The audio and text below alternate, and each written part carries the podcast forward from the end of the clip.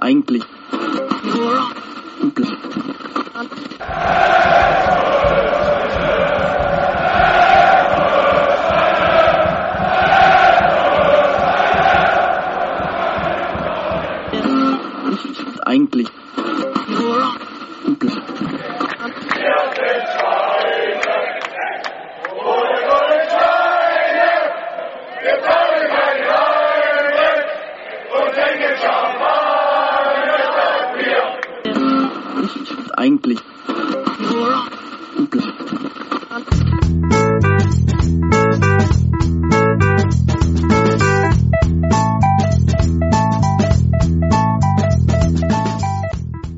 Champagner statt Bier, der Football Podcast.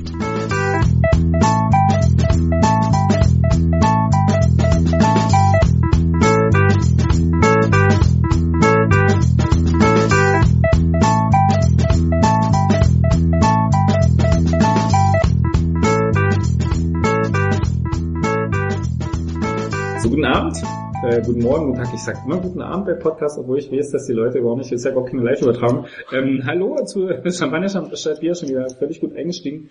Cut, schneiden. Ähm, Champagner statt Bier, Folge 23, hat der Dirk herausgefunden, glaube ich. Ähm, wahrscheinlich, bin mir nicht sicher, ob es stimmt, 23, sagen wir mal so. 23. Ich begrüße den äh, Crank. Äh, Alex, Crank, äh, Crank RBL bei Twitter. Crank unterstrich RBL. Crank RBL. Crank RBL bei Twitter. Ähm, für die besten Tweets zu Nachwuchs äh, und äh, Serien bei Serientrash bei Netflix. Richtig. Was ist die trashigste Serie, die du gerade guckst? Stargate. Stargate ist wahrscheinlich wirklich das Trashigste, was ich gar nicht so schlimm in Erinnerung habe, wenn man es dann wieder sieht, zehn Jahre später, oh je. Aber wo läuft es? Tele 5. Till. Jo, super. Hallo Dirk. Mit Alex hatten wir es denn für heute? Tele 5? Aber bei Tele 5 läuft auch dieses Schläferz mit Kalkofe, ne? Ist das noch die schlechtesten Filme aller Zeiten?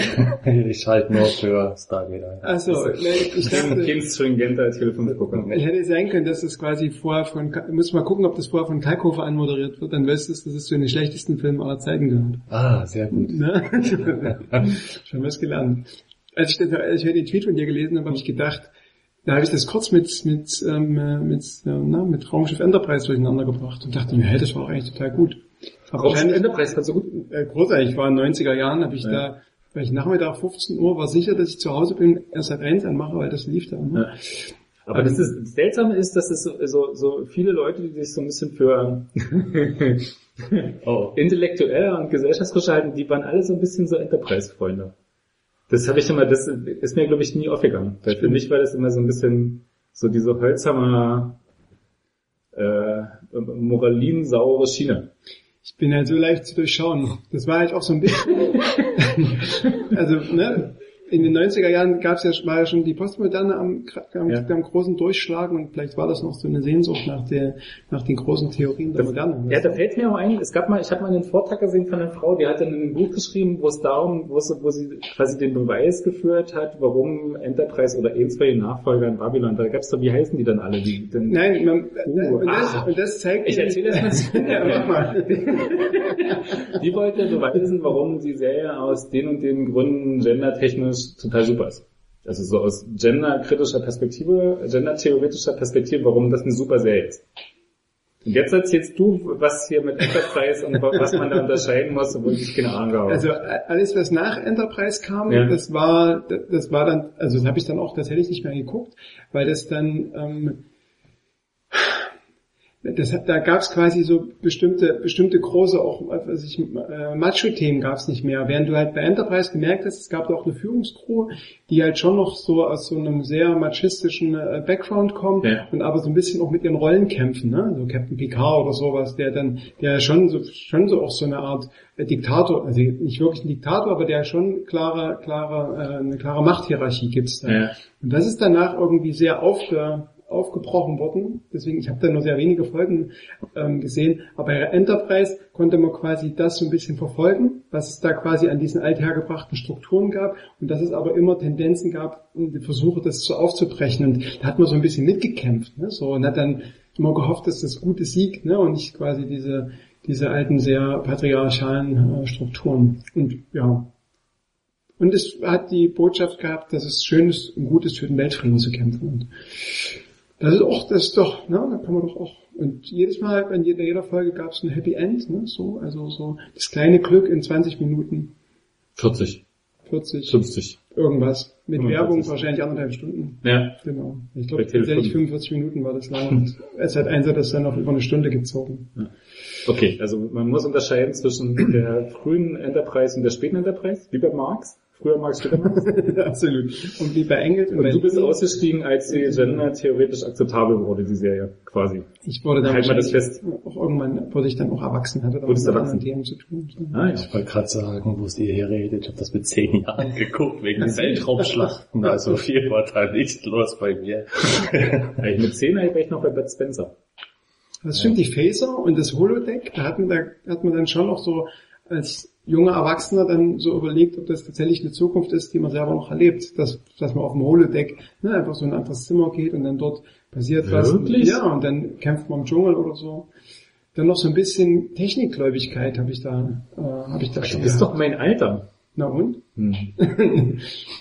Seltsam. Ähm, egal. Ja, genau, aber was, ja, was hast du gemacht? Du hast damals schon Autos zusammengebaut. Ich Oder? habe den, frühen- ich hab den frühen Marx gelesen. Also, Also nicht den späten. Ja, ich meine, in Sachen äh, Science Fiction haben wir da ungefähr haben wir da eine gewisse Ebene gehabt. Ne?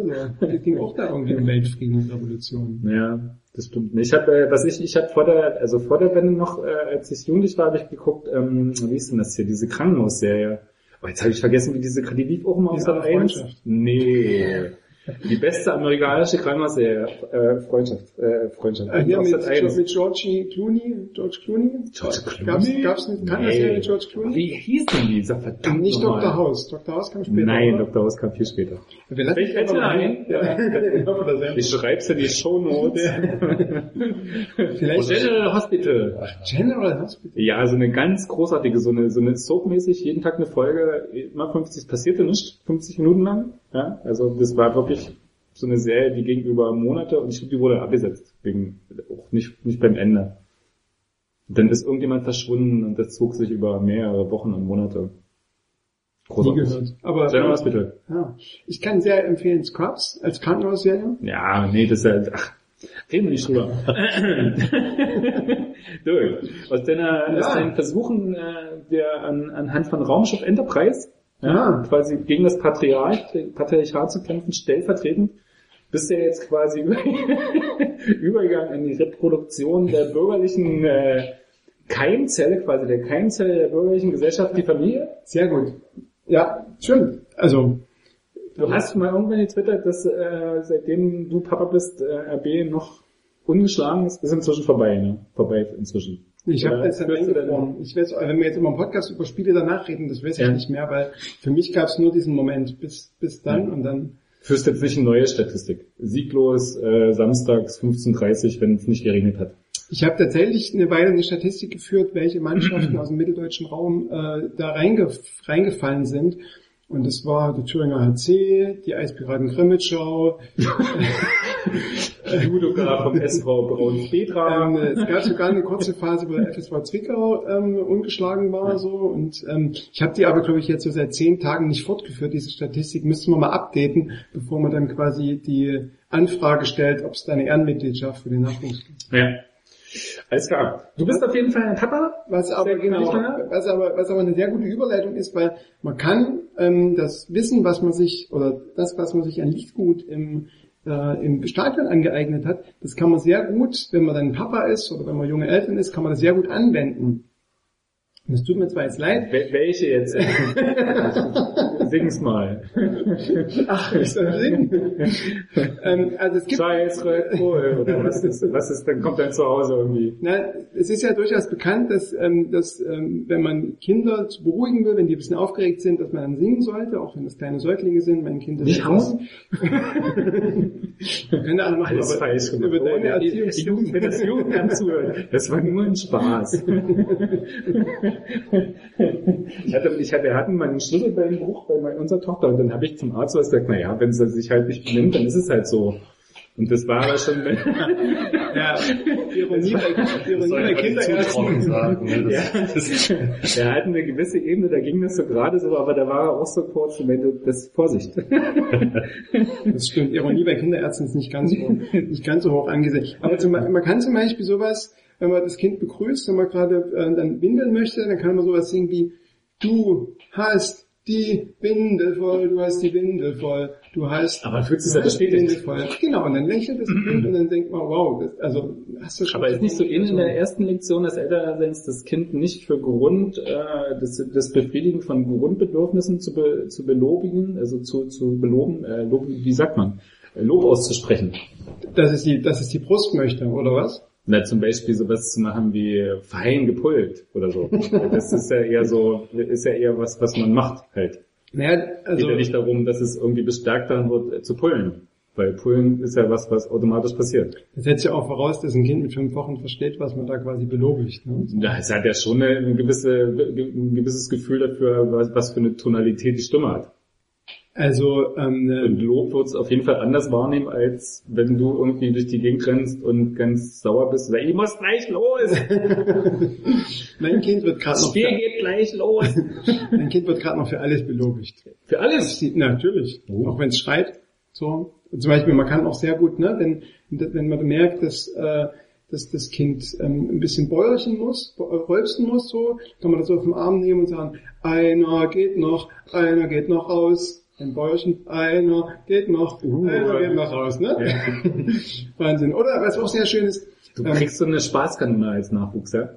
also, das hoffe ich doch. Ja. Also, schade, dass André Hammann heute nicht da ist, da könnte man sich gleich mal... Ja, der ist ja ein seine Kinderfreund, Eltern- ne? Ja, was seine Eltern so gemacht, haben. Und das so Der hat ja Kinder echt und gerne. Der redet gerne über Kinder, glaube ich. Was auch sehr schön ist, was sehr gut funktioniert, ein Lächeln zaubert, ist Schananana, Schananana, Schanana, Muttermilch. Funktioniert immer, das klingt So. Wie kriegen wir jetzt die Überleitung zu was anderem? Und was auch sehr gut ist, das hat nichts mit Fußball, aber ein Pups, ein guter Pups, das ist das Beste, was es gibt auf der Welt.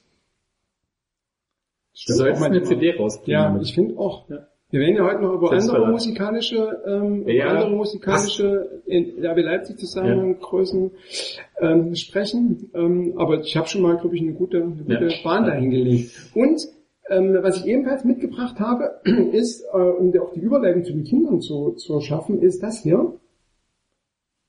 Neuner und ihr hört Champagner statt Bier. Was? Das habe ich jetzt gar nicht verstanden. Das müssen wir nochmal abziehen. Hallo, ich bin Magdalena Neuner und ihr hört Champagner statt Bier. Genau, weil die Magdalena Neuner war letztens im MDR. Hat die auch Kinder? Das, Bier. das, das kann ruhig Endlos. in der Dauerschleife lau- laufen. Magdalena Ruhe. Magdalena hat zwei Kinder. Wir haben Zwei über hat die. Erziehungstipps Wann hat die gekriegt? nach ihrer Karriere. Ist ja schon ein paar Jahre Alex, wer ist Magdalena Neuer? der Blick schon richtig gedeutet.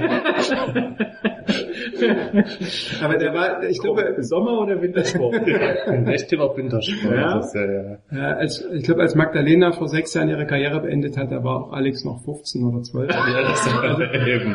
Von daher ah, ja. Ja. muss er das nicht wissen. Ich glaube, in anderen Alterskategorien wäre es als Charming durchgegangen, aber so nicht.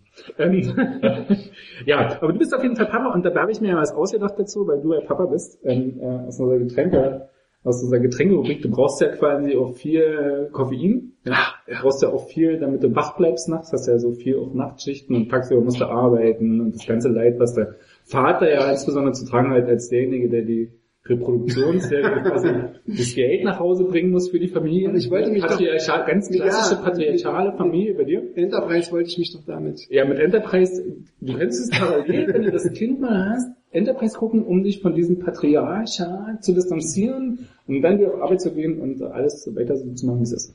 Sehr gut. Also bisher hat sich super Auf jeden Fall. Koffein. Gibt's jetzt Ja. Kaffee?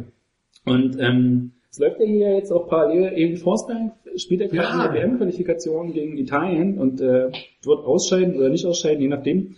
Und ich habe ein ganz tolles Getränk mitgebracht, habe ich mich im Internet kundig gemacht. Es ist schwedischer Kaffee.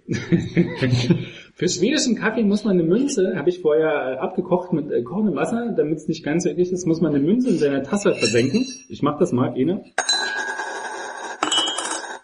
Also heute haben wir nicht den Raschel-Podcast, sondern den Klimper. Klimper-Podcast. Dann muss man so viel Kaffee in die Tasse füllen, Ja. bis man die Münze nicht mehr sieht. Und dadurch, dass du so ähm, Oma-Kaffee gemacht hast, die Blütenkaffee heißt das, muss man die voll machen. Ich habe es noch nicht getestet. Ich muss es jetzt erstmal so rausfinden. wie Was ist jetzt für. Kaffee? Ist das jetzt eine Art Espresso oder ist das... So, jetzt sieht man nicht mehr, oder? Ja. So. Also für alle, die jetzt nicht zugucken können, das sind jetzt ungefähr... Also Oh, der die Boden- noch. Der, also der Kaffee ist sehr stark, ist sehr, sehr Die sieht man auch noch ein bisschen. Und ähm, wenn man vielleicht so in Millimetern sprechen würde, würde man sagen, dass die Tasse vielleicht so drei, vier, na jetzt vielleicht doch, na diese Tasse ist ein Zentimeter jetzt mit Kaffee gefüllt.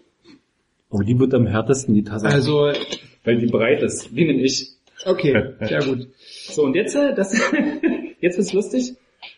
Jetzt nimmt man Wodka und so lange ein, bis man die Münze wieder sieht.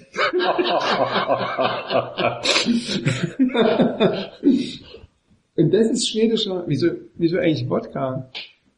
Ich habe es noch nicht probiert, ob das funktioniert. Okay. Also da ist jetzt deutlich weniger Wodka drin als Kaffee, aber ähm, Die sehe ich. Ein doppelter würde ich jetzt sagen ist in der linken Tasse. Wir haben hier drei Tassen. Die Siehst du die mittlere Münze Tasse schon? Ist vielleicht ein einfacher drin. Ich möchte ja sagen, aber ich sehe keine, nee. ist ein doppelter Wodka drin. Und ganz spannend wird es jetzt in der ganz rechten, da die, das, das ist die breiteste, wo am meisten Kaffee drin ist. Wahrscheinlich ist dann auch gleich am Ach, die meisten, sieht man. Ja, ich denke am auch. meisten Wodka drin. Genau. Also das ne, Mischungsverhältnis ist ungefähr so vielleicht 100 Milliliter Kaffee und 50 Milliliter Wodka. Also die kann man nur an.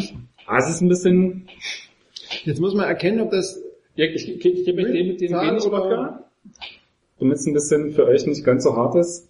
So, Prost, schwedischer, schwed ich finde es eine total super Idee. Das so. Ich Wie finde es oft trinken wir das? Ich finde es eine total super Idee mit dem Das ist schwedischen. Kaffee.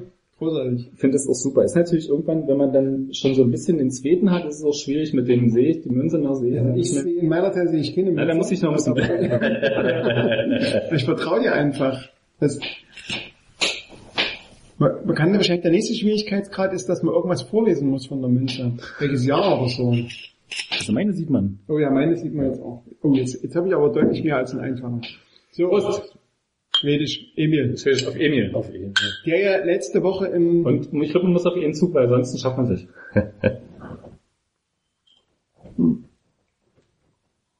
ist gleich hinterschlucken oder nicht? Ja. Also keine großen Münzen sind. ja, ist, das ist ganz schön. Huh. Aber ich bin heute früh auch ein bisschen mit Halsschmerzen wach geworden. So, liebe Kinder, nicht nachmachen zu Hause. Das ist nur für die Erwachsenen. Emil Forsberg ist ja am, am Oh, Wochenende im ZDF Sportstudio schon als legitimer Nachfolger von vom großen Slatan bezeichnet worden. Schon vorher. Slatan hat ja gesagt, das ist mein Nachfolger. Quasi jetzt ist Aber wenn.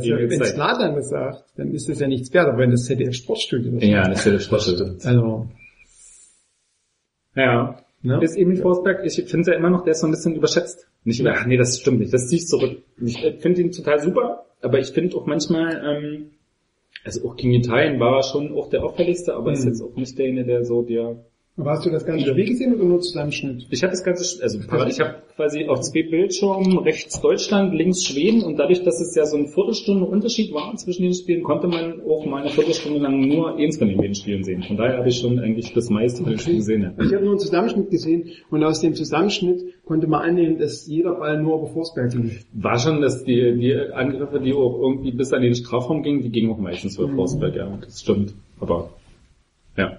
Okay. Das heißt, sein Berater wird jetzt nächste Woche nochmal sich Ich melden. hoffe doch, dass, dass sein Berater mal wieder irgendwie ist ja bei der Winterpause, da denke ich, dass wir ein schönes Berater-Interview kriegen werden. Schön. Manchester United. Ja, genau. Manchester oder Mailand, Ja. Hauptsache Mourinho. Nee. War das nicht so, dass seine, wo habe ich das heute gelesen, dass seine, die Freundin von ihm sich aus, aus Manchester mit einem Inst- Instagram-Bild gemeldet hat? War das so? War das? Nee, ich glaube aus Mailand. Aus Mailand. Ach, so. Weil die spielen ja, in, die spielen ja jetzt in Mailand. Und sie fliegt ja immer mit mit ihrem Mann. Auch wenn die, das finde ich auch immer lustig, dass sie dann trotzdem mitfliegt, wenn die Frauen, die spielen, haben ja parallel auch gespielt am Wochenende. Da kriegt sie dann immer frei, die Schanga. Oh, das ist nicht gut. Das ist wahrscheinlich Das ist das nicht gut für das Vielleicht sollte man mal die Shanda-Tabelle machen bei den Frauen. Das, Wie, wie viele Spiele gewinnen sie mit ihr, wie viel ohne sie? Hat jemand von euch die Saison schon mal ein Spiel der RB-Frauen gesehen? Ja. Mit, Scha mit, Die oder haben ja mit kein, die haben ja kein Dach. Weg. Nein, Aber dafür haben sie eine schöne Kneipe.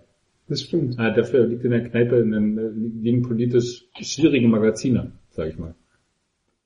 Kann man das denn, kann, könnte man das RB, ähm, könnte man das RB ankreiden, dass in der Kneipe, wo ihre Frauen spielen, Magazine politisch zweifelhaften Ursprungs liegen? Ja, Dietrich Mateschitz hat ja auch eine zweifelhafte politische, und möglicherweise hat er das sogar lanciert. Na, Weil das da ist ja Hast du dir mal die Plattform, also Dietrich, Investor, Dietrich Mateschitz hat ja eine, eine Plattform, eine News-Plattform, oder eine, nicht eine News, News ist es ja nicht, eine Recherche. Recherche-Plattform gegründet. Wie heißt der? Addendum? Addendum, glaube ich. Addendum. Und äh, behandelt dort Themen. Ich habe mir, also ich glaube, das erste war Thema Asyl mit einer Strecke, wo dann über zehn Tage, zehn Beiträge mit Videos und äh, Text etc. veröffentlicht wurden, die dann so aus unterschiedlichsten Perspektiven das Thema behandelt haben. Habt ihr da mal reingeguckt? Ich habe irgendwann mal einen Artikel gelesen, der war aber auch nicht sonderlich aufschlussreich und auch nicht sehr mit Inhalt gefüllt. Es war alles sehr, sehr weich und möglicherweise und könnte viele Konjunktive. Aber es läuft allgemein ziemlich unter dem Radar. Also ich habe, glaube ich, noch nie irgendwie jemanden gelesen, der das groß Ja. zitiert hat oder irgendwas. also ich habe auch tatsächlich nur irgendwann, das was du sagst, widerspricht dem ja irgendwann den Vergleich zu Breitbart ähm, äh, gehört. Und du sagst, das wurde quasi eher aus verschiedenen Perspektiven betrachtet, dann äh, ist es ja möglicherweise nicht so ein Sprachrohr wie Breitbart das ist. Ähm, Naja, ich glaube, diese Breitband-Analogie, die kommt ja irgendwie, die war ja, also die wurde ja nicht aufgestellt, nachdem das Portal geöffnet wurde, sondern vorher. Von daher kannst du schon erstmal das knicken, weil du kannst in den Portal ja nicht, eine, Analogie für ein Portal nicht ziehen, bevor es nicht irgendwie gestartet wurde. Außer jemand bezieht sich explizit drauf. Das war ja eher so eine Form von Mathe-Schutz, steht äh, gesellschaftspolitisch dort und dort für, deswegen verorten wir die Plattform mal da irgendwie in der Ecke. Ähm, wie gesagt, ich habe es mir nicht genau, genug- genau genug angeguckt, von daher kann ich dazu nicht sagen. Ich fand es auch eher so ein bisschen, ja, äh, eher belanglos, sag ich Ja, mal. Das Also ist das so das so, beste Beschreibung, auch den Artikel, den ich bisher las. hm. Ich glaube, wenn es Relevanz hat, nimmt man es auch wahr, dann liest man es bestimmt auch mal, aber ich glaube nicht, dass das Mhm. mal kommt. Also wenn man jetzt mal das mal parallel gemacht, äh, wenn man jetzt mal die Seite auf, äh, dann ich um Glücksspiel war das. politische Thema. Verantwortung. Was Ja. ist das? Ist der äh, dann PESCO Vorstufe zur EU-Armee? Dann gibt es einen Politometer, wie man Platzverbrauch Verbrauch in großen Städten eindämmen könnte, ähm, wie Koalition verhandelt wird. Ja. Aber das ist jetzt alles unter dem Thema politische Verantwortung, Mhm. oder was? wenn die Politik in den Luftkrieg zieht, ähm, das, nein, nein, nein, das ist, man öffnet die, die Seite und das sind jetzt die ersten Überschriften, die mir so entgegenploppen. Nicht, wenn ich Okay. da reingehe oder so. Äh, Altmetall für 1,6 Milliarden, da geht es um die österreichische Bundeswehr. Ja, weiß ich jetzt nicht. Wenn der Staat ein Auge zudrücken darf, im Straßenverkehr, im Hausbau, medizinische Vorsorge. Also, ja. Ich bin aber jetzt zum ersten Mal auf dieser Seite. Wie, sind wir, wie sind wir drauf gekommen, von Emil Forsberg zu Rechtspopulismus? Ah, über die Frauen. Über die Frauen bestimmt. über die Frauen politisch zweifelhafte Magazine im Wanderweg. Nicht schlecht. Ne? Frauen. Kurzzeitgedächtnis. Du warst bei den Frauen, hast du Ich gesagt. war ein Test, also Vorbereitungsspiel gegen die zweite vom USV Jena, aber ich dachte, okay, da kommt eine zweite Mannschaft, die können grundsätzlich ein bisschen besser technischen Fußball spielen. Ja. Ne, Ein bisschen besser. es, Aber spielt die zweite Mannschaft von Jena nicht in der zweiten Liga sogar? ich glaube ja. Ja. Die waren, ja doch, ich glaube, die waren aufgestiegen aus der dritten, also aus der Regionalliga in die zweite Liga. Das war an sich, ja, mal interessant zu schauen. Aber erstens bis da rauszufahren. Zweitens spielt parallel die U19 ab und zu, darf ich mir jetzt auch Chemie Leipzig anschauen. Dann noch die erste, das ist dann ein bisschen viel. Jetzt aber am Wochenende hat das doch super gepasst, Doppelheader. Ja. Erst U19, Schalke, DFB-Pokal und dann raus. Dann haben sie gespielt, 13. 13.30 Nee, wir hatten Besuch, da war auch wieder weg, da brauchte ich keine Ausrede mehr. Wir sprechen jetzt nachher sicher nochmal als kleiner Spoiler über die U19 auch, vielleicht dann noch Mhm. über das Schalke-Spiel. Ähm, also das Rausfahren ist tatsächlich in, ähm, bis nach Schönefeld rausfahren ist schon ganz schön schwierig. Ich finde es gar nicht so weit. Also ich finde es, äh, äh, also ich, es fühlt sich so weit an, aber letztlich ist es, kommt doch an, wo du wohnst natürlich auch, ne? Wenn du irgendwie tatsächlich im, sag mal, in Grünau wohnst, dann ist es weit. Wenn du irgendwie in Reutnitz wohnst, ist es recht nah. Ich, da haben ja meine Anfänge genommen, Gontardweg. Ich bin ja so ein WM 2010 Opfer. Das, wo alle dann auf einmal hier, ne, Deutschland spielt tollen Fußball und so. Da dachte ich mir, ich gucke mir regelmäßig Fußball an wieder. Und da hat die U17-Nationalmannschaft gespielt. Und da bin ich an den Gontardweg gegangen. Und da hat zufällig auch, nee, die U16-Nationalmannschaft, das war dann die U17 von Lok und von RB, die da da waren. Und da hat die U17 von RB ganz guten Fußball gespielt. Da dachte ich mir, kommst du öfters mal hierher? Und da habe ich mir jetzt erst die U15 angeschaut. Und der Detlef Schössler damals noch. ja, ja, am Gontardweg. Und so hat das angefangen. Ich glaube, ich habe erst sechs, sieben Nachwuchsspiele geschaut, bevor ich das erste Mal im Stadion war bei der ersten. Am Gontardweg. Und da habe ich dort zehn Minuten von dort gewohnt.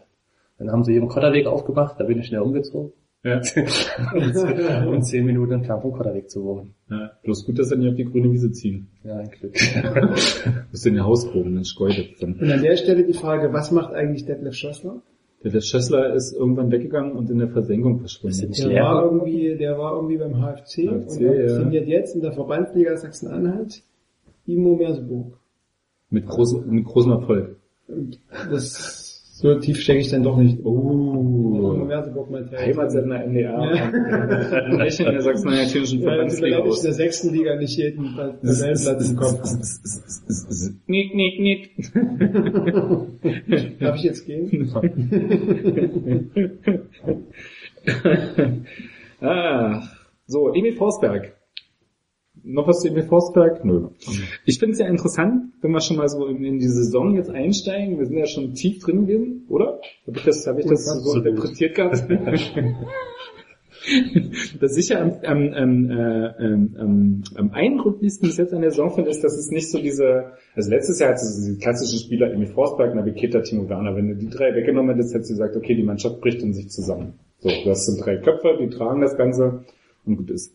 So, und diese Saison habe ich das Gefühl, du kannst eigentlich nicht wirklich jemanden benennen, der irgendwie der Kopf der Mannschaft ist, der irgendwie gerade die Saison tragen wird. Ist das, sieht ihr das auch so? Es ist schon sehr, sehr breit gefächert, wo es mittlerweile sich aufstellt, was nicht gleichzeitig heißt, dass ich jetzt finde, dass alle gut spielen durchweg. Ich finde auch eine Konstanzgeschichte aktuell. Und dementsprechend hat man dann halt doch mal einen, der vielleicht ein bisschen besser ist in der Saisonphase. Ja, vielleicht Marcel Sabitzer müsste man da rausnehmen. Ich glaube, der hat recht konstant durchgespielt, den man rausnehmen kann. Aber ist ja auch keiner, der dir Spiele gewinnt. Ne? Nicht so wie ein Forsberg letztes Jahr in Freiburg, der irgendwie zehn Laserpässe spielt, die alle irgendwie zu einer Großchance werden.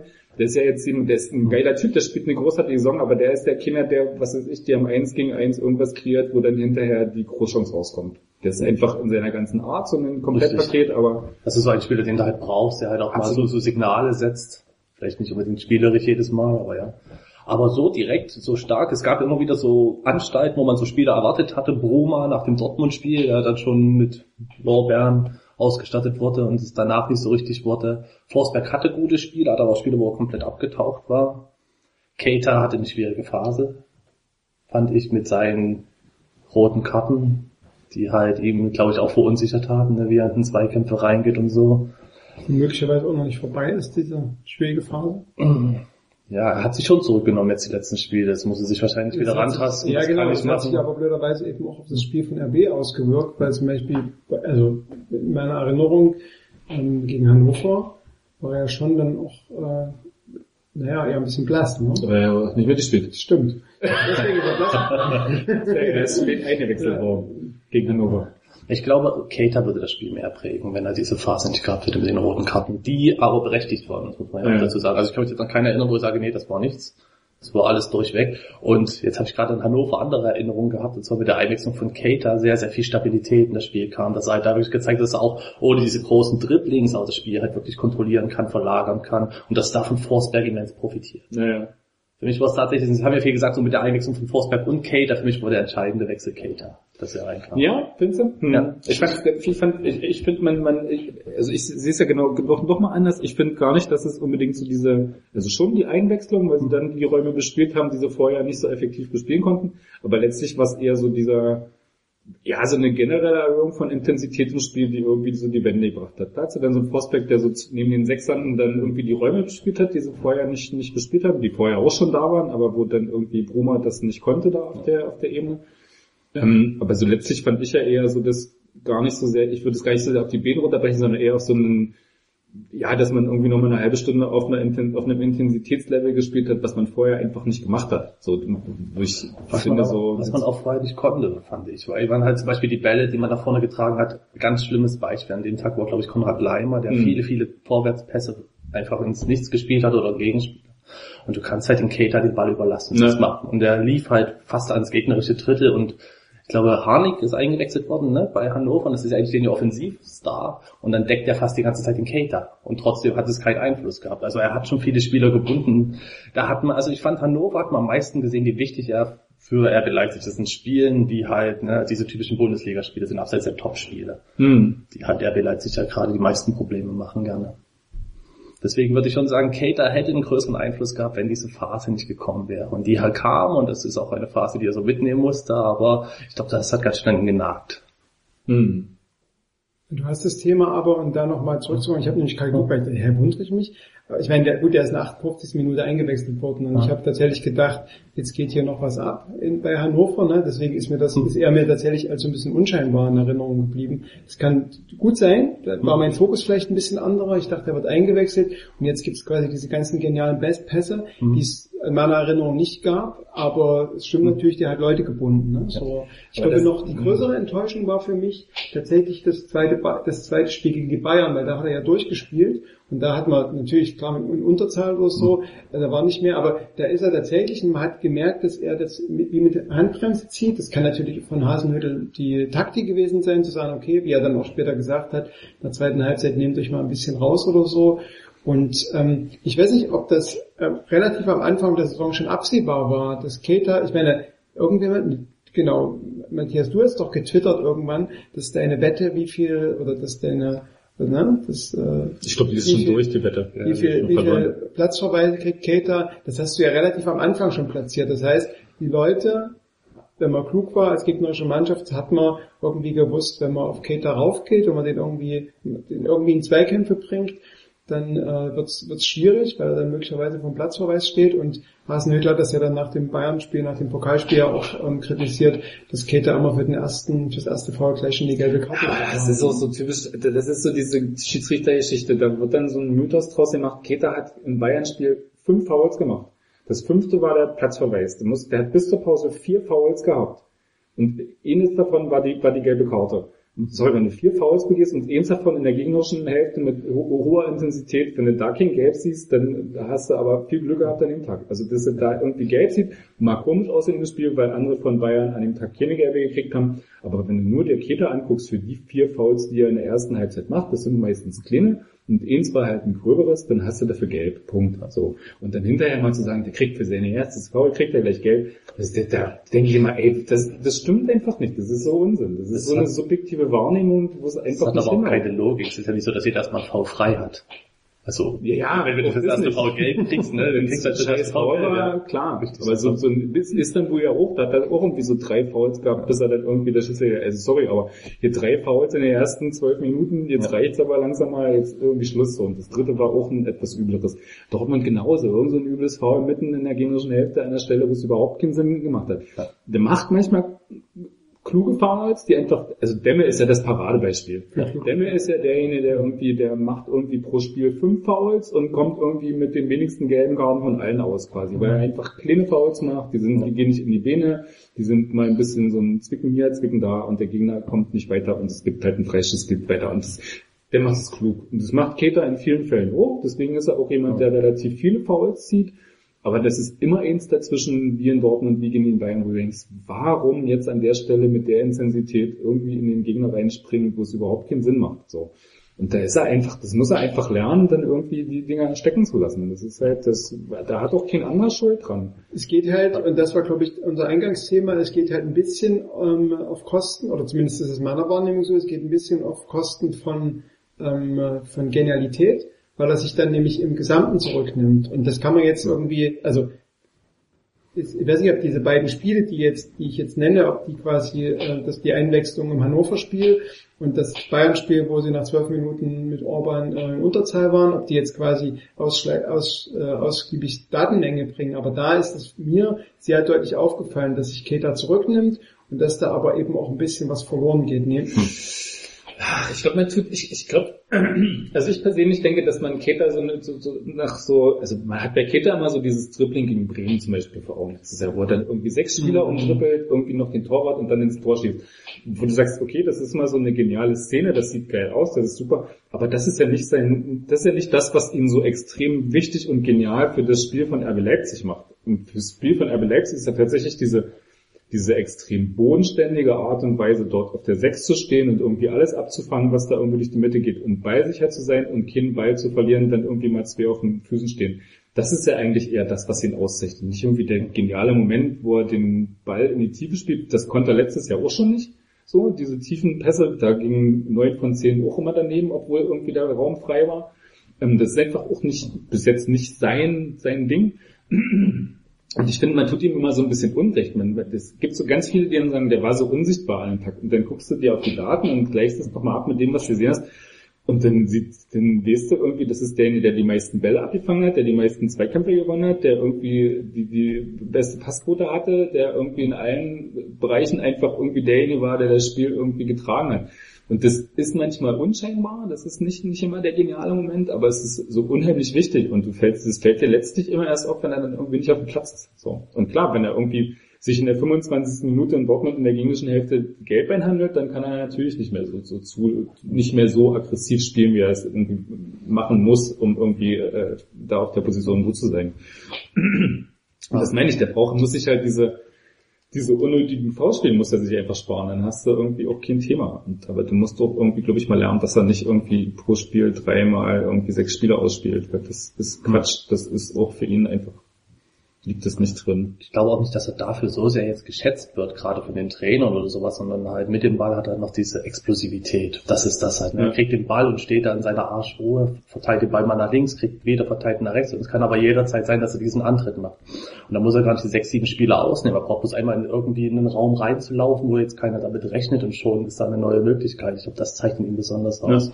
Und das ist das, wir können ja gleich mal eine Überleitung machen, was ich an Kampel so stark finde, dass er Aber das wir, mitkriegt. können, wir können noch keine Überleitung zu Kampel, äh, zu Kampel machen, aber wir können, Nee, es gibt noch anderes vorher. es gibt noch, was gibt noch ein Nee, anderes wir, sind, wir müssen thematisch noch bei was anderem bleiben. Achso. Wir müssen noch bei Keka bleiben. ja, Keter machen wir dann nochmal. Beim Nachwuchs. Beim Nachwuchs? Ja, beim Bei Nachwuchs. Kampel, ich habe gerade mal geguckt, ähm, Kampel hat eine Passquote von 83 Prozent. Also auch von seinen Offensivpässen kommen offenbar recht viele an. Kann man jetzt sagen, kann man sagen, okay, es ist jetzt Du nicht musst ja erstmal aufschlüsseln, in welchem Drittel welche Passquote. Ja? Dann können wir uns nochmal widersprechen. Ich guck mal, wie seine Offensivpassquote ist. Jetzt sind wir mit Thiago vergleichen, angekommene Pässe. Ja, okay. Vordersten Drittel. Wir können auch gerne noch die Zweikampfquote Quote mit Upamecano verwechs äh, verwechseln, Verwechseln. vergleichen. Genau. Ja. Aber, Nee, aber Kampel. Überleitung mal zu Kampel. Okay, genau. Also ähm, es ist die Explosivität, die Keita ausmacht, gerade so aus seinem, also mit dem Ball. Das finde ich halt wirklich sehr stark. Und das ist halt etwas, was zum Beispiel Diego Demme nicht mitbringt. Und das ist halt das, wofür ich Campbell so wirklich sehr schätze, mit dieser Doppel-6 Keita Campbell, dass du zwei explosive Spieler hast. Wir haben ja schon über das Erbe von Keita, ne, es wird ja immer mal philosophiert. Und ich sehe halt Campbell da am ehesten, wenn auch nicht in der Spitze, das zu erreichen, sondern ich sehe ihn da am ehesten aber trotzdem die Rolle einnehmen, weil er halt den Vorteil hat, dass er eine gewisse Grundkonstanz mitbringt. Also wann immer er eingewechselt wird, finde ich, er bringt immer dieses Grundmaß an Tempo mit, dieses Grundmaß an Schnelligkeit mit dem Ball. Es ist nicht so perfekt wie bei Keita, aber es ist auf jeden Fall etwas, wo ich sagen würde, er käme am nächsten ran. Diego Demme kann die Rolle nicht füllen, weil halt ihm die Explosivität fehlt nach oben, äh, nach vorne. Er kann Bälle erobern, er macht das, ne, wie du schon gesagt hast, mit wenig Fouls und auch mal mit einem genialen Pass nach vorne hat er auch so seine Momente. Ich erinnere jetzt an das zweite Tor, was das zweite Tor, was er vorbereitet hat auf Forsberg, genau, gegen Hannover. Gegen Hannover. Das war so, so ein Moment. Aber da sehe ich am ehesten Campbell die Rolle einnehmen. Und ne, ich war am Anfang auch so, als Campbell kam, ne, man erwartet auch bei den Transfers irgendeinen Namen, wo man erstmal googeln muss und ganz, ganz viel Feenstaub, wer ist das denn jetzt? Und dann kam Campbell und dachte ich so, äh, der, ja, aber man wusste schon, dass er helfen kann, aber ich er ist über meine Erwartung tatsächlich. Für die Spiele, was er bisher gemacht hat, gerade diese Grundkonstante. Also man weiß, Findest weiß ja? man, ich finde, man, bei Campbell weiß man, was man, was man bekommt. Also der ist der für mich, wo der Erwartungswert am nahesten konstant ist. Während ich bei anderen Spielern das mit zu viel Varianz da drumherum. Ich finde, bei Campbell ist immer so, vielleicht ist da auch so dieser Porto-Eindruck so ein bisschen so jetzt der letzte, vielleicht nicht der, nicht der allerbeste. Mit dem hat man immer so das Gefühl, der macht so ein bisschen, es geht so um die Breite. Es ist so viel gespielt für, es sieht gut aus, aber es bringt eigentlich nicht so richtig was. Also das, mir fehlt immer noch so ein Gefühl von, das hat doch irgendeinen, irgendeine Effektivität fürs Spiel. Also er sieht dabei gut aus, es geht, gehen auch nicht viel Bälle verloren, er ist auch schon irgendwie immer präsent, aber es passiert aber nicht. So, es ist so ein bisschen so, Alibi-Fußball wäre mir vielleicht, wäre vielleicht zu viel und das ist auch eher so ein erster Eindruck, vielleicht, aber so richtig hat es bei dir noch nicht Klick gemacht. Bist du dir sicher, dass du nicht Effizienz meinst? Effektivität? Das ist die Diskussion aber nicht. Ich habe den Unterschied verstanden, aber ist ja, ja da bin ich mich Ähm, eher so, aber ja. Die, ähm, ähm, ich würde ähm, Alex auf jeden Fall, ich würde Alex zustimmen. So, dann gehe ich jetzt. Und bei mir ist es sogar so, dass ich, als ich dachte, ähm, ähm, Campbell wird ver, äh, ver, verpflichtet, der kennt das System, dachte ich mir, na und? Also ich habe ich hab wirklich tatsächlich keine großen Erwartungen an ihn gehabt. Auch ähm, vielleicht Ich hab, äh, im Gegensatz dazu habe ich bei der Verpflichtung gesagt, super Transfer. Kannst du, der beste Transfer, den du in zwei Tage vor Wahrscheinlich kommen Transfer, Transferfensters machen kannst. wahrscheinlich kommen wir einfach von unterschiedlichen. Äh, Ich bin gar nicht unzufrieden, aber ich sehe ihn, glaube ich, nicht in so einer Form, als äh, er ist jetzt irgendwie der prädestinierte Nachfolger auf der 6. Ich frage mich ja sowieso, warum er auf der 6 spielt, weil eigentlich wurde er, also wir haben gesucht einen Ersatz für Berg. Berg war vor der Saison kaderplanungstechnisch äh, Backup für Werner, Stürmer. So. Wir haben einen gesucht, wir haben Berg verkauft und einen Ersatz für Berg geholt. Dann haben wir Campbell geholt, da wurde uns immer in der Zehner verkauft. So, du, okay, das hat er ja auch in der ja, gesagt. ich bin Zehner, wird Zehner spielen. Und jetzt ist er Sechser. Also wir haben einen Sturmersatz gesucht und haben am Ende einen Sechser geholt. Also das verstehe ich schon, kaderplanungstechnisch nicht. Aber warum spielt er Sechs? Warum spielt er nicht auf der Das Zehn? ist eine Entwicklung nach oben bei, bei Das ist der Libero ab nächstes bei, Jahr. bei Profi oder Organisatoren. Bei Profikameras ist es so, je niedriger die Nummer, umso besser die Kamera. Und bei, ist es bei Fußball auch so, je niedriger die Nummer, umso höher, höher werde ich beim Trainer.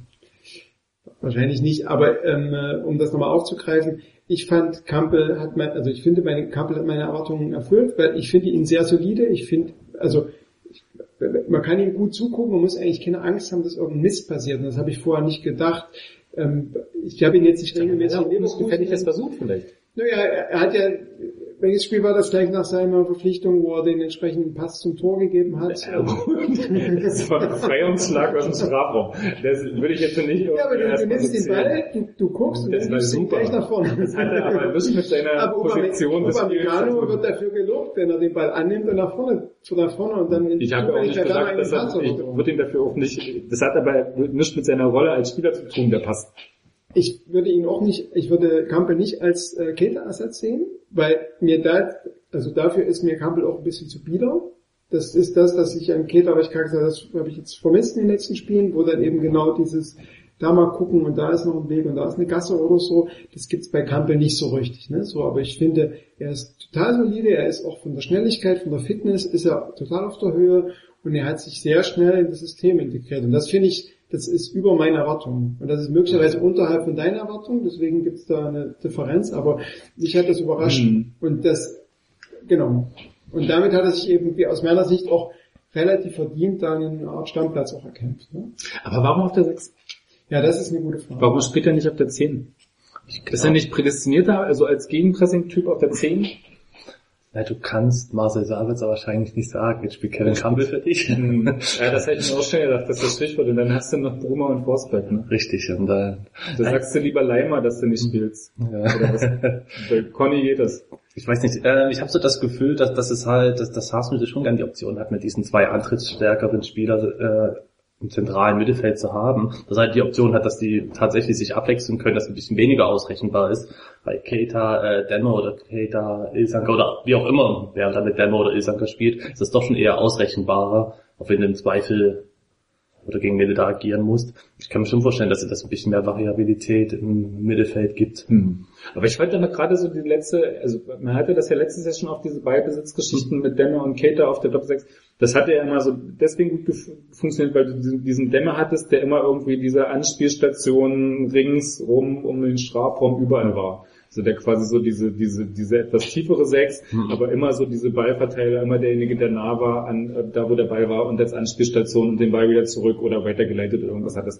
Das hatte ja, das, das ist ja Kampel nicht. Kampel ist ja nicht derjenige, der irgendwie diese Ballmaschine, Passmaschine wie Dämme wuselt rum über das ganze Feld und ist immer da, wo der Ball ist. Das, da sind wir uns einig. Und ich finde, dadurch, dass so, ist ja jetzt, die spielen ja auch noch nicht so oft zusammen, Kampel und äh, Keter ist ja schon auch ein relativ, ich glaube in der Bundesliga spielt sogar wesentlich häufiger Demme dann irgendwie international, was schon eher so, dass Kampel dann öfters gespielt hat. Macht ja auch Sinn, ne, dass man halt gegen die Mannschaft, wo man viel Ballbesitz hat, kann man halt einen Diego Demme, denke ich mal, Ja. deutlich besser gebrauchen, aber in diesen Spitzenspielen, denke ich, wo man halt vielleicht öfters den Umschaltmoment hat, Cater, Campbell da eher die Vorzug Mhm. hat. Gibt ja so einige Personalien, die sagen wir, die haben in Spitzenspielen Vorzug, die sie vielleicht in normalen Spielen nicht haben. Ähnlich wäre Bernardo und Klostermann da, die Verteilung.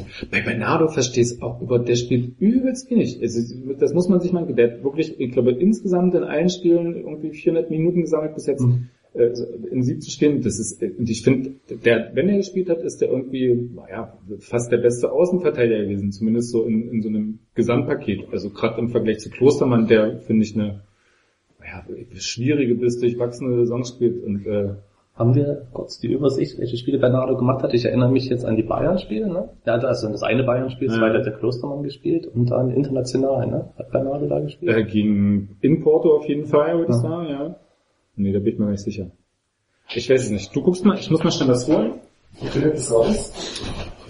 Und wir reden in der Zwischenzeit über das Wetter, oder was?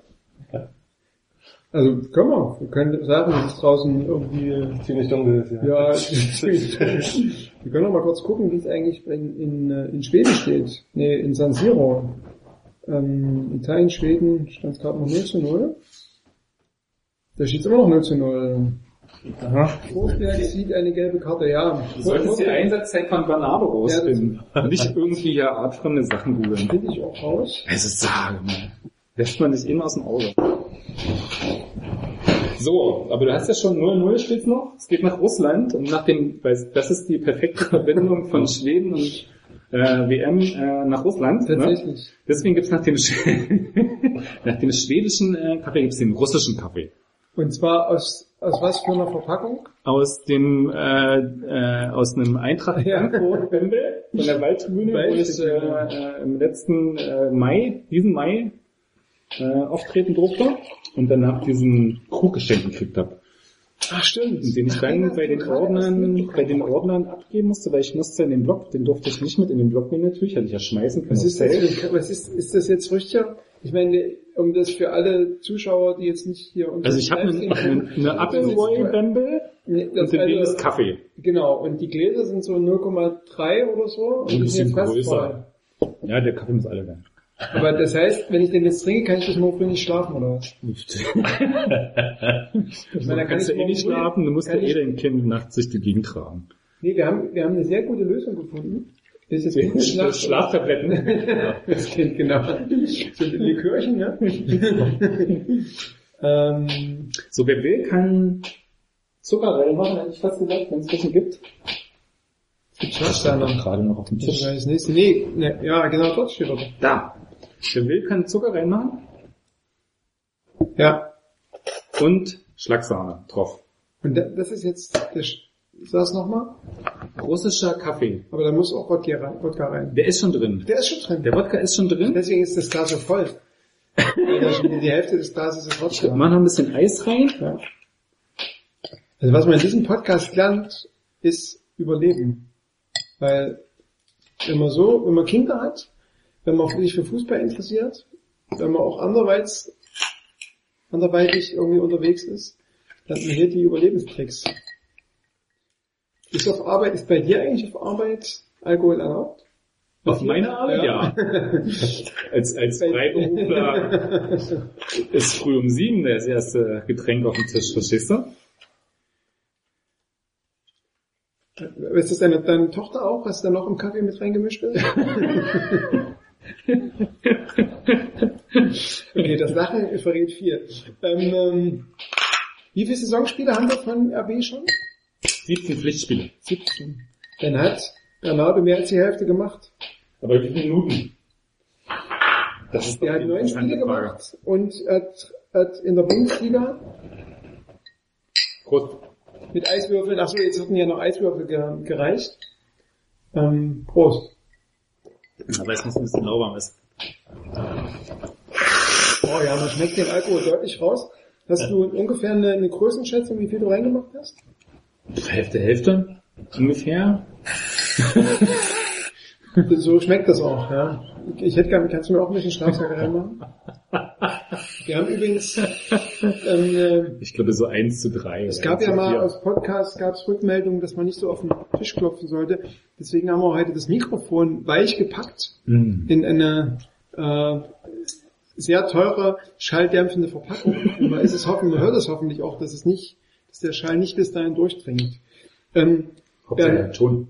Bernardo hat unfassbare drei Spiele durchgespielt. Also er hat insgesamt neun Spiele in der Saison gehabt. Mhm. Und davon hat er dreimal in der Bundesliga, nämlich Dortmund, Stuttgart und Gladbach durchgespielt und wurde zweimal eingewechselt für sieben Minuten und einer Minute und einmal wurde er 59 Minuten ausgewechselt. Und gegen Bayern und Hannover hat er nicht im Kader gestanden. Dafür hat er im DFB-Pokal einmal gespielt und im Champions League zweimal. Insgesamt Minuten. 546. Für neun Spieler, naja. Von, das sind 19, 17 mal 9. Kannst du 90, kannst du mal ausrechnen. 900, 630.500, ein Drittel hat er gespielt. Aber wir haben ja, sind ja auch so viele Leute da. Also es ist dafür, Das dass einfach nur er, gerecht. also es ist dafür, dass er gut spielt, für mich überraschend wenig. Also ich habe den schon öfters mal erwartet, wo ich so dachte, so, wow, warum sitzt er schon wieder auf der Bank? Seltsam. Ja, es ist, also gerade so ein Stellungsspiel defensiv finde ich überragend in vielen Szenen und da erinnere ich mich auch so im Zweikampfverhalten, erinnere ich mich an einige Szenen, muss man ja auch über Klostermann reden, wo er sich halt einfach viel zu leicht vom Gegner da ja, ausspielen lässt, äh, der Gegner zu leicht vorbeikommt. Ja, der ist wieder so ein bisschen in seiner ersten Zweitligasaison gelandet, wo er so zweikampftechnisch, wo es wo es ja den Versuch gab, so ihn als Innenverteidiger aufzustellen. Und dass er daran scheiterte, dass so sein Zweikampfverhalten einfach nicht, nicht ausgereicht hat. Und dann haben sie ihn halt außen hingestellt, wo es nicht ganz so auffällt, wo er mit Geschwindigkeit noch ein paar Sachen lösen kann. Aber man merkt jetzt doch wieder ganz schön, dass so zweikampftechnisch doch noch so einiges, da hat er schon noch Luft nach oben ganz schön, ne? Also jetzt interessant, weil ähm, ich erinnere mich an das Olympiaturnier, also dass ihr euch ja möglicherweise auch erinnert. Und da wurde er quasi als ähm, äh, baldiger Lahmersatz auf der Außenbahn schon bei Twitter und sowas äh, gesehen. Ja. Er hat, nee, also muss auch wirklich sein, ich fand, er hat wirklich, er hat ein gutes Turnier gespielt, ne? So, also auch sehr sicher und auch in, seinen, in den Vorwärtsbewegungen und der Aber das Schnelligkeit war und auch so. so 23 Turnier, ne, mit entsprechender Zweikampfführung. Das wollte ich jetzt noch, ich wollte jetzt ein Komma setzen und dann den, den Nebensatz, ähm, das stimmt. Trotzdem musst du, äh, äh, trotzdem hat er da auch eine Ausstrahlung gehabt, als er jetzt hatte. Denn siehst doch mal, also, also wenn ich Fotos mache, dann gucke ich mir meistens die Fotos nach dem Spiel nochmal an. Und wenn ich dann allein seine Gesichtsgestik, also äh, wenn ich mir seine Mimik anschaue oder so, dann sehe ich da immer mal eine Unsicherheit drin, ne? So, oder auch wie er quasi dem, dem Gegner entgegentritt, ne? So, und das ist nicht so, die Körpersprache ist nicht so mutmachend. Ne? Ich habe für die sensible Zuhörer müssen jetzt weghören. Oh. Ich habe das mit Klostermann-Hype eigentlich nie verstanden. Ich fand, ich fand ihn tatsächlich einen guten Zweitliga-Außenverteidiger. Dann war er ein Jahr verletzt und irgendwie kam er dann schon zurück. Ich glaube, in irgendeiner Zeitung war es die Bild. Ich weiß nicht, hieß es dann schon wieder, ja, ich möchte Richtung Nationalmannschaft und so. Ich mir gedacht habe, fast das komplette Bundesliga-Jahr verpasst. Er spielt jetzt nicht schlechter, als ich es erwartet habe. Hm. Und auch schon der zu Zweitliga-Zeit fand ich ihn nicht überragend. Denn ich glaube, die, der Hauptkritikpunkt war seine Offensive, dass er da eigentlich kaum was eingebracht hatte und trotzdem defensiv. aber das ging vorher.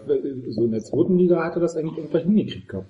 Ja, dann irgendwann Richtung Grundlinie zu laufen, das dann halt reinzupassen. Aber das waren halt auch, also ich fand es erstens nicht überragend und zweitens hattest du halt auch da die Gegner gehabt, die meistens tief, also tiefer standen, wo du viel und das ist auf Bundesliga nochmal ein anderes Niveau geworden. Ich kann mich aber auch in der Rückrunde zweite Liga unter Rangnick sowieso an kaum gute Spiele erinnern. Und da war auch Klostermann nicht der, der, wo ich gesagt habe, er hat regelmäßig brilliert. Also die Erwartungshaltung, die daher kam mit Klostermanns Comeback, war für mich ziemlich unverständlich. Hm. Und da muss ich auch sagen, wenn das jetzt bis zum Ende der Saison wieder passables Spiel wird, dann wäre ich schon zufrieden an seiner Stelle. Es war eine ernsthafte Verletzung, aber lange draußen, das Niveau kennt er nicht. Ja, ja, das musste man mitbedenken. Ich glaube, so dieser Hype ist natürlich, schon so dieses Olympiaturnier, was natürlich, wo danach klar war, okay, der ist der nächste Nationalmannschaftsaußenverteidiger. Das war ja damals einfach so. Wenn er sich nicht verletzt hätte, wäre er beim nächsten Mal Länderspiele sicherlich eingeladen worden. Ähm, und dann hat er das erste Spiel gegen Dortmund, das hat er ja gemacht, das erste Heimspiel, 90 Minuten, da hat er extrem gut gespielt. Ja. Und da war er irgendwie schon einer der Besten. Und dann hast du halt, das ist halt so die letzte Erinnerung, ne? Das, Dann verletzt er sich ein Jahr, klar, musst du irgendwie bedenken. Aber ich finde es halt schon, Aber ich, ich glaube, was sich trotz Verletzung und allem, was man ja da irgendwie, auch was auch so nachvollziehbar ist, dass er dann Zeit kostet, etc. Er hat extrem viele Spiele bis jetzt gemacht. Also das Ja. ist jetzt nicht so, dass er irgendwie, dass er jetzt wenig Spielpraxis hätte seit seiner Verletzung. Der macht schon viel, spielt U21 Nationalmannschaft, also hat relativ viele Spiele. Ähm, was ich so erstaunlich finde, ist, dass er sich so wenig zutraut, dass man so immer das Gefühl hat, dass er irgendwie in seinem Offensivspiel immer zurückzieht. Also so ganz oft Situationen hat, wo eigentlich vor ihm der Raum offen ist und er den Weg aber nicht macht. Das kann natürlich auch taktische Vorgabe sein, vielleicht darf er so einfach nicht da irgendwie so die Linie runterziehen.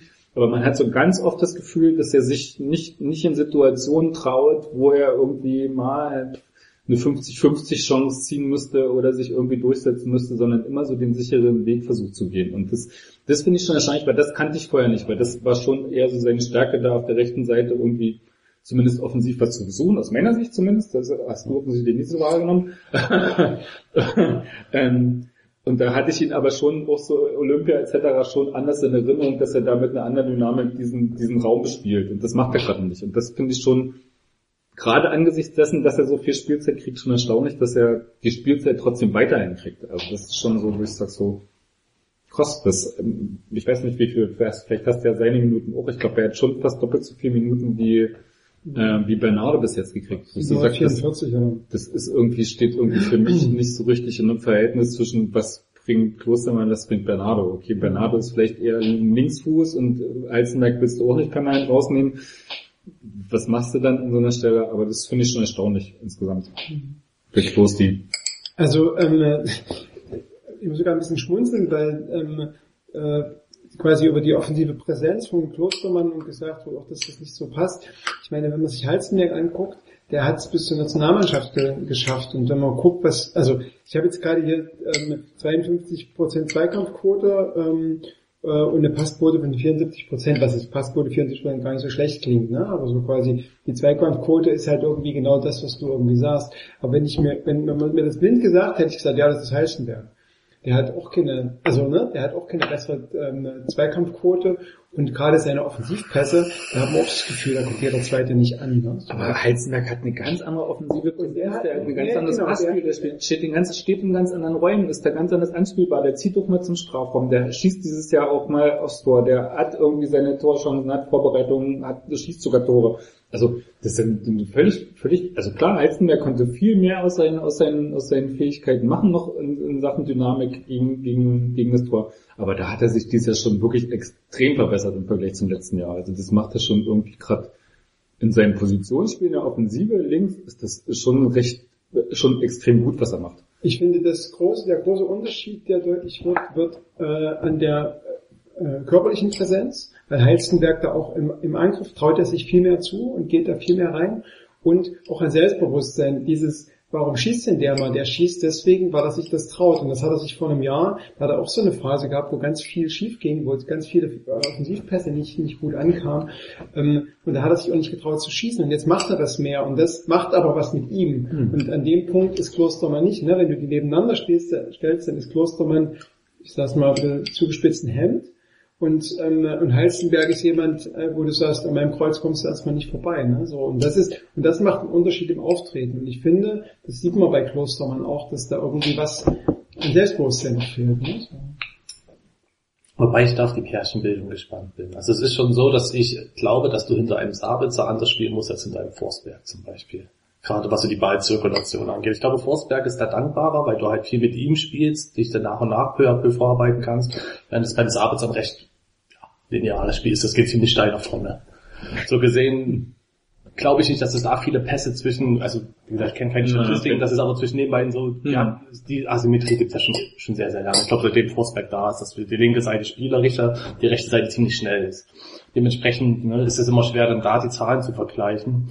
Aber es war bei Heizenberg, kann ich mich erinnern, Ende letzter Saison habe ich mir gedacht, wir brauchen einen neuen Linksverteidiger. Ja, er war auch ganz schlecht in letzter Saison. Das hat er dann irgendwann war- noch auf der Bank gesessen, gesessen deswegen. Genau, da habe ich mir das schon gedacht, das ist ein neuer Linksverteidiger. So gesehen bin ich absolut positiv überrascht von ihm, aber er hat halt auch da tatsächlich, glaube ich, Forsberg passt sehr gut dazu. Ich Mhm. kann mich jetzt an das äh, Dortmund-Spiel, an die Rolle von Heizenberg nicht mehr so gut erinnern, aber da war ja Puma vor ihm, auf der linken Seite.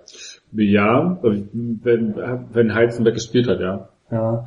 Da kann ich mich, das wäre jetzt zum Beispiel, wenn ich das öfter sehen würde, dann wäre das zum Beispiel mal eine interessante äh, Pärchenbildung, wie das dann aussieht. Also ich glaube, mit Bruma ist es anders zu spielen als mit äh, mit Forsberg. Dementsprechend kann dann seine Rolle ähnlich sein wie Klostermann, Mhm. halt einfach nur zu hinterlaufen oder einfach nur in die Tiefe zu gehen, anstatt halt dieses Kombinationsspiel, das sich da immer anzubieten. Das ist da, Okay, aber dann hast du immer noch die Rolle, irgendwie tief zu gehen. Das macht der Klostermann gerade das nicht. ist richtig. Das ist also, Heizenberg spielt eine sehr, sehr gute Saison. Ich glaube, ein Also gerade hier beim, um dazwischen nochmal, Hm. gerade beim Hannover-Spiel hast du ja diese, diese, diese Situation, dass die so mit ihrem 5-2-3, dass sie da so eine relativ viel Platz hatten, so zu neben den Sechsern. Wo Sabitzer ab und zu mal so Räume hatte, wo er den Ball hatte. Und sich da so eine Anspielstation Klostermann, der da so präsent ist, der auch mal tief geht, den du irgendwie anspielen kannst, total gut gemacht hättest, weil diese Räume ja da waren, da irgendwie, weil Sabitzer in den Raum den Ball hatte und wenn er einen Partner gehabt hätte, mit dem er zusammenspielen kann, den er mal anspielen kann, das total super funktioniert hätte, weil das war die Seite, wo der Ball, wenn dann hinging. So, und der war aber einfach nicht da. Das, das, fehlt einfach. Ja, es, ist, es ist tatsächlich so. Es ist auch so, die, das meiste, was ich von, von, von Klostermann offensiv in Erinnerung habe, ist, dass er ziemlich offensichtlich versucht, da zu hinterlaufen. Aber das schon quasi mit, mit, mit Ansage und Signal groß drauf, ich hinterlaufe jetzt und alle ihm aber auch angucken dabei, wie er hinterläuft. Und dass es dann halt so offensichtlich ist, wenn dann der hohe Ball kommt, wenn er denn dann ankommt, dass er dann halt relativ leicht verteidigt wird. Ja, das ist dann so, das ist das, was ich offensiv habe, aber ins Dribbling oder ähnliches. Aber da, fairerweise muss ich ja sagen, auch Bernardo im Offensivspiel, dass das Absolut. ja, nichts ist, ja. Aber am lustigsten ist immer noch, wenn Ilsanker Rechtsverteidiger steht und dann die Linie entlang pest und Das, ja. Flanke einsetzt. Das ist immer großartig, das kann ich gut leiden. Naja, vielleicht muss er das auch noch öfters spielen. Ne? Nee, das mag ich. Und Wobei- der wirft sich dann aber auch immer so in seine Aufgabe so rein. Und dann siehst du, das ist jetzt nicht seins, da irgendwie Flankenlauf und so, Ilsanker. Und dann wirft er sich aber auch mal mit so einer Inbrunst in die Aufgabe. Das ist so wirklich dann wie so kindliche Freude. Man sieht Ilsanka, man- ich finde auch, man hat Ilsanka angesehen, wo er richtig frustriert war, dass er so wenig gespielt hat. Wo er dann ausge oder wo er halt dann äh, auf der Bank saß oder so, wenn man da drauf, er war wirklich frustriert, er hat das wirklich genervt. Hm. Und ja, Das hat sich übrigens letztens gezeigt, der war ähm, bei dem Hannover-Spiel, war ja nicht im Kader und hat quasi so eine sehr auffällige ähm, äh, schwarz-weiß karierte Jacke an. So. Und der war echt angepisst, denn du stehst ja da als Fotograf oder wir Fotografen stehen da ja unten und ähm, gucken halt, was wir für Schnappschüsse kriegen. Den rote, rote Anzug von Keter kam nicht nochmal raus, aber halt, ähm, ähm, Ilzanker mit dieser karierten Jacke. Und der hat sich wirklich mit jedem Fotografen angelegt, weil er nicht fotografiert wollte. Und du denkst, ja, dann zieh doch was anderes an, dann zieh doch irgendwie eine schwarze Gore-Tex-Jacke an und mach dich nicht so auffällig. Dann hätte er nicht fotografiert. Ja, aber das ist ja nicht so auffällig, aber dieses Schachbrettmuster oder dieses komische österreichische äh, ne, Zickzackmuster, was er da hatte oder so, das hat ja geradezu eingeladen, ihn da zu fotografieren. Aber da habe ich auch gedacht, weil der ja immer so, der lief ja interessanterweise, lief er dann im Stadion noch hier die, die besten Jump Hits ausgesucht von Stefan Ilsanker. Der war auch noch vom Sky-Mikrofon und allem. genau, der auch noch Mikrofon und so. Und da dachte ich mir so, da hat man ihn wirklich angemerkt, weil er ja sonst eher so ein bisschen, ne, so, das ein bisschen wegzulächeln oder so, aber da war er wirklich angepisst, dass er nicht, ja, dass er nicht spielen durfte und dass er ähm, äh, äh, sich sogar mit einem Fotografen anlegt. Was ich auch Der tatsächlich, Spiel durfte, der ist ja verletzt gewesen. ja, ne, aber dass er halt nicht Aber es wurde ihm quasi sein Lieblingsspielzeug genommen. genau. Ich weiß gar nicht, Vom gebrochenen C. Der gebrochene Zeh, das war ja heute immer noch mein Thema, ne? Das, also ich Immer weiß gar nicht, ich hab's heute nur, hab's heute nur irgendwo bei RB Live überflogen. Ja, Das RB ist Live. RB Live. ja. Großartig. Ich gebe dir den Zehner, gebe ich dir nachher.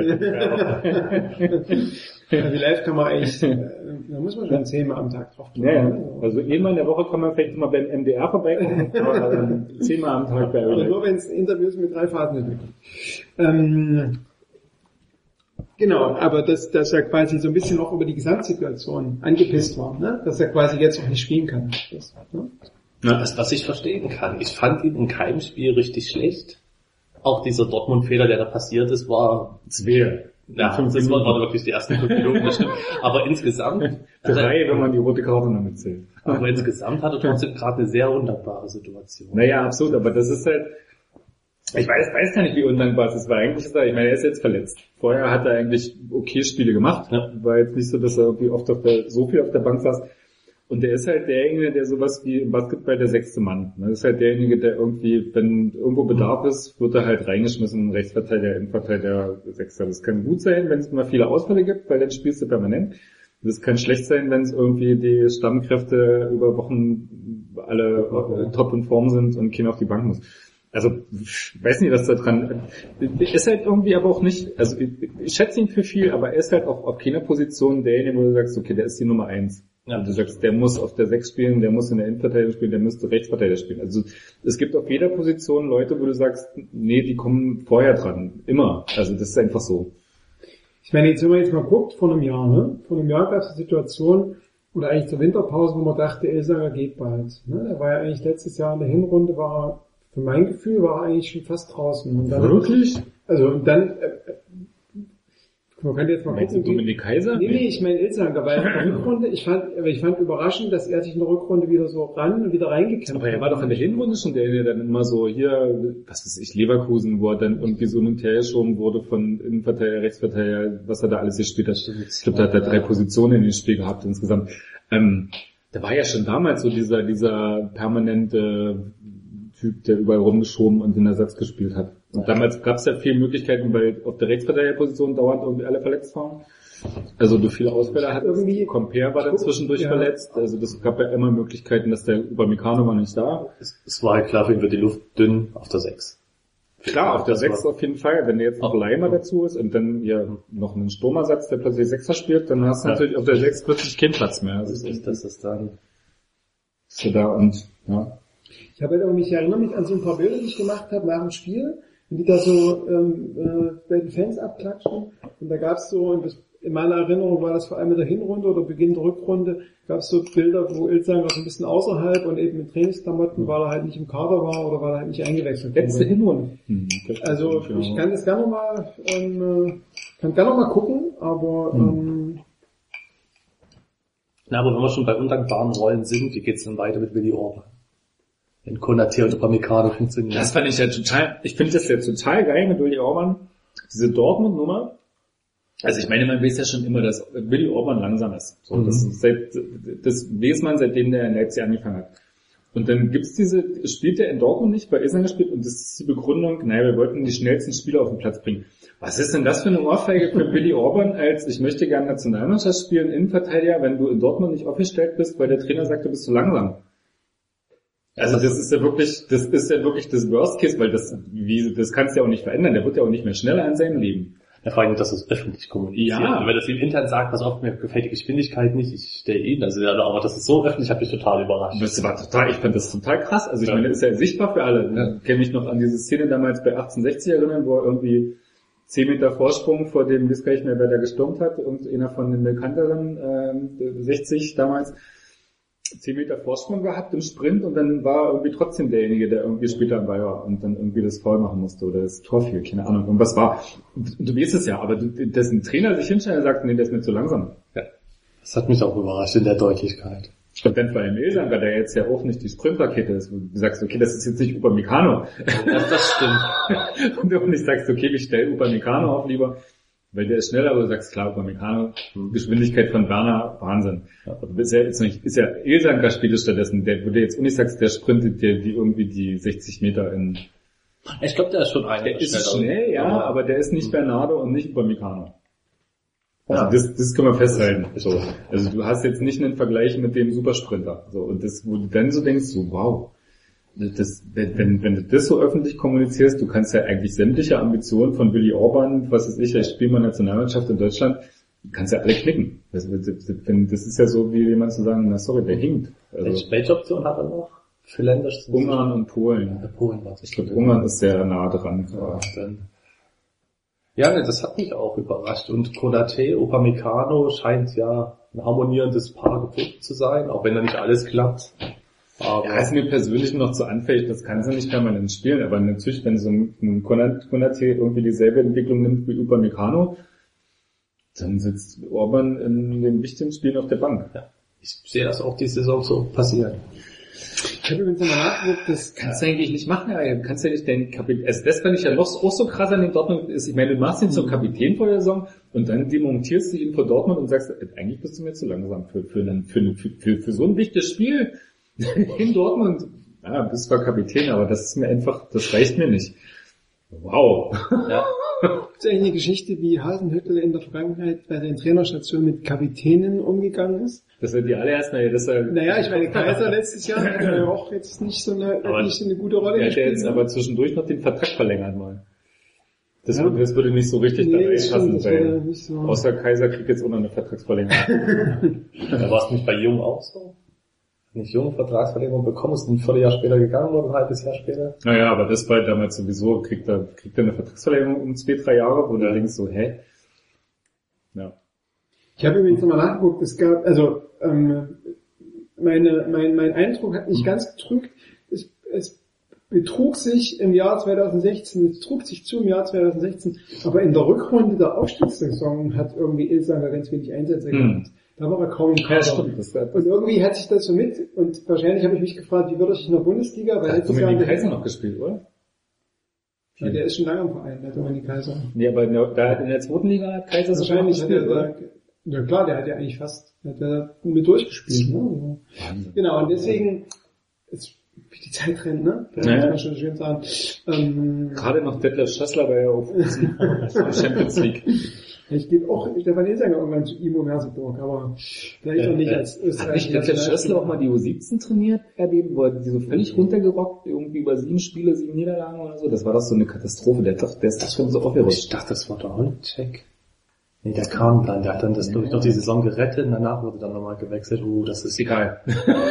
Das ist ja wirklich schon von einer halben Vereinsleben gewesen. Ja. Ja, nee, aber ich sehe es auf jeden Fall für Willi Orban, sehe ich die Luft dünner werden, auch weil sich Konate gut macht, auch weil er mit dem Ball, ich glaube, er wird auch noch mehr zeigen in relativ kurzer Zeit. Und das jetzt halt Hannover war halt das, womit man dann rechnen muss, wenn ein 18-Jähriger spielt, dass er Ja. sich nicht entscheiden kann, gehe ich zum Gegenspieler oder laufe ich beim Spieler weg, obwohl seine Entscheidung recht klar gegen den Gegenspieler zu laufen sein müsste in der Situation, aber das sind halt die Dinger, die er lernen muss. Na, ist halt keiner hinten da, der durchschiebt, ne, der dann irgendwie den zweiten übernimmt. Von daher bist du, weißt du nicht, was du machst. Richtig, aber in dem Augenblick wahrscheinlich, denke ich mal, ja, den Gegenspieler behindern, die Zeit schinden, dass du da vielleicht noch einer aufrückt, Mhm. der Upamecano schnell genug. Auf jeden Fall die Entscheidung, die er getroffen hat, war keine. Und das war dem Moment die schlechteste, ja. Das, damit muss man rechnen, aber wenn du zwei Spieler hast, die gutes Tempo haben, die grundsätzlich auch den Ball mal irgendwie nach vorne bringen, was ja auch nicht unbedingt Orbans erste Qualität ist, Na, ein Passspiel ist ja schon gut. Aber spielt er tiefe Pässe oder auch richtige Klar. Aufbaupässe? Das sind doch eher so meistens Na, der kann die flachen, flachen Bälle durch die Mitte, kann er schon besser spielen als Upamecano zumindest. Ja, mal schauen, wie sich das da entwickelt. Ich sehe auf jeden Also Fall Upamecano ist ja schon eher derjenige, der dann den Ball so links rüber zu Heizenberg und dann gucken, wie es weitergeht. Hm, das ist natürlich dann der Rollenverteilung auch recht. Meistens kommen ja auf rechts die längeren Bälle, auf links die kurzen. Hm.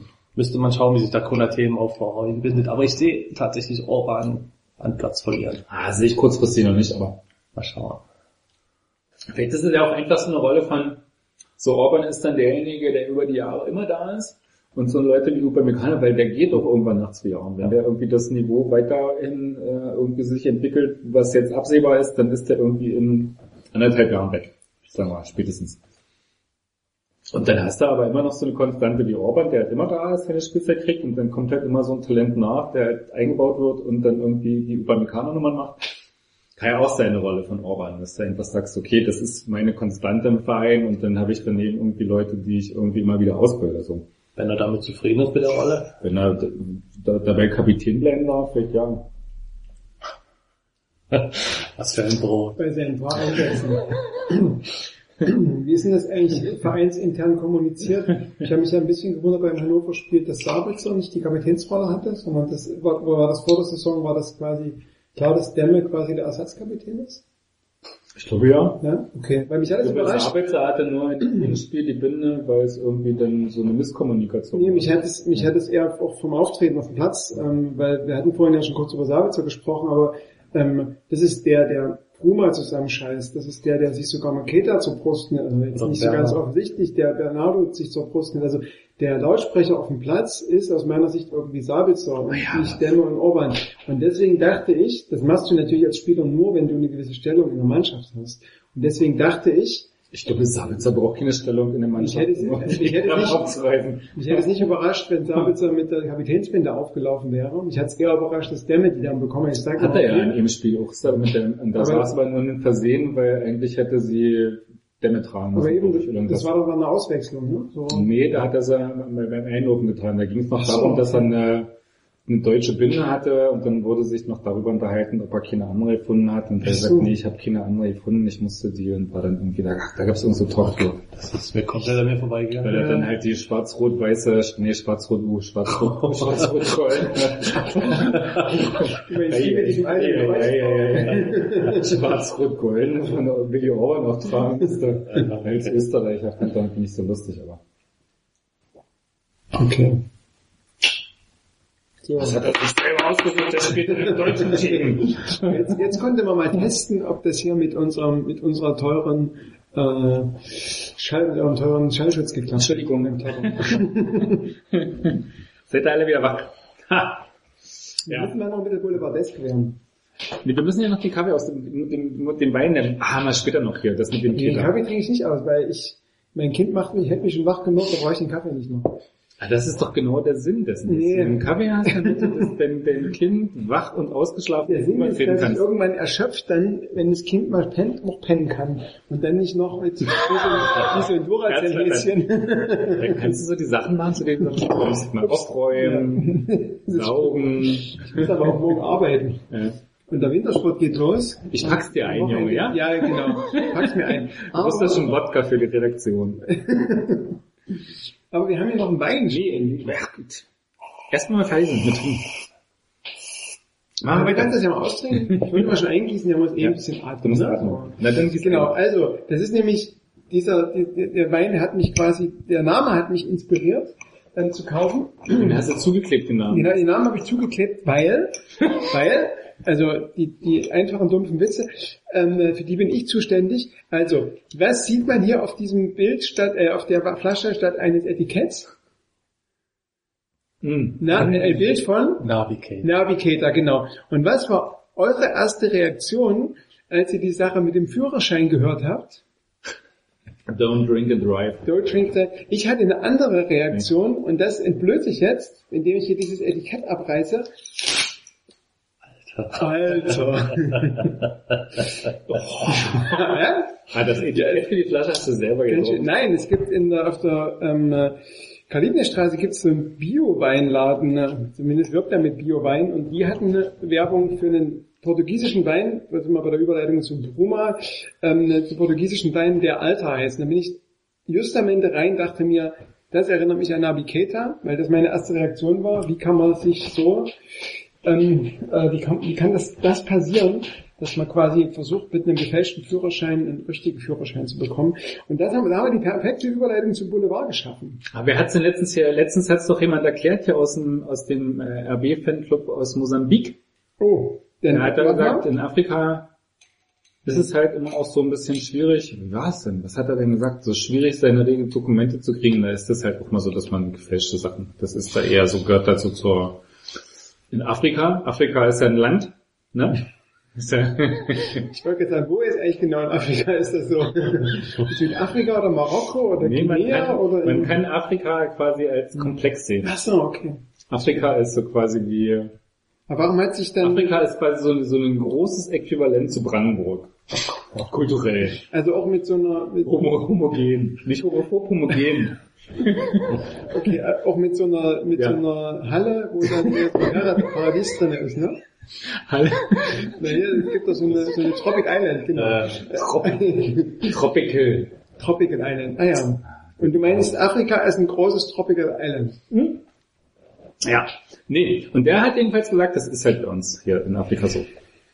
Das ist ein emigrierter Deutscher, der wohnt da seit 20, 25 Stimmt, Jahren. den Fanclub kenne ich, der hat auch Fanclub Mosambik, erster afrikanischer Fanclub. ja, der hat auch ein paar Follower bei, bei Twitter. Ja. Sind 50 ungefähr. Das ist nicht bloß er. Naja. Ist ja, Mosambik kommt. Mosambik. Ich habe ja noch früher an der Straße standen gerufen, DDR, Mosambik. Du? stimmt. Ich hab so viel gerufen zum 7. Oktober, ich weiß es nicht mehr. Nein, ich 10. Oktober ein Staatsbesuch. Ah ja. Von einem, wahrscheinlich Straße stand. Von einem von diesem Afrika, aus diesem afrikanischen Land. Ja, von einem Vertreter Afrikas. Genau. Stadt Mosambik. Okay.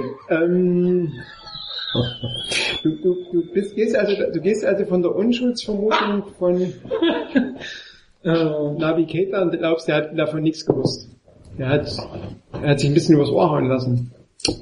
Und ist selbst davon ausgegangen, dass er einen, einen gültigen, äh, gültiges Dokument hat. Ich finde, es gibt so viele verwunderliche Sachen in der, in der Geschichte. Erstens, dass er irgendwie zur Führerscheinstelle geht alleine, wo er doch eine Agentur hat und die irgendwie alles für ihn machen und irgendwie einen Verein hat, der eigentlich so, was du brauchst Schuhe, dann hol mal dir. Mhm. Also das Navigator, Navigator sich früh um sieben denkt, ach, heute gehe ich mal zur Führerscheinstelle und zeigt denen meinen gefälschten Ausweis. Das finde ich schon seltsam, dass er irgendwie das alleine gemacht hat. Dass es dann niemand gibt von, zeig mal her, was hast du denn? Was ist denn dein Problem? Was brauchst du denn gerade? Ah, okay, gefälschter Ausweis, keine gute Idee, machen wir lieber, versuchen wir es lieber mal anders. und dann, dass er es auch tatsächlich zweimal versucht hat, das finde ich erstaunlich. So beim ersten, Das spricht schon dafür, dass er so ein bisschen lang geglaubt hat, dass es alles recht Das ist. spricht ein bisschen dafür, dass er so davon ausgeht, klar, wenn ich hier irgendwie muss ich, habe hab ich eingetragen hier in das Ding, das wird schon funktionieren.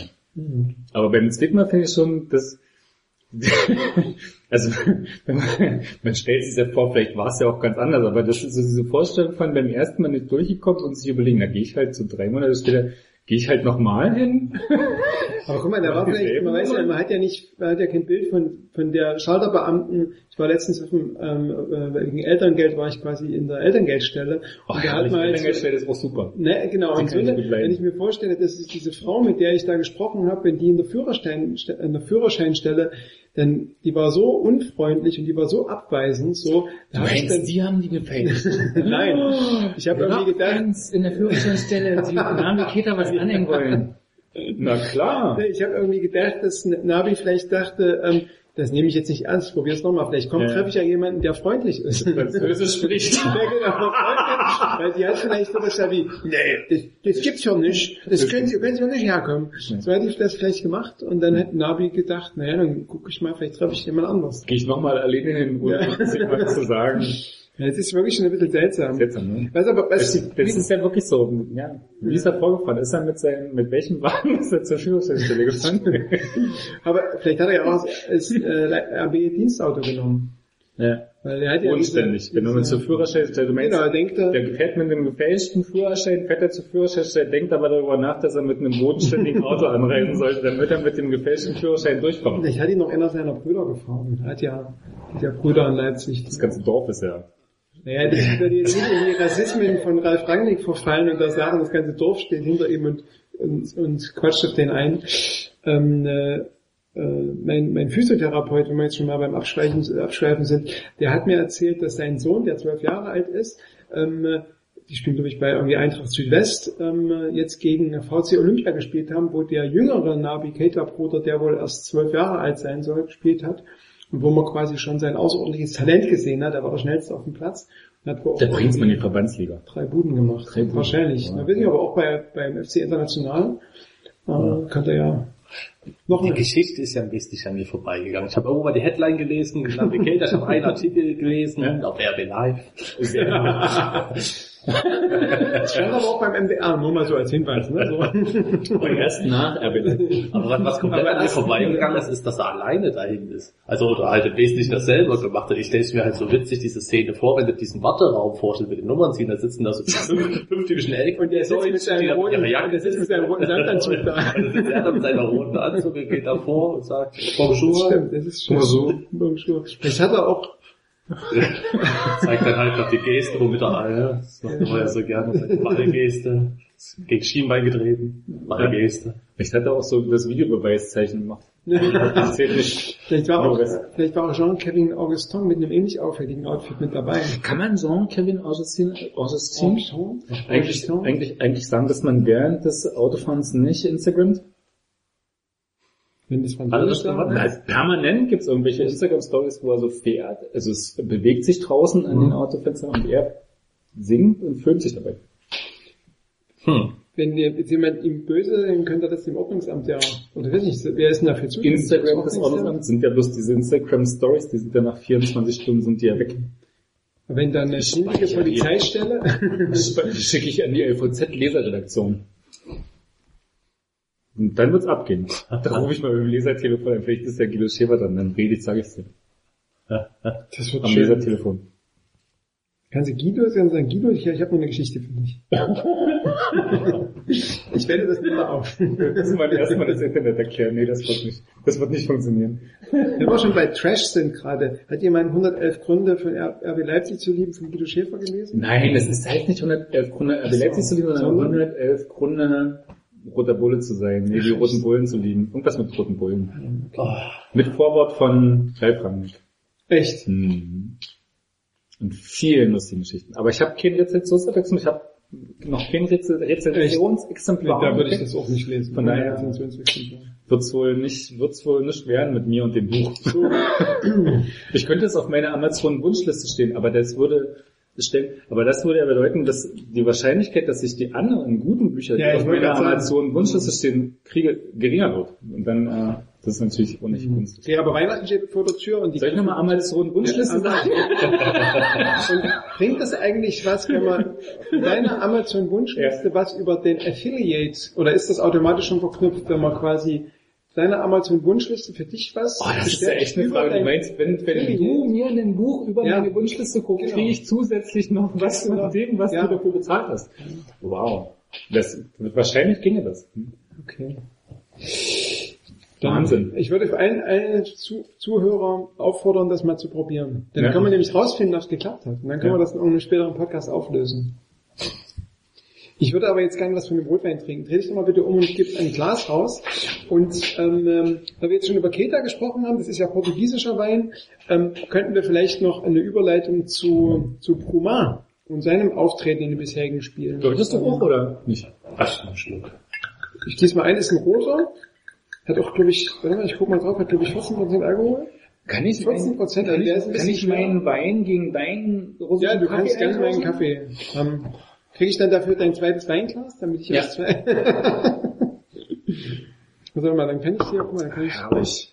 Wird gekaupelt. Ja, gekaubelt, so. Wer jetzt nicht abgeschaltet hat, ist wirklich ein harter Fan. ähm, guck mal, dann kann ich dir nämlich das geben. Der Führerschein. Führerschein Roma. Ich bin ja nicht, ich, ich, ich, bin, ich würde gerne Führerschein noch zeigen. Wir trinken Ach so, okay. jetzt auch Keterwein, ne? Hier, Keter, Keter. Warum war eigentlich Ja. das Keterzeichen? Ach, wegen Alter. Das ist ja- Deswegen, ne, nochmal. Ich finde ja, das, das Interessante daran finde ich ja, dass man das so, diese, diese Geschichte vereinzelt so, so schon recht, naja, ich sag mal runterkocht. Oder so ein bisschen so lapidar behandelt.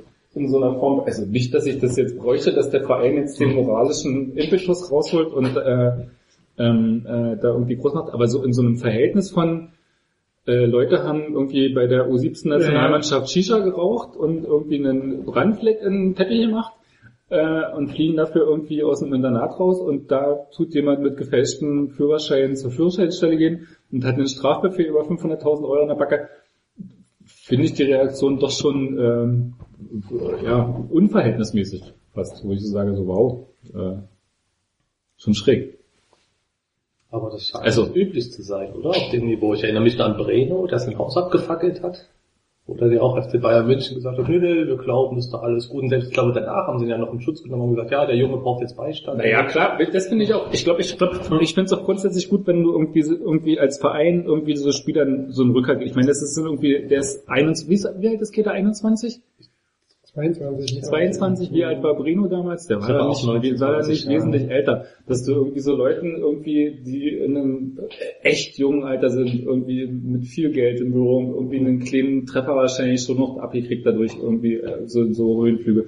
Dass du den Leuten, wenn die irgendwie Scheiße gebaut haben, irgendwie so ein bisschen auch ja, Hilfe gibst, irgendwie sich wieder aufzurichten, finde ich schon okay. Da habe ich jetzt irgendwie überhaupt kein Problem mit, irgendwie in so einer Situation zu sagen, okay, ähm, was ist passiert, wie kommst du da raus, was musst du als nächstes machen, wir helfen dir dabei, das finde ich schon irgendwie als Verein sinnig. Da fand ich damals diese Geschichte mit, ähm, mit, mit Schläger Karikari, mit Jeremy Karikari, wo Ja. der dann rausgeflogen ist sofort, als der sich da in der Disco geprügelt hat, schon, wo ich so dachte so, hm, hast du da als Verein nicht erstmal so eine Möglichkeit in dem ersten Schritt zu sagen, okay, was ist hier gerade passiert, was müssen wir machen, warum ist das passiert, wie können wir den irgendwie wieder dahin bringen, dass das irgendwie nicht wieder passiert. So. Und da hat der Zorniger gesagt, okay, das war einfach eine Situation, wo es keinen Weg mehr gab. Mhm. Wer weiß, was vorher schon alles passiert ist. Ähm, aber wo ich so dachte, wow, das ist schon eine ganz schön heavy Geschichte, den jetzt einfach auf die Straße zu setzen, wo du sagst, okay, dann musst du vielleicht auch mal irgendwie, was ist ich, deine pädagogische Rolle ausfüllen oder irgendwas.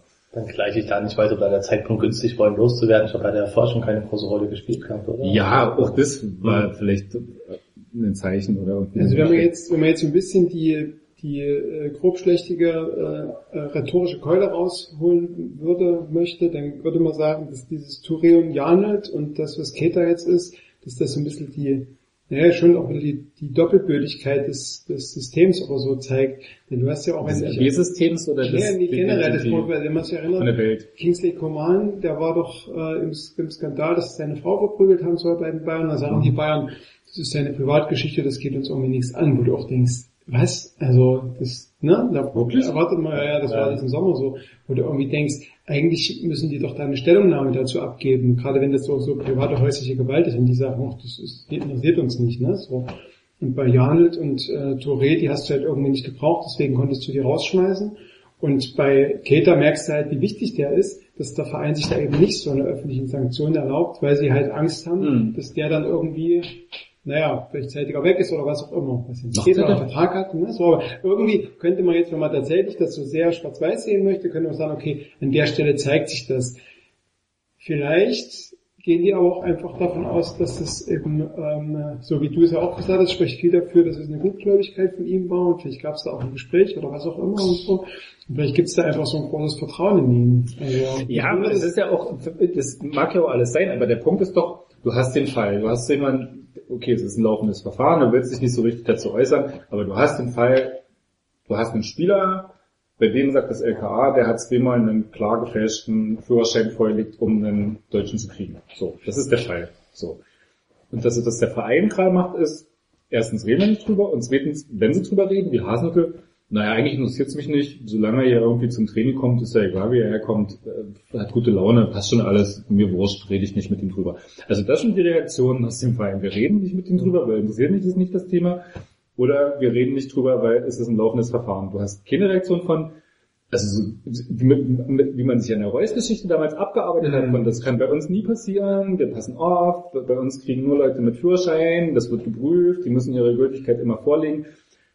Der ist irgendwie, wann ist das denn nach Österreich gekommen? 2015, 2014? Der jetzt irgendwie, der Rangnick hat den jetzt irgendwie seit dreieinhalb Jahren oder so am Wickel. Und äh, nach dreieinhalb Jahren fliegt dann irgendwie vielleicht auf, dass er keinen Führerschein hat. Oder ist offensichtlich klar, dass niemand geprüft hat, ob er einen Führerschein hat, weil sonst wüssten es alle. So. Also da gibt es ja offensichtlich irgendwie eine, eine völlige Diskrepanz zwischen, ähm, wie habe ich reagiert, als es das Problem bei anderen gab, nämlich Reus, und wie reagiere ich, wenn das Problem bei mir im eigenen Haus ist, nämlich Keter. So, also so eine Nullreaktion, nicht mal so eine Form von, ja, das geht natürlich nicht.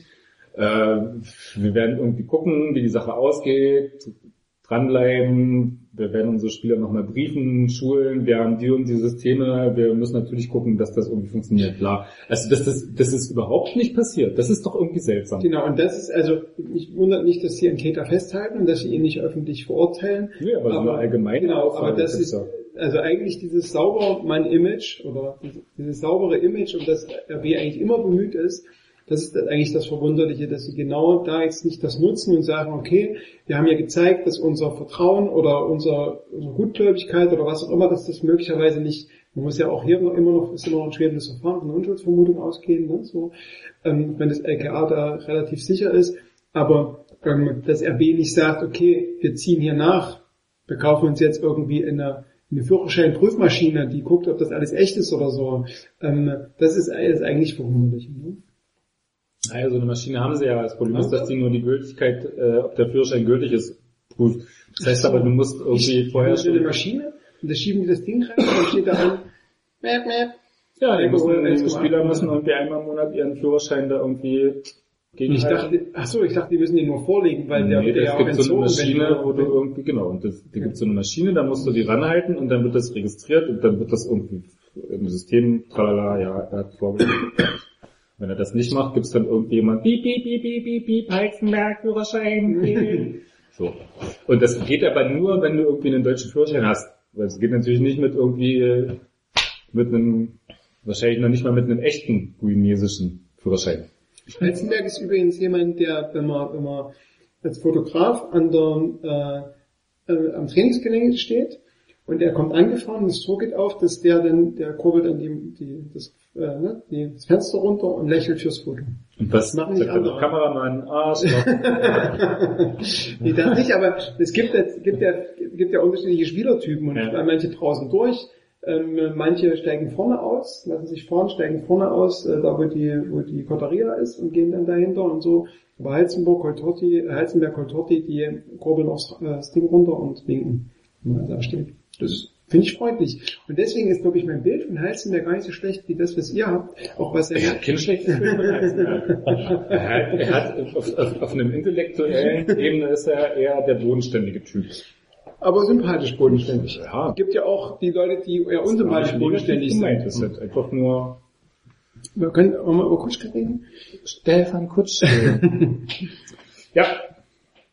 Nee, ja, Keter, Führerschein. Sind wir durch, oder? Spannend.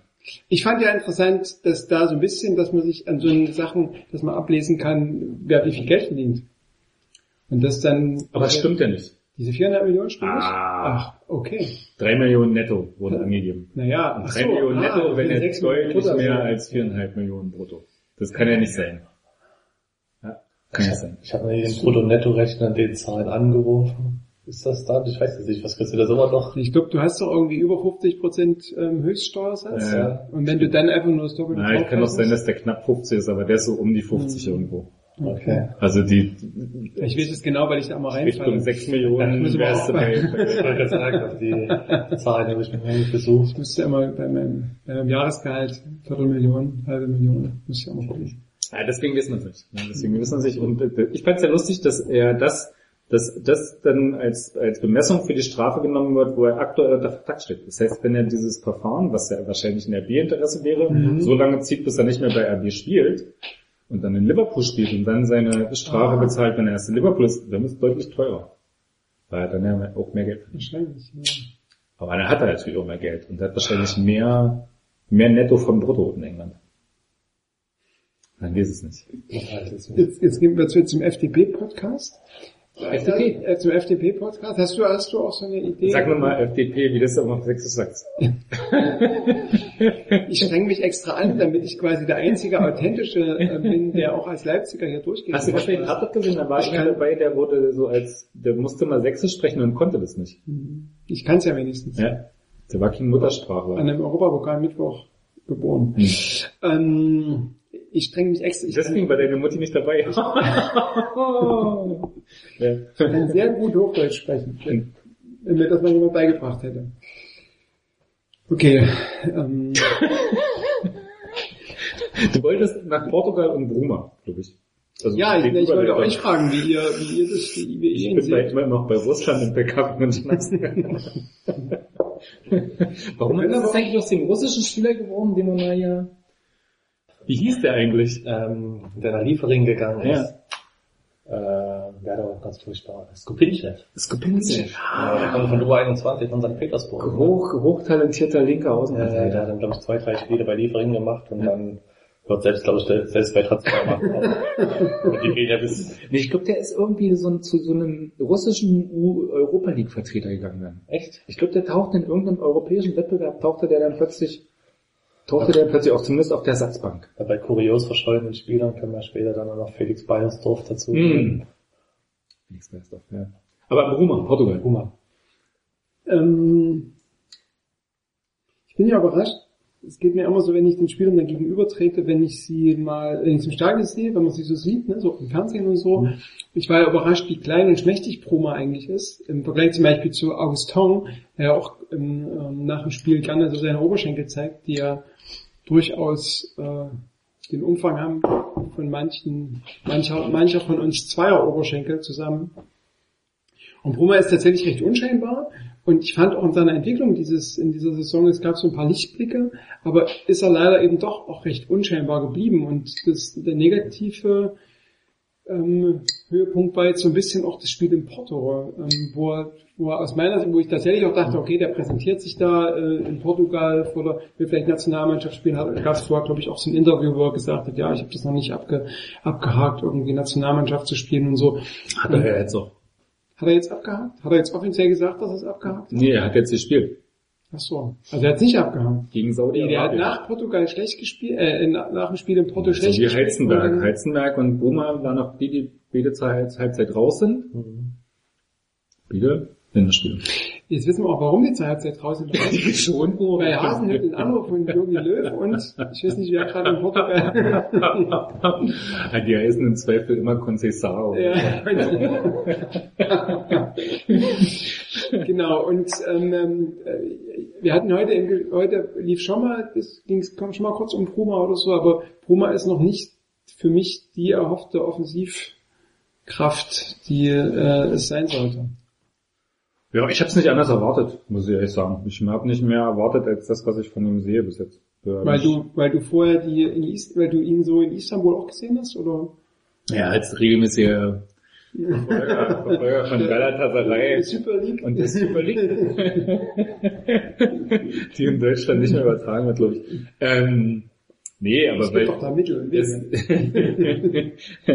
das, was ich von Bruma gesehen habe, ließ mich genau das erwarten, was man jetzt gekriegt hat. Er ist halt jemand, der auch mal dribbeln kann, wenn er gegen Teuer spielt zumindest. Ähm, aber ich, mir, mir hat von Anfang an, glaube ich, nicht so richtig eingeleuchtet, warum man denkt, dass der bei RB Leipzig ins System passt.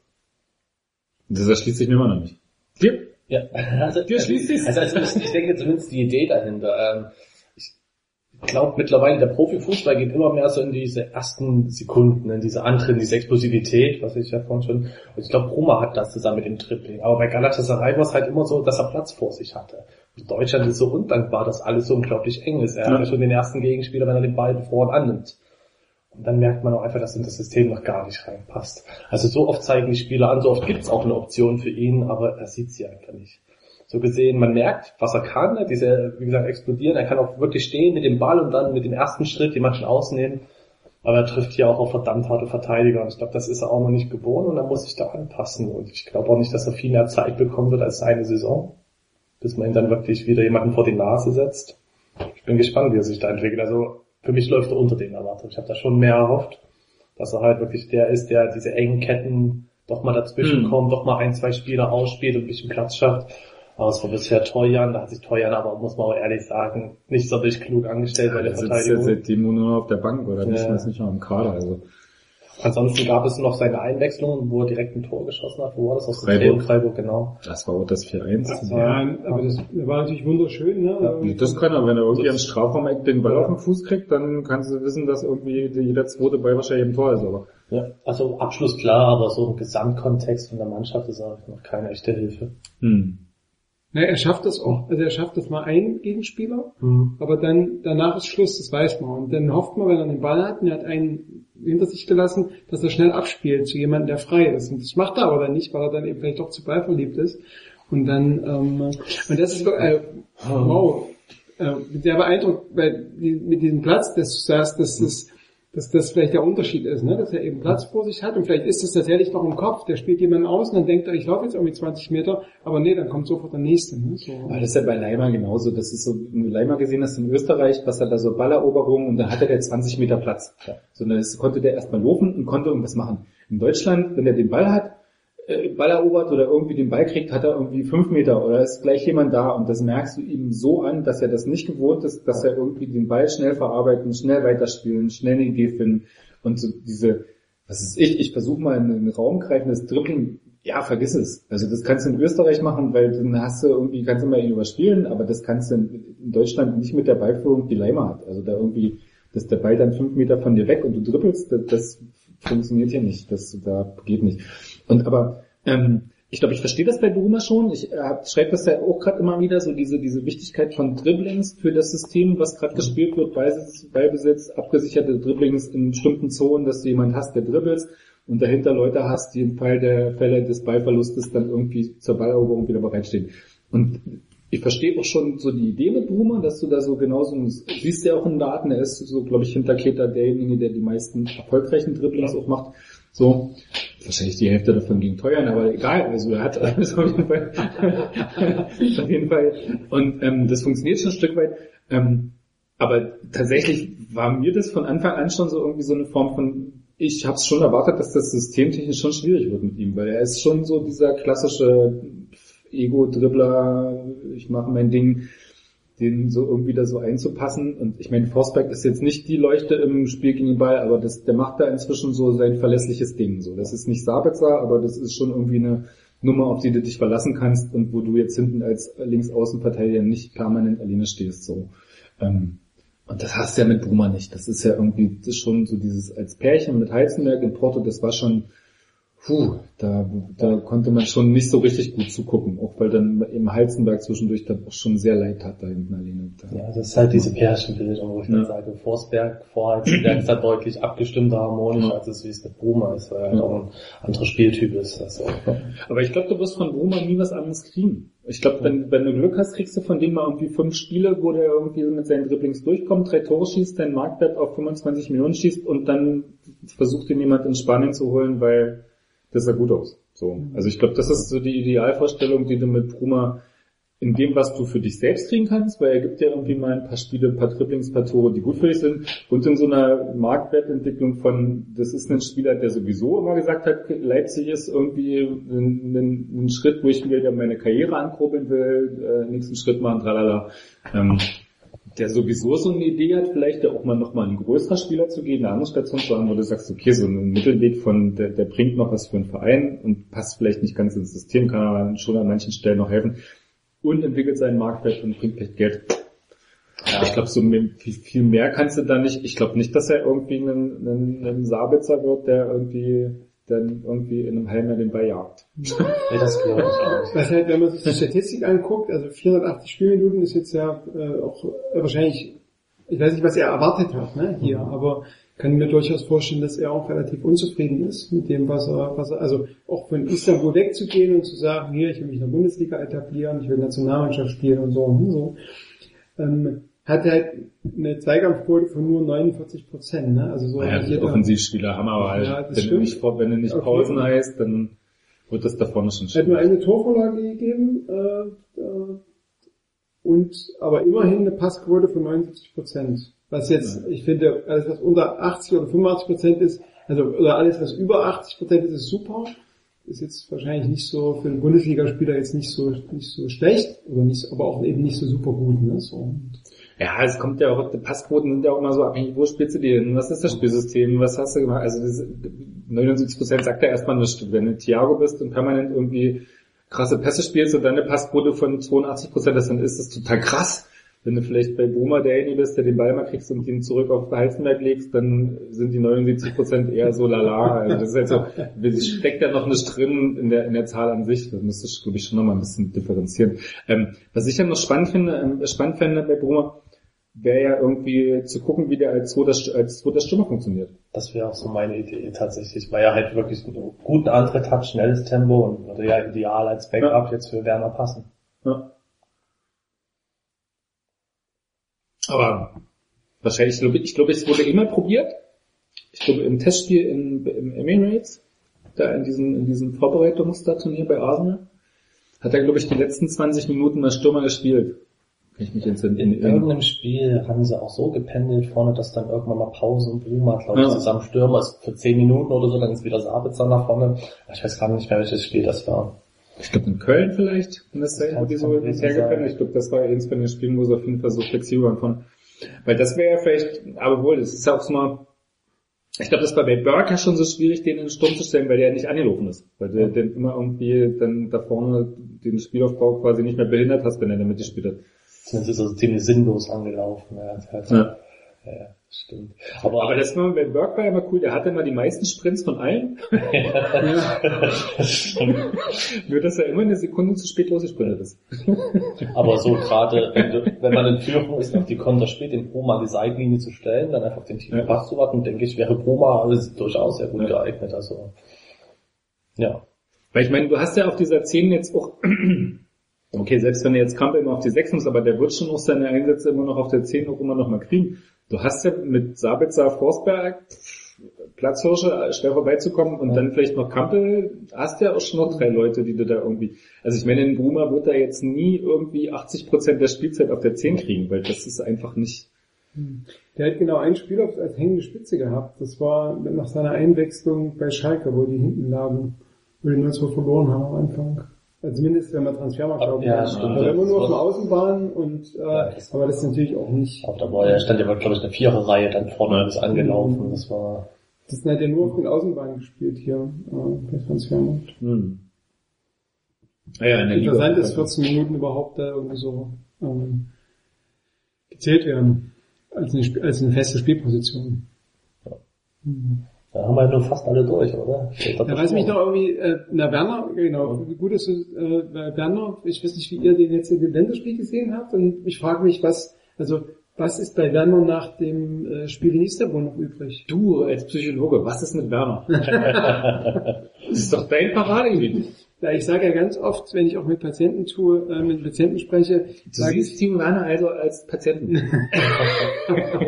ich habe mich schon gewundert, als wir uns heute hier zurecht gemacht haben, dass hier so eine Ohren sitzt, mit dem wir sitzen. Ich dachte, das muss halt wahrscheinlich irgendwas psychoanalytisch, assoziative Gesprächstechnik und so. Therapeutisches Aber Jetzt weiß ich das, ja, genau. Aber du sitzt halt, wir sitzen hier in diesen Sesseln und du sitzt so als der Analysierende uns in einem aufrechten Stuhl gegenüber. Ja, ich wollte ein patriarchales Ja, Setting, Setting bringen, gegen das du dich auflehnen kannst. Ich, ne, Damit du dich an deine Jugend erinnerst und dich gut fühlst.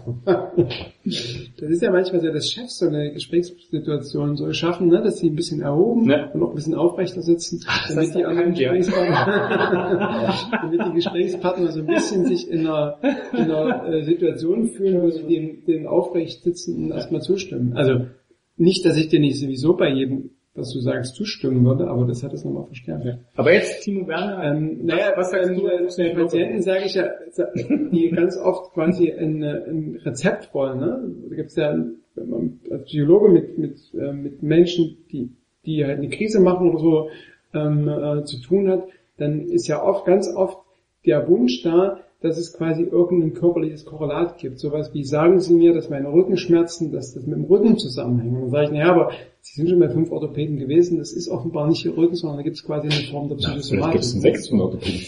Es gibt, äh, wenn man lange genug sucht, gibt es garantiert einen Orthopäden, der Rückenschmerz, ähm, äh, auch wenn es kein organisches Korrelat gibt, dann nicht als Depression, sondern als der Rücken. ja, ja. sondern dann als irgendwie eine Abnutzungserscheinung ähm, diagnostiziert. Ähm, ich, ähm, äh, also zum einen bin ich natürlich nicht, nicht nah genug an Timo Werner dran.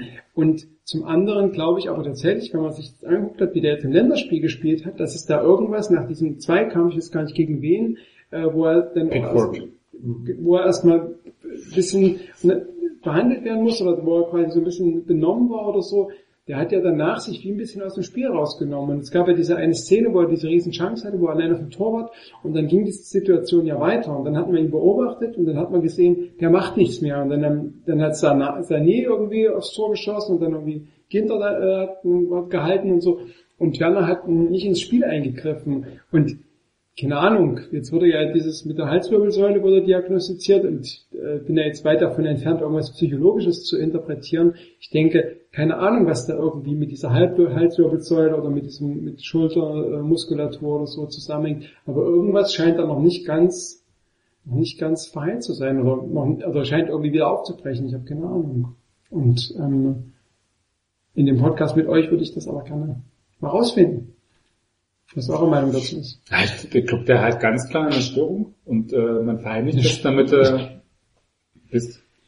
Ach so, das ist so Genau, ähnlich ja. wie, ach so, das ist so ähnlich wie mit Keta letztes Jahr, der zusammengebrochen ist und wo man bis heute nicht genau richtig weiß, was da Angeborener, angeborener Herzfehler, ganz klar. Ja. Wird das rauskommen, wenn er dann nach Liverpool gewechselt ist? Nee, hat ja das, äh, gesagt, kein Hörschaden und dann gab es ja in der MZ gab es ja diese Geschichte, dass da irgendwie eine Art Erschöpfungssyndrom ist, Mhm. wo RB dann gesagt hat, naja, Erschöpfungssyndrom ist es nicht, das ist quasi etwas im Hals- Halswirbelbereich, was irgendwie ausheilen muss. Aber die haben ja selbst, ich finde, also ich find, also erstens finde ich interessant, dass es RB nicht auflöst. Es gibt keine klare Auflösung von, okay, das und das ist der Fall, Da sind wir gerade dran. Das Aber das gab es So. eben auch bei Kita letztes Jahr nicht. Da wurde dann gesagt, ja, wir haben irgendwie diese, haben das noch Kontrolle, aber so tief gehen wir jetzt auch nicht. Wir unter, Mhm. Das wird schon wieder so nach dem Motto. Ne? So. Und das finde ich, wo da irgendwie alles, wo jeder irgendwie, wahrscheinlich müssen die noch protokollieren, wenn sie ihre Fußnägel schneiden, ähm, wo alles irgendwie aufgeschrieben wird, finde ich das total interessant. Das, genau, Werner nicht, aber eben Keter letztes Jahr Hm. auch nicht. Ja, Zumindest das stimmt. Das gab es da damals auch mal so Nachfragen, ne, was sie jetzt eigentlich gemacht haben. Das war nicht. Und da war, da hat Rangnick irgendwie gesagt, naja, wir gucken zwar auf Blutwerte, aber so genau. Und der, wenn der sagt, dem geht's wieder gut, dann ist das schon okay. Also das, wo ich denke, hä? Ihr macht, also, hm. Da ist halt die Frage, war das auch wirklich die Wahrheit oder hat man Ja, irgendwas okay. kommuniziert, um dann irgendwie das da rauszudenken? Also bei Kater Mhm. war es ja schon wirklich merkwürdig, ne? Er ist ja Mhm. komplett zusammengebrochen und ich weiß nicht, bei diesen ganzen Geschichten, wo man nicht weiß, ob das Nervensystem immer da beeinträchtigt wird, dass es halt wirklich Probleme gibt, ähm, ist immer ein schwieriges, da wird man, aber man hat ja auch gesehen, man mal die Fakten zusammentragen, der hat extrem viel gespielt. Der hat Am Anfang der Saison? ja, die letzten Ja. Spiele auch nicht mehr so. Ja, ja, dann, wo es dann passiert war, ja, genau. aber er war ja dann, er war doch, Na, war ja auch stimmt, Länderspiele, haben sie nicht dann, dann, dann, eine rausgenommen. kurz, dann eine kurze, also er hat diese Elbe verkürzt, seine, also er hätte glaub ich, schon eine Woche länger frei machen können, kam eher zurück Mhm. und hat dann gefühlt am Anfang jedes Spiel gespielt an der Ja, Mutter. das. Und das ist einfach vom Pensum so immens, Hm. Dass ich dann nicht weiß, wie das halt mit dem zentralen Nervensystem, dass da irgendwo mal eine Blockade entsteht, sei es jetzt psychosomatisch oder sei es jetzt auch rein körperlich ein blöder Kontakt. Hm. Aber ich finde es ja trotzdem, was ich an der Geschichte so interessant fand, was natürlich das Ganze dann auch so, so, ähm, äh, äh, so, so anschlussfähig macht für Spekulationen aller Art, ist natürlich, dass du diese Form hast von, okay, da ist irgendwas mit dem Nacken, so was kommuniziert wird. Auf der anderen Seite immer so, ähm, ja, der hat doch ganz viel Stress und das ist so eine Stressreaktion. Also du hast ja immer so eine zweigleisige, so, so eine Abwehr von ähm, äh, oder so, ein, so eine Hinleitung dazu, zu, es hat eine physische Ursache, Mhm. aber gleichzeitig ist so diese Ebene von, das ist so eine Stressreaktion oder irgendwas, wurde ja auch nie ausgeschlossen, sondern immer so mitkommuniziert, ja, der hat viel Stress. Und was ich so seltsam fand, war ja so diese Hannover-Geschichte, wo er das Tor schießt und dann hinterher so alle so, ja, das war total super, weil der hatte so eine harte Zeit und das wird seinem Kopf gut tun. Und ich so dachte so, hä, der ist jetzt drei Spiele ausgefallen, vier? Hat er halt irgendwie so eine Nackenblockade? Oder das ist jedenfalls die offizielle Begründung. Was war jetzt die harte Zeit an der Geschichte? Also das waren irgendwie zwei Wochen Ausfallzeit und jetzt schießt er halt gleich wieder ein Tor. Welche harte Zeit musste der denn jetzt so irgendwie überwinden, glaube- dass er mit, dem, mit, mit diesem Tor und so sein Kopf jetzt wieder frei und so hoch, höher, alle, und ich dachte so, hä? Ne, ich glaube, Das dass haut doch mit, der, mit, der, das- mit, dieser, mit das- dieser Kommunikation nicht zusammen. Genau, ich, also ich glaube, dass das was damit zu tun hat, dass er schon eher sich fit gefühlt hat, oder dass er schon eher signalisiert hat, er kann wieder spielen und dass er in den Spielen davor halt nicht 90 Minuten oder nicht ganz, nicht ganz, nicht komplett gespielt hat, ne? So, also das war vor Hannover war das Bayern-Spiel, Das Porto-Spiel, ne? das, ah, das Porto-Spiel genau, Da war schon sein Tor, wo sie gesagt haben, wow Ja. und alles, ja. genau, wo direkt nach der Einwechslung das Tor macht, Ach ja, stimmt. Hm. ne? So. Ähm, was war denn eigentlich das Bayern-Spiel? Das Dann in hat der er doch Liga? ausgesetzt, Ach, na, hat er komplett ausgesetzt. Wenn ich mich richtig erinnere. Ach, weil danach Im auch mal Pokal wurde eingewechselt. Genau, im Pokal wurde er eingewechselt und dann in. Liga braucht er nicht mehr. Wie war denn da, da war- hat er von Anfang an gespielt, wurde aber ausgewechselt Genau. gegen Konati. Ah, Weil okay. Orban dann, Okay. dann Also ich glaube, dieses dieses Narrativ von endlich so und jetzt auch zum Sieg getroffen, kommt eher daher, dass er signalisiert hat, ich kann spielen und dann wird er ein- oder ausgewechselt. So kann man sich das irgendwie stricken. Ich würde auch sagen, für ja, den, ist doch ja, seltsam. Du hast was, wie war das in Dortmund? Da saß er doch auch auf der Bank und dann kam er aber gar nicht rein. Ja. hat ja auch gereicht. Das fand, ich, das fand ich schon so seltsam, da irgendwie die Nummer ihm auf die Bank zu setzen. Ich dachte, ist das jetzt der Test, wie, wie reagiert er auf ein lautes Stadion, auf Pfiffe? Da setzt man erstmal auf die Bank, gucken, so, ob man dann irgendwie stimmt, ja. Schwindelattacken kriegt. Also ich finde diese ganze Nummer, wie sie abgewickelt wurde, total seltsam. Immer noch so. Und es ist nicht, seine harte Zeit bestand doch nicht daran, dass er irgendwie mal eingewechselt wurde und in München zeitlich runter musste, weil er gesagt haben, den schon mal lieber, was sollen wir denn jetzt so zu zehn verbrennen? Ähm, Was, was, also ich meine, das ist doch keine harte Zeit, wenn er mal vier Spiele aussetzt, weil er irgendwie einen, weil, weil irgendwie seine, Nack- sein Nacken blockiert ist und der irgendwie Schwindelgefühle hat. Also, wenn das wirklich bloß eine rein physische Ursache ist, ist doch, hat er doch keine harte Zeit gehabt, sondern okay, ich bin verletzt. Will ich mal gucken. Wow. Komm in Porto rein, schieß ein Tor, komm in Hannover, schieß ich ein Tor. Also wo, wo, wo, ist denn seine, wo ist denn seine ewige lange Zeit, wo er nicht getroffen hat oder wo irgendwas passiert ist? Also das ist doch Quatsch. So. Und dann irgendwie so zu tun, als kommt er jetzt aus einer harten Zeit zurück, weil er zwei Wochen lang auf der Bank gesessen hat und hin und her, also warum? Ja, man kann sich das tatsächlich nur so erklären, dass das eben am Anfang so eine Art Dauerfeuer war. Ne? Also er hat immer durchgespielt, hat immer getroffen so und dass es da so eine Art kleinen Bruch gab. Also ich, wir müssen jetzt eigentlich auch gar nicht über diesen, Nee. wir müssen ja gar nicht darüber reden, was da, was da quasi gemacht wurde, weil wir uns ja einig sind, dass es eigentlich auch eine, eine Form von folgerichtig war, ne? so, Ich finde es nur seltsam, dass es eine sehr, dass da rausgenommen wird. sehr ambivalente Kommunikation zu dem Thema gibt, wo es halt so nicht, nicht sehr offen kommuniziert wird, aber so, so die Versatzstücke, die drinstecken, sich so ein bisschen widersprechen und irgendwie, ja, da irgendwie seltsame, seltsame Bestandteile drinstecken, wo man so denkt, ja, aber er ist doch nicht bloß irgendwie der Nacken. Also das, äh, so, wo du denkst, ja, also bei, in der ganzen Kommunikation, wo man so versucht, diese physische Ursache zu betonen, hat man immer das Gefühl, dass sich dadurch erst recht betont, dass es nicht bloß physisch ist. Also du denkst so, ja, aber dann kommuniziert's doch. So. Das wird halt nicht. Ja, also, ich finde aber, aber auf der anderen Seite auch so mühselig diese Form von, so, wir interviewen jetzt irgendeinen Sportpsychologen, der irgendwie aus 1000 Kilometern Entfernung sagt, was, Wa- was Werner hat. So. Aber das hat auch Klar ist das Stress, klar ist das psychologisch. aber das hat auch die Mitteldeutsche Zeitung nicht RB gemacht. Ja, ja, genau. Ja, das meine ich. Aber das ist so diese, dieses Journalistending von, da sitzt irgendein Sportpsychologe, ke- keine Ahnung, in Konstanz oder irgendwo und der weiß jetzt, was Werner hat, weil der irgendwie Schwindelgefühle in Istanbul hatte. Ich denke so, ah, das ist aber auch so, so albern, weil du kannst es irgendwie aus 800 Kilometern Entfernung irgendwie nicht diagnostizieren, wo Werner gerade steckt und was irgendwie in seiner, was, was wirklich da passiert, so. Und das ist auch so Quatsch. Also von daher finde ich es auch so mühselig, da irgendwie so Sachen rein zu kommunizieren oder reinzudenken. Und glaube aber, dass so das, was RB macht, sehr anschlussfähig dafür ist. So. So viel zu Werner. Ja, man könnte jetzt tatsächlich ein sehr langes Kapitel anschließen, was so Kommunikation von Bundesligisten, auch mit der Presse und mit Fans und quasi wie, wie offene Kommunikation ist. Da könnte man auch, das könnte auch ein bisschen frustrierend sein, weil ich finde, dass da schon sehr viel auch zurückgehalten wird und dass das sehr kontrolliert ist. Das ist, glaube Ja. ich, so, das ist, glaube ich, generell bei Bundesligisten so, da gibt's halt ein paar Ausnahmen so. Und da passt das irgendwie, auch mit Werner passt da irgendwie ganz gut rein, ne? dass man da irgendwie ganz viel zurückhalten möchte. Ähm, es bleibt trotzdem irgendwie nicht so richtig verständlich, Und es weil bleibt vor allem ich, nicht kongruent. Es ist ja auch nicht, es, es gibt ja so widersprüchliche, das verstehe ich nicht. ja. Ich weiß, das jetzt äh, effizient oder Effizienz? Nee, nein, nein, natürlich, ja, du hast, du hast recht.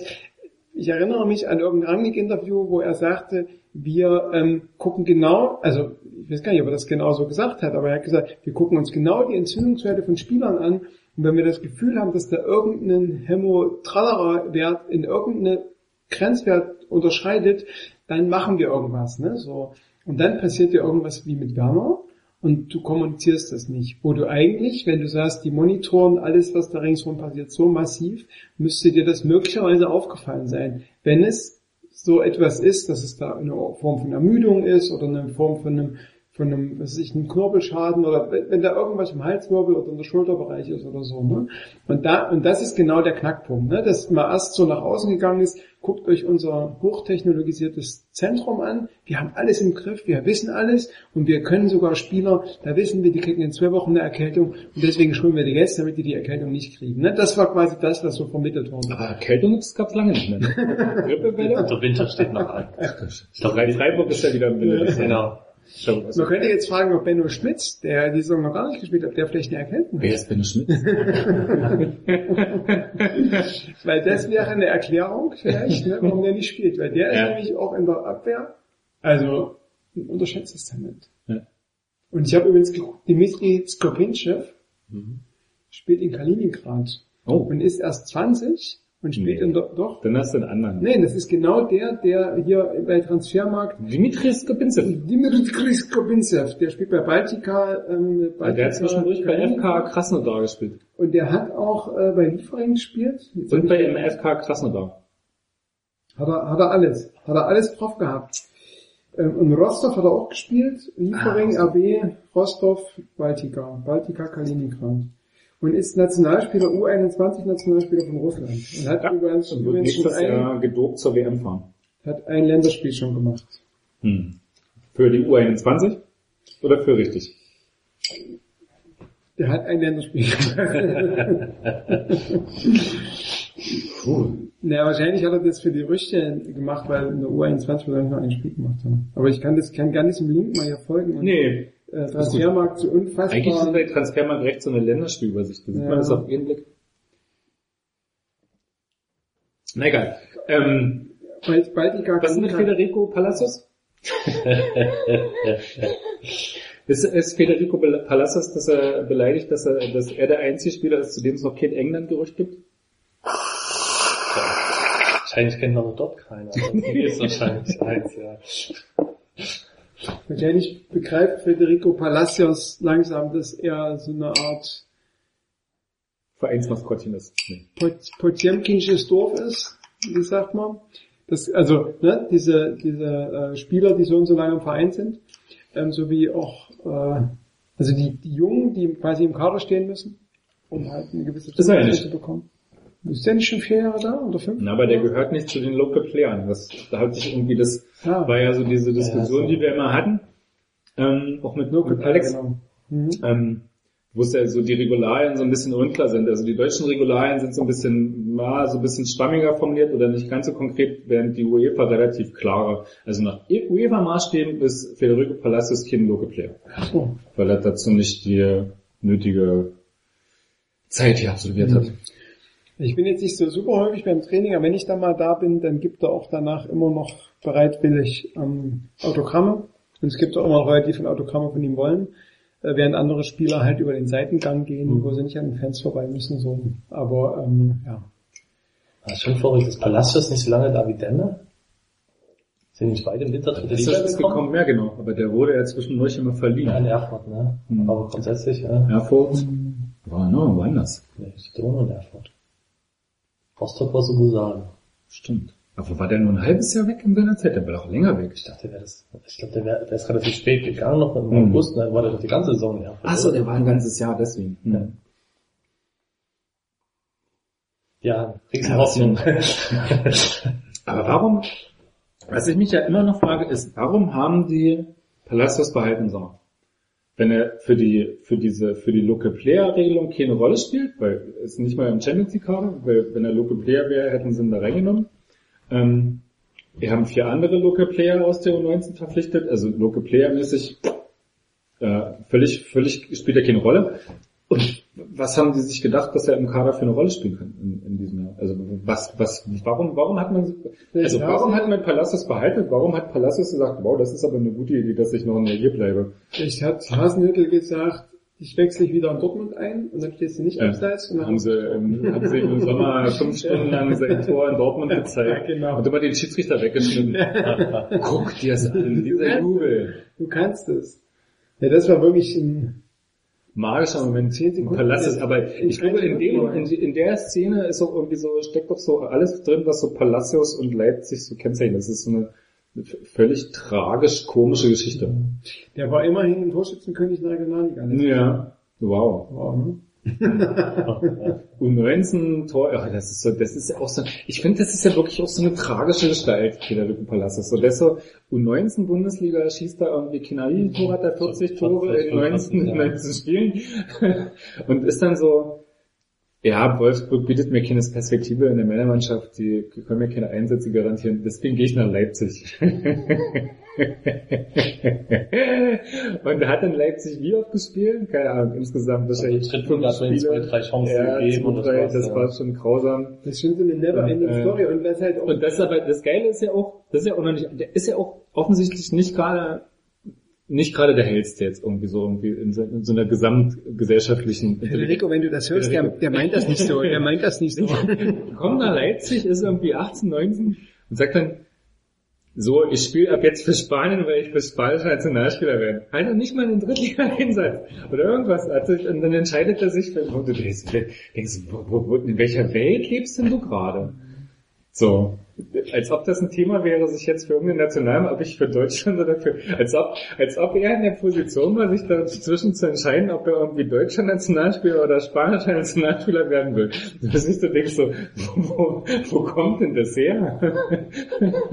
irgendwie noch nicht mal irgendwie einen Starteinsatz in der dritten Liga gehabt, aber irgendwie wissen, dass man sich beim Weltmeister, der Weltmeister, in der spanischen Weltmeister durchsetzt. Wahnsinn. Und ich finde, das kennzeichnet das so.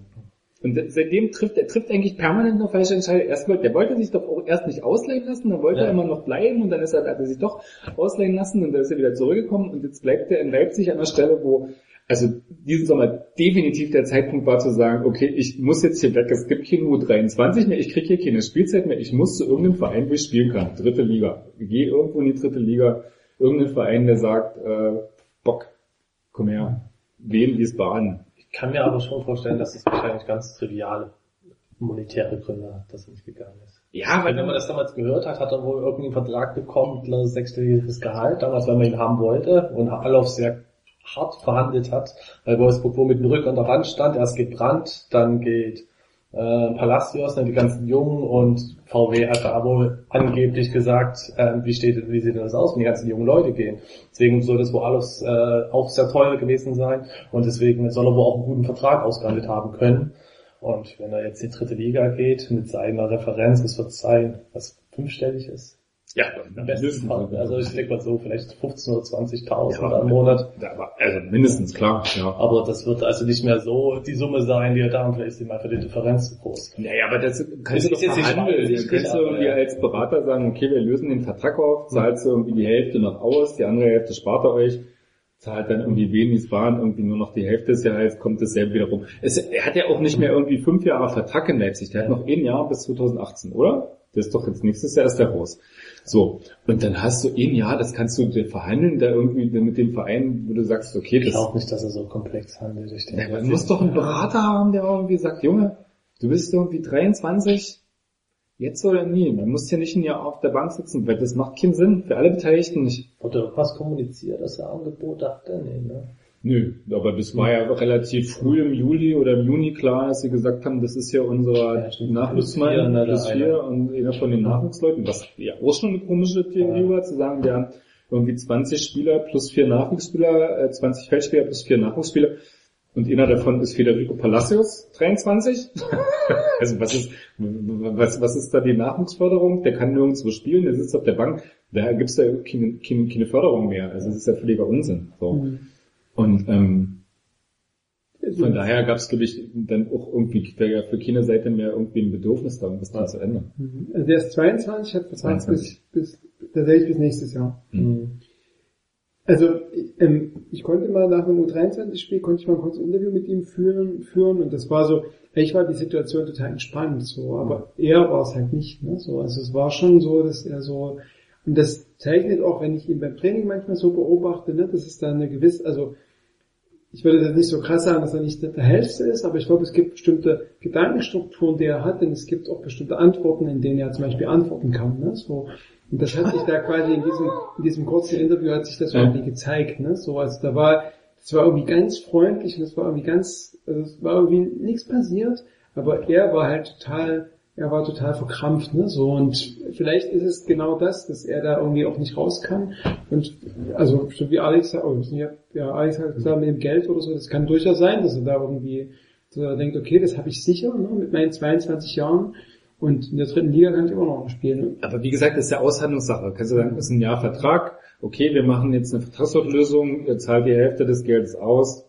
Wenn ich dann nach Wien Wiesbaden wechsle oder irgendwo, dann kriege ich auch noch Geld. Wenn ich das mit dem zusammenrechne, was ihr mir noch auszahlt, komme ich auf dasselbe Gehalt für das Jahr. Also das ist ja letztlich, gibt's ja total oft, dass du einen Vertrag auflöst und sagst, zahlt bloß noch die Hälfte der Rest, der Restsumme aus und gut ist. Das war auf jeden Fall merkwürdig, dass man sich so früh auf ihn eingelassen hat. Ja, hätte es ja, ne? Also für mich ja die einzige Erklärung zu sagen, okay, das ist ein Local Player, den brauchen wir für die Kadererfüllung aus Vereinssicht, okay. Als dann irgendwie klar wurde, die brauchen den gar nicht für die Player, habe ich gesagt, das ist ja was Vereinssicht macht, das doch auch keinen Sinn. Was, was willst du denn? Du besetzt einen Kaderplatz mit jemandem, der dir nicht behilft über die Saison, der sich nicht entwickelt, der nirgendwo spielt. Was, was willst du denn damit? Also ja auch diese, diese, diese großartige Ankündigung nach der, nach der U23-Auflösung, wir machen zukünftig mehr Freundschaftsspiele, wo dann irgendwie der Anschlusskader zusammen mit den Nachwuchsleuten irgendwie äh, Spielerersatz Freundschaftsspiele hat. Wie viele Freundschaftsspiele gab es jetzt Sommer? Null. Ja. Also in, in, in den letzten Jahren haben sie ja wenigstens immer noch in den Länderspielpausen immer noch ein Pflichtfreundschaftsspiel, hat der Kinder Bock drauf gehabt, aber die haben es dann organisiert. Gibt's ja nicht mehr. Ja. Finde ich grundsätzlich gut, aber ist ja also völlig das Gegenteil von dem, was im Sommer kommuniziert wurde, wo eigentlich man eher die Idee hatte, sogar an Spieltagen noch irgendwie dann am Sonntag noch ein Spiel zu organisieren, damit der Anschlusskader irgendwie Spielzeit kriegt. So. Null. Mhm. Und was macht denn Palacios? Das ist Däumchen drehen. Ja, das ist ein verrückter, Aber, wo wir gerade bei, also, jetzt Was wollen wir macht eigentlich mal, Benno Schmitz? ich habe ja letztendlich noch einen Gewinnertyp mitgebracht. Oh. Ähm, ja, weil, Achtung. Ja, das ist aber, das ist aber schade. Wieso funktioniert das nicht? Naja, dieser Akku vom Dings ist alle. Ähm, wir müssen das beim nächsten Mal Podcast hören. Ich hatte nämlich mit Jan Schönfelder, 18-facher Paralympics, Paralympics-Sieger, habe ich nämlich ein Interview geführt. Und der hört nämlich auch Champagner-Bier, wie er hier sagen würde, wenn er, wenn das gehen würde. Was nicht geht, leider, diese, äh, dieses komische mit dem Internet. Ja, Achtung. Geht nicht. Wieso geht denn das nicht? okay, wie viele Stunden haben wir jetzt schon gesprochen? Was ist das für eine? Bernhard Schönfelder? Gerd Schönfeld. Gerd Schönfelder, der ist Alpin. Ja, guck mal, wir haben so lange geredet, dass mein, dass mein Laptop hier ähm, aufgibt. Das ist ja unfassbar. Das hab ich noch nie erlebt. Ah! Jetzt.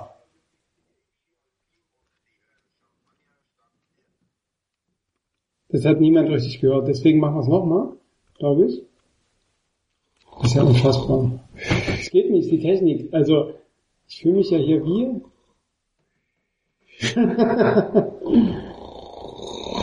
okay, ähm, ja, Gerd Schönfelder, 18-facher Paralympicsieger. Und der hört, was hört der? Champagner Bier. Das geht nicht. Das ist ja unfassbar. Ja gut, aber So, ihr habt's gehört. Ihr habt's gehört. Wir haben es gehört.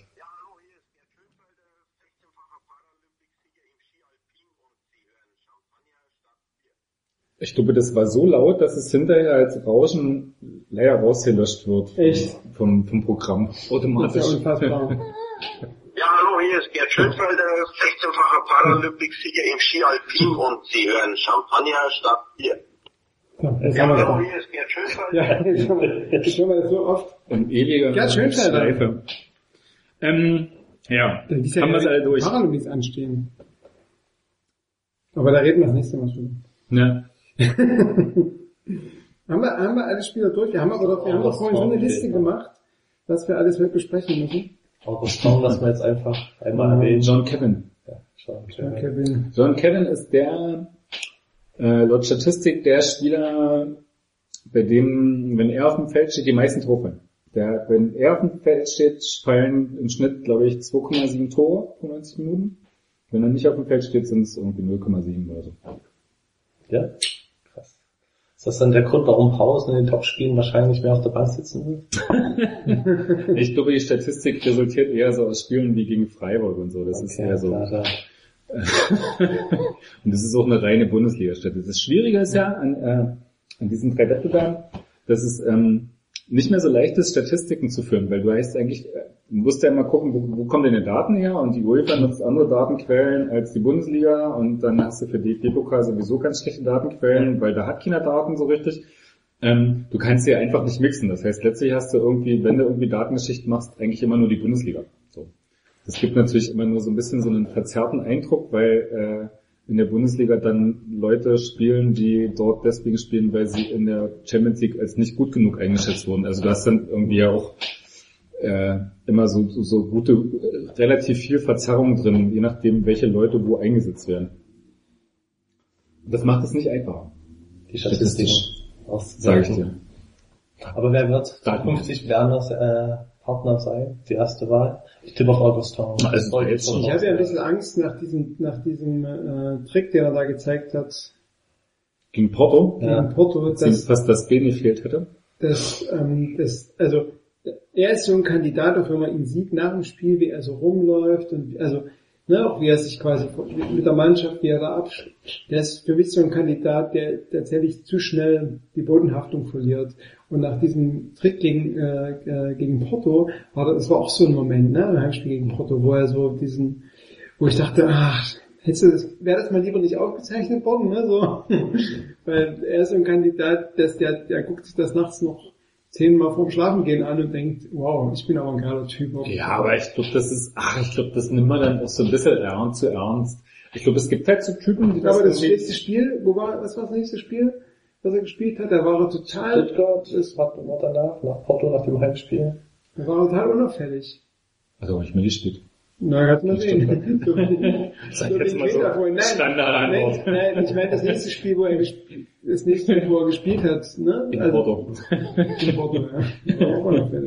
Er hat so vor seinem Tor, vor dem Tor so seine Momente, wo er dann doch mal klare Dinge versiegt, die er nicht vergeben sollte. Aber ansonsten in der Ballsicherung und vorwärts ist es schon eigentlich schon stark, was er da Ja, vor allem hat er sich, finde ich, auch gut dann in das System eingepasst. Ne? Das, so, hast du auch relativ früh gesehen, dass er das irgendwie, dass das schon irgendwie mehr da ist als bei Brumer. In so einer Form von, ich stehe da und weiß auch irgendwie, dass ich irgendwo hinrennen muss. Es wirkt auch alles, wenn dann Augustin mit auf dem Platz ist, auch sehr flüssig im Vorwärts. Wie wenn einmal die Maschine ins Rollen kommt, was ja bei Bruma nicht so ist. Was mich halt auch da bei Bruma ärgert, dass er halt seine Aktion schnell abbremst und sowas, während es halt bei Augustin meistens flüssige Bewegungen sind, die dann halt weitergehen. Finde ich schon stark. Ja. Damit haben wir dann so die Franzosen-Connection. Äh, aber so diese, diese Franzosen-Geschichte, wo kommt es eigentlich her, dass irgendwie inzwischen man mit dem Nachwuchs in Frankreich leerkauft? Ja, Also generell ja nicht bloß ja, RB. ja, Rangnick hat das doch irgendwann mal in einem Sommer gesagt, in irgendeinem Interview, dass wenn, dann muss man nach Frankreich gucken, weil die ne- wegen der, wegen der Jugendausbildung, dass man da eben diese Talente finden kann. Ich glaube, also, der Jugendausbildung würde ich jetzt sagen. ich denke mal, äh, zum einen RB natürlich wegen Gérard Rouillet, ich weiß nicht, wie man es richtig ausspricht. Rouillet, hm. Rouillet, genau, der hat da super verbunden. Ich glaube, jeder Franzosen, also jeder französische Spieler, der bei RB Leipzig spielt, hat jetzt irgendwie mit Gérard Rouillet zu tun gehabt. Ich glaube, der ist wahrscheinlich der wichtige, wichtigste Kaderbauer aktuell. Und ähm, ja, du hast halt in Frankreich auch die Situation, dass es halt viele auch aus dem afrikanischen Kontinent gibt, die halt Französisch sprechen, deswegen zumindest keine Sprachbarriere haben, sich dort einzuleben.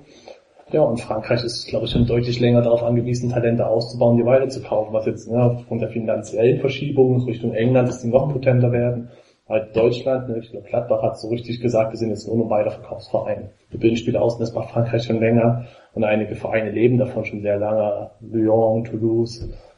Ähm, ja, und da ist, denke ich mal, ein großes, großer Pool da. Du kannst in Mhm. Afrika viel scouten, du kannst sie relativ schnell holen für kleines Geld, auch viele Spieler. Du hast keine Sprachbarriere, aktuell bietet Aber das es sind ja auch viele, Fran- es sind ja nicht, nicht bloß, sind da, sind ja auch viele französische Nachwuchsnationalspieler. Es ist jetzt nicht so, dass so diese Keter-Geschichte von, der kommt dann nach Frankreich, wird ausgebildet, geht weiter. Das ist ja auch, also zum Beispiel Sagadou da irgendwie in Dortmund, jetzt hast du bei uns Konate und Upamecano. Und dann hast du irgendwie noch nicht mal die Situation, dass Konate und Upamecano in den Nachwuchsnationalmannschaften per se gesetzt sind, sondern weil da gibt's dann irgendwie noch so Leute auf demselben Niveau. So wo du dann siehst, okay, wow, ähm, wenn du das haben kannst in der U21 dann irgendwie nicht mit Upamecano zu spielen, weil du noch andere hast, die besser sein sollen, dann ist das schon ein gutes, also muss ja irgendwo herkommen. Das, Ja, der Sawar hast der in Deutschland dann irgendwie ja doch dann eher nicht.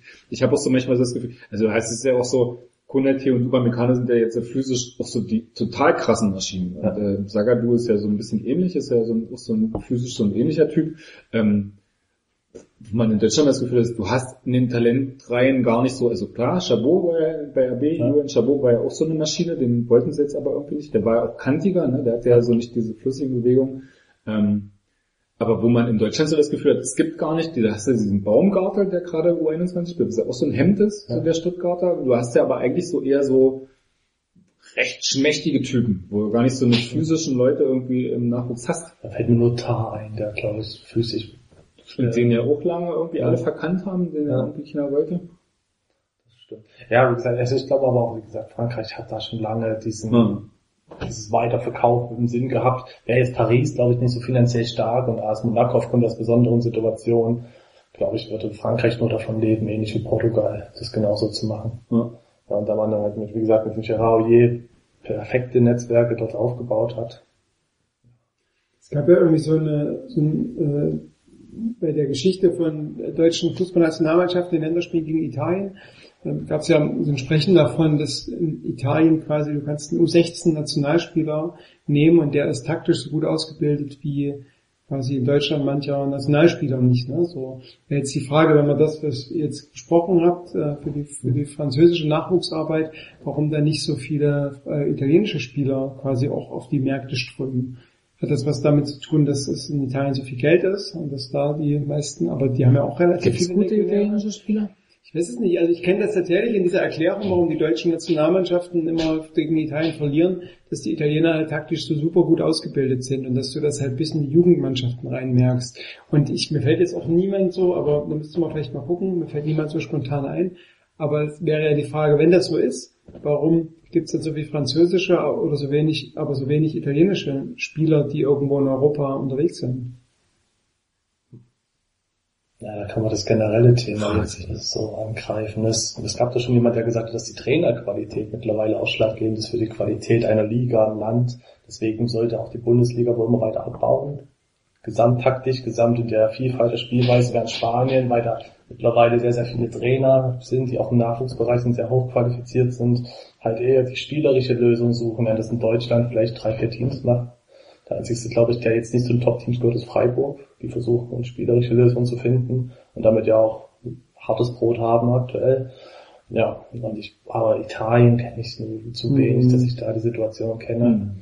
Aber zum Beispiel Frankreich ist jetzt so spielerisch, habe ich jetzt auch nicht so überragend in Erinnerung. Nee, also das, was ich mir da ab und zu angucke, ist schon eher Ja, es ist dann schon. sch- schwer anzugucken. Also klar, italienische Fußballstil, also selbst das, was man Monaco, so kennt. Monaco ist ja eher schwer, weil da irgendwie, wenn die mal was spielerisch lösen sollen. Jetzt hat man ja mit Hassan Etienne, mit dem Oscar Garcia, der Ex-Salzburg-Trainer, der da am Anfang schon viel, viel reißen konnte mit diesem System.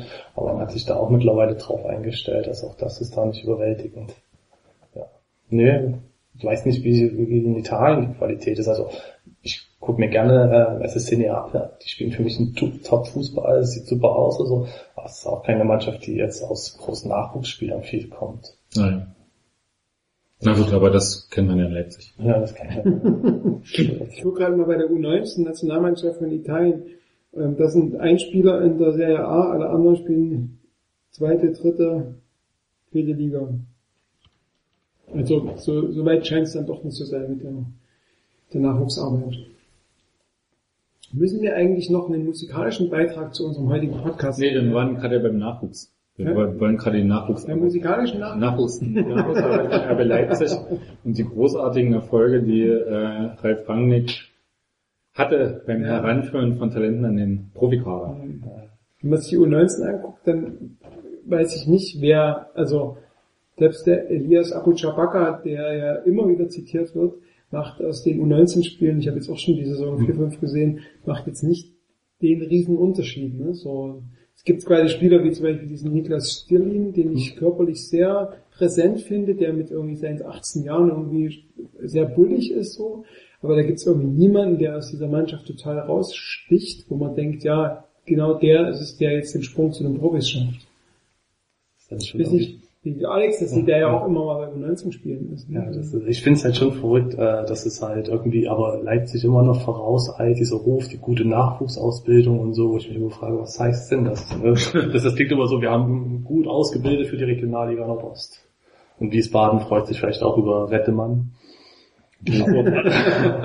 Bochum, Kaiserslautern. Buch. Inzwischen profitieren auch die, äh, profitiert man auch schon in der zweiten Liga. Spielt Fechner regelmäßig? Am Ich glaube, Fechner hat Fechner hat in Kaiserslautern einen ganz guten Stand. Ich glaube, bei Janert ist es nach dem Trainerwechsel dann so ein bisschen abgeflaut, aber ich glaube, der war auch verletzt. bei Fechner, das war ja am Anfang der Saison nicht, und mit dem Trainerwechsel kam das mit Fechner und der wird jetzt, also der kommt zu Einsatzzeiten, aber auch nicht durchgehend 90 Minuten und hat sich, Ja, glaube ich, mal, ja. also ist jetzt nicht als der Vollstrecker, aber zumindest als der Vorbereiter auch äh, schon. Ja gut, der war ja mal so ein eher ein tiefer Sechser Ja. und wenn dann wahrscheinlich auch sogar eher Außenverteidiger oder irgendwas, also Ja, Strauß hat, glaube ich, bei Auer nicht wirklich ernst zu nehmen Spielzeit bekommen. Vor kurzem mal einen Kurzeinsatz, die letzten sieben, acht Minuten in Bielefeld. Ah, der hatte auch Pech mit dem Trainerwechsel. Ne? Dann kommst Ja. du da hin und dann kommt ein neuer Trainer, das ist natürlich auch schon ein bisschen... Das war ja, das war tatsächlich hart, auch weil es so schnell ging, gerade in Aue mit dem Letsch. Weiß gar nicht, wer macht das jetzt noch? Das war, Ja. glaube ich, auch wieder irgendjemand. Kieler, aber auch eigentlich nur so pro forma, Ja. weil die hatten ja eigentlich dann so eine Eigenlösung, der aber nicht Trainer werden konnte, weil der ja keinen Trainerschein hatte. Also Und deswegen Fußballer. mussten sie irgendeinen externen suchen, der dann irgendwie so pro forma die Trainerstelle besetzt. Oder schon die Trainerstelle besetzt, aber es gibt eigentlich drüber noch jemanden, der so ein bisschen den Hut auf hat. So Mhm. generell. Eher so als Teammanager agiert, während der Trainer irgendwie das Training leitet. Also das, das war der Trainer von der U19 von Holstein Kiel. Ja. Und aber die haben ja mittlerweile haben die sich ja ganz gut in der zweiten Liga ähm, Ja, ja. befestigt. Ne? Nur halt Strauß ist kein Teil davon. Oder Aber wer, wen, wen, wen, wen, Hannes Krebs heißt wen, der. wen sieht man denn gerade bei der U19? Also Abu Chabaka, klar, aber der hat irgendwie tatsächlich, ich, ich finde das ja so ein Phänomen, dass so die Leute, die, die so mal so ein bisschen an den Profikader ranschnuppern, so früher, was weiß ich, was dann irgendwie Touré oder irgendwie äh, irgendjemand, und jetzt ist es so Abu Chabaka und Kühn und sobald die da irgendwie so ein bisschen reinschnuppern, gehen die dann irgendwie aber auch so unter und reißen auch im Nachwuchs nicht mehr. Also das ist so das, was ich bis jetzt die Saison, ich habe nicht viel gesehen, aber das, was ich bis jetzt von Abu Chabaka in der 19 gesehen habe, war eher so pff, äh, sch- schwierig. ja, das ist. Also wenn ich einen jetzt nennen müsste, der bisher mir gut gefallen hat, war es Ludewig. Okay, Aber der ist irgendwie, das ist, der, der erinnert mich so an, wie hieß der andere Rechtsverteidiger, der irgendwie weggegangen ist, schon wieder von uns? Rechtsverteidiger, ich kann sagen. Achso, du meinst Gibson. Gibson, Ken Gibson, so ein aufgeregter Typ, der irgendwie Ja. so noch so ganz zappelig ist und irgendwie so mal so ganz zappelige Aktionen macht und dadurch auffällig Mhm. ist, aber in seiner Auffälligkeit auch nichts Gutes macht. Ja, wie gesagt, er ist für mich der, wo ich noch am ehesten Ja. sage, dass es dann, weil er auch tatsächlich ist sehr, sehr, sehr Fußball fokussiert. Das ist halt die Frage. Weil der spielt halt ja der Stürmer, Stürmer und so, Ja. da irgendwie. ne? Bei der ersten Rechtsverteidiger, der glaube ich gespielt, ne? In Im Testspiel mal Rechtsverteidiger, ja, bei, Ja. bei den Profis. Musste da halt da die Rolle finden, aber ich sehe ihn nicht in der ersten Mannschaft. Ich komme, ich sehe von ihm einen guten Eindruck, aber sehe keinen Spieler aktuell in der ersten Mannschaft. Ich finde die Situation halt insofern verrückt, als dass äh, man ja schon in Endrunden stand um die deutsche Meisterschaft und das mit einer Mannschaft, die individuell, naja, eher mäßig besetzt war. ne? Man Ja. hat Maximilian Schnarch, ob der spielt jetzt Oberliga oder Landesliga, Fridolin Wagner regelmäßig Bankschuh bei der U23 und solche Spieler. Und damit hat man es aber geschafft, weil es halt sehr, sehr früh angefangen hat, dieses System einzustudieren und die Mannschaft im Kern zusammengeblieben ist, plus individuelle Spieler, ja, dazu kam. Marcel Becher damals, der doch zumindest äh, bei der U17 sehr, sehr großen Einfluss hat, U19 hat er nicht mehr. Und jetzt habe ich das Gefühl, dass die Mannschaft einfach zu sehr wackelt, also zu sehr verändert werden, dass da zu viele individuelle Spieler reinkommen, dass dieses eingebettete, du musst halt wirklich, um gute Spiele zu entwickeln, musst du sie erstmal einbetten in einem guten System, damit sie dort sehr, sehr gut sein können und sich dort halt die entsprechenden Eigenschaften aneignen können. Das zweite ist halt das Thema Übergang in die Männermannschaft. Aber ähm, warte mal kurz. Die U19 von diesem Jahr ist doch schon eine Mannschaft, die ähm, fast fast komplett aus äh, Spielern vom letzten Jahr plus denen, die aus der 17 hochgekommen sind, besteht, oder? Ja, das, das, hm? Wenn man, sich, also wenn man bei, bei Transfermarkt mal das durchguckt, ne, das sind das eigentlich alle 17-Jährige. Also das Ja, das ist ein jüngerer Jahrgang. Genau, das ist eigentlich, also und das und das rückt das, was du sagst, noch mal so ein bisschen in das, äh, also noch mal ein bisschen ein anderes Licht, ne? Das ist da quasi eigentlich eine Mannschaft von 17 und ein paar 18-Jährigen da quasi in dieser Bundesliga mitspielt, ne? So und ich finde, also es gibt jetzt tatsächlich nicht diese total herausragenden Spieler, aber es gibt halt Leute wie zum Beispiel diesen, also den ich sehr auffällig, auffällig finde, ist Emre Aslan, der ist halt oft auch, eher, also ist manchmal unglücklich, aber der, der macht ganz, der macht ganz viel.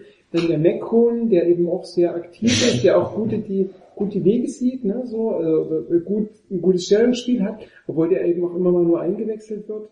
Ähm, und auch Majetschak, war der nicht sogar auch Nationalspieler? U17, Captain Nationalspieler sogar, ja, so, genau. Und der, wenn der, also, Der ähm, montierter Captain. ja.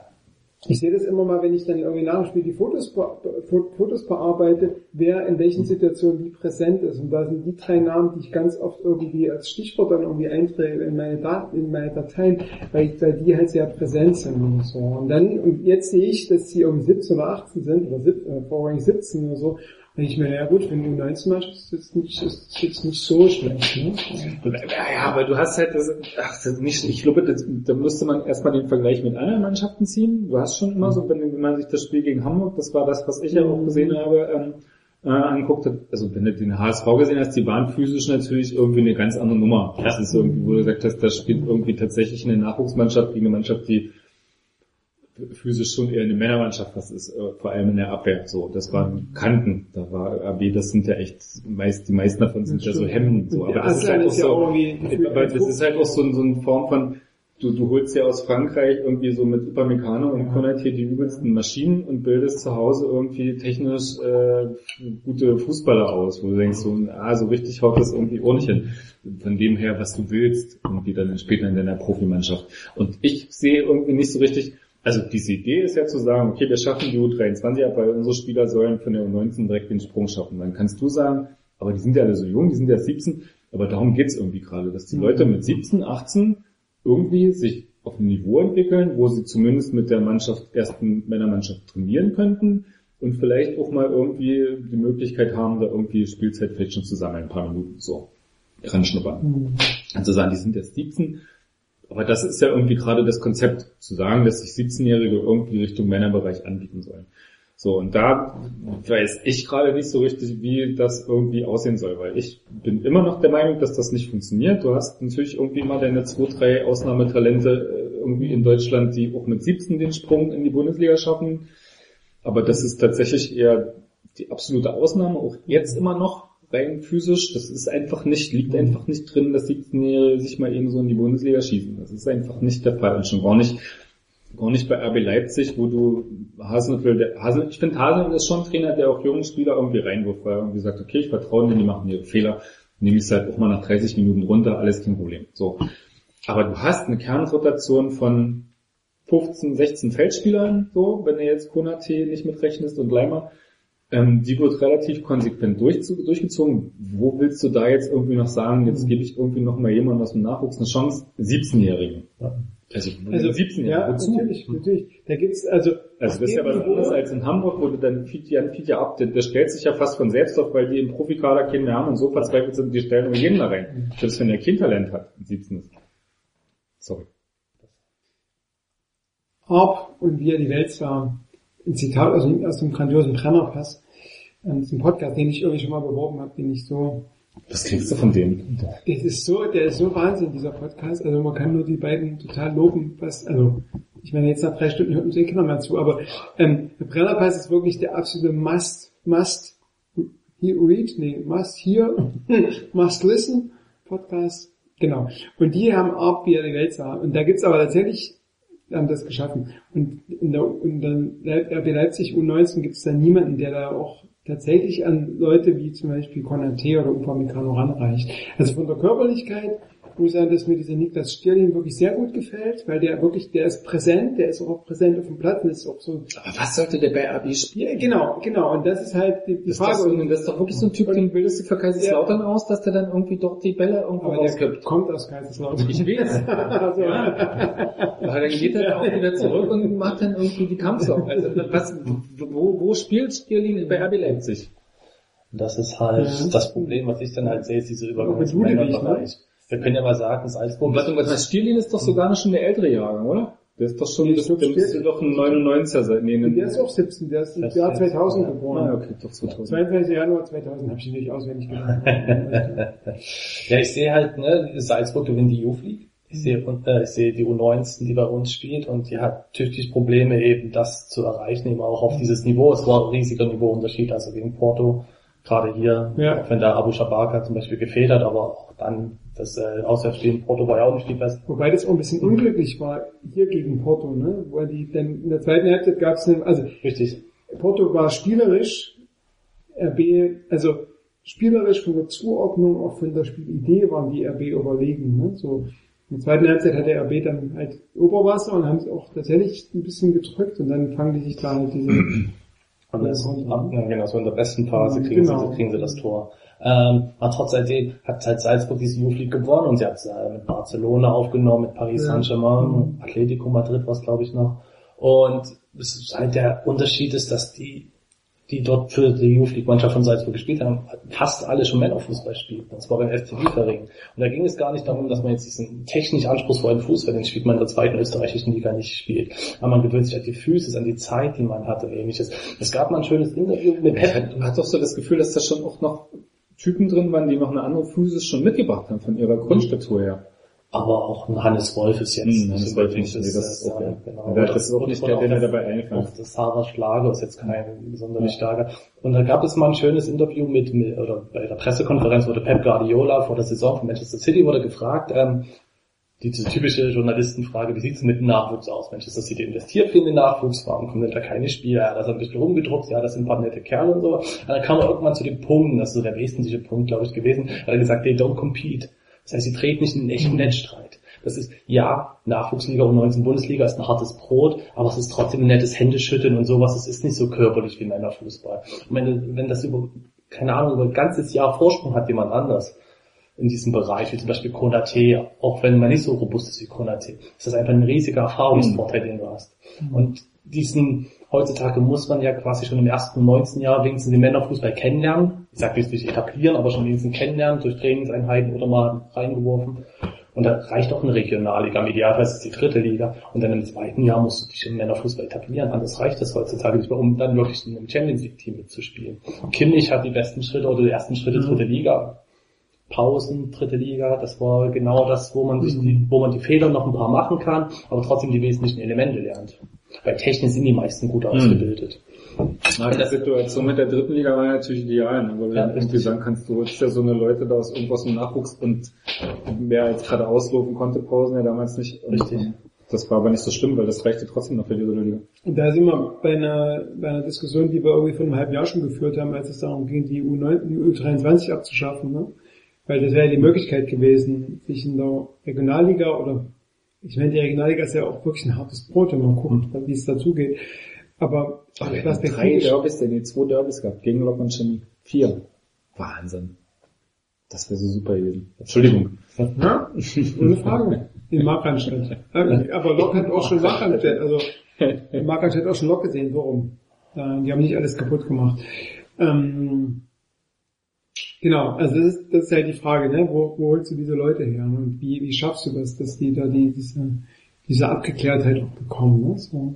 Man braucht, glaube ich, bei RB Leipzig einfach diese Ausbildung jetzt nicht unbedingt. Ich glaube, man ist einfach, man holt sich einfach die Spieler. Man muss einfach dem, dem Niklas Stierli, wird er ja mal eingeladen, oder muss dem Elias Abu Chabaka, wenn der mit der Assen trainiert, muss man dem mal mitgeben, dass er auch mal jemanden umsetzt, um Karte zu zeigen. Ja, am besten einer seiner Position. Besten Navigator. Ja.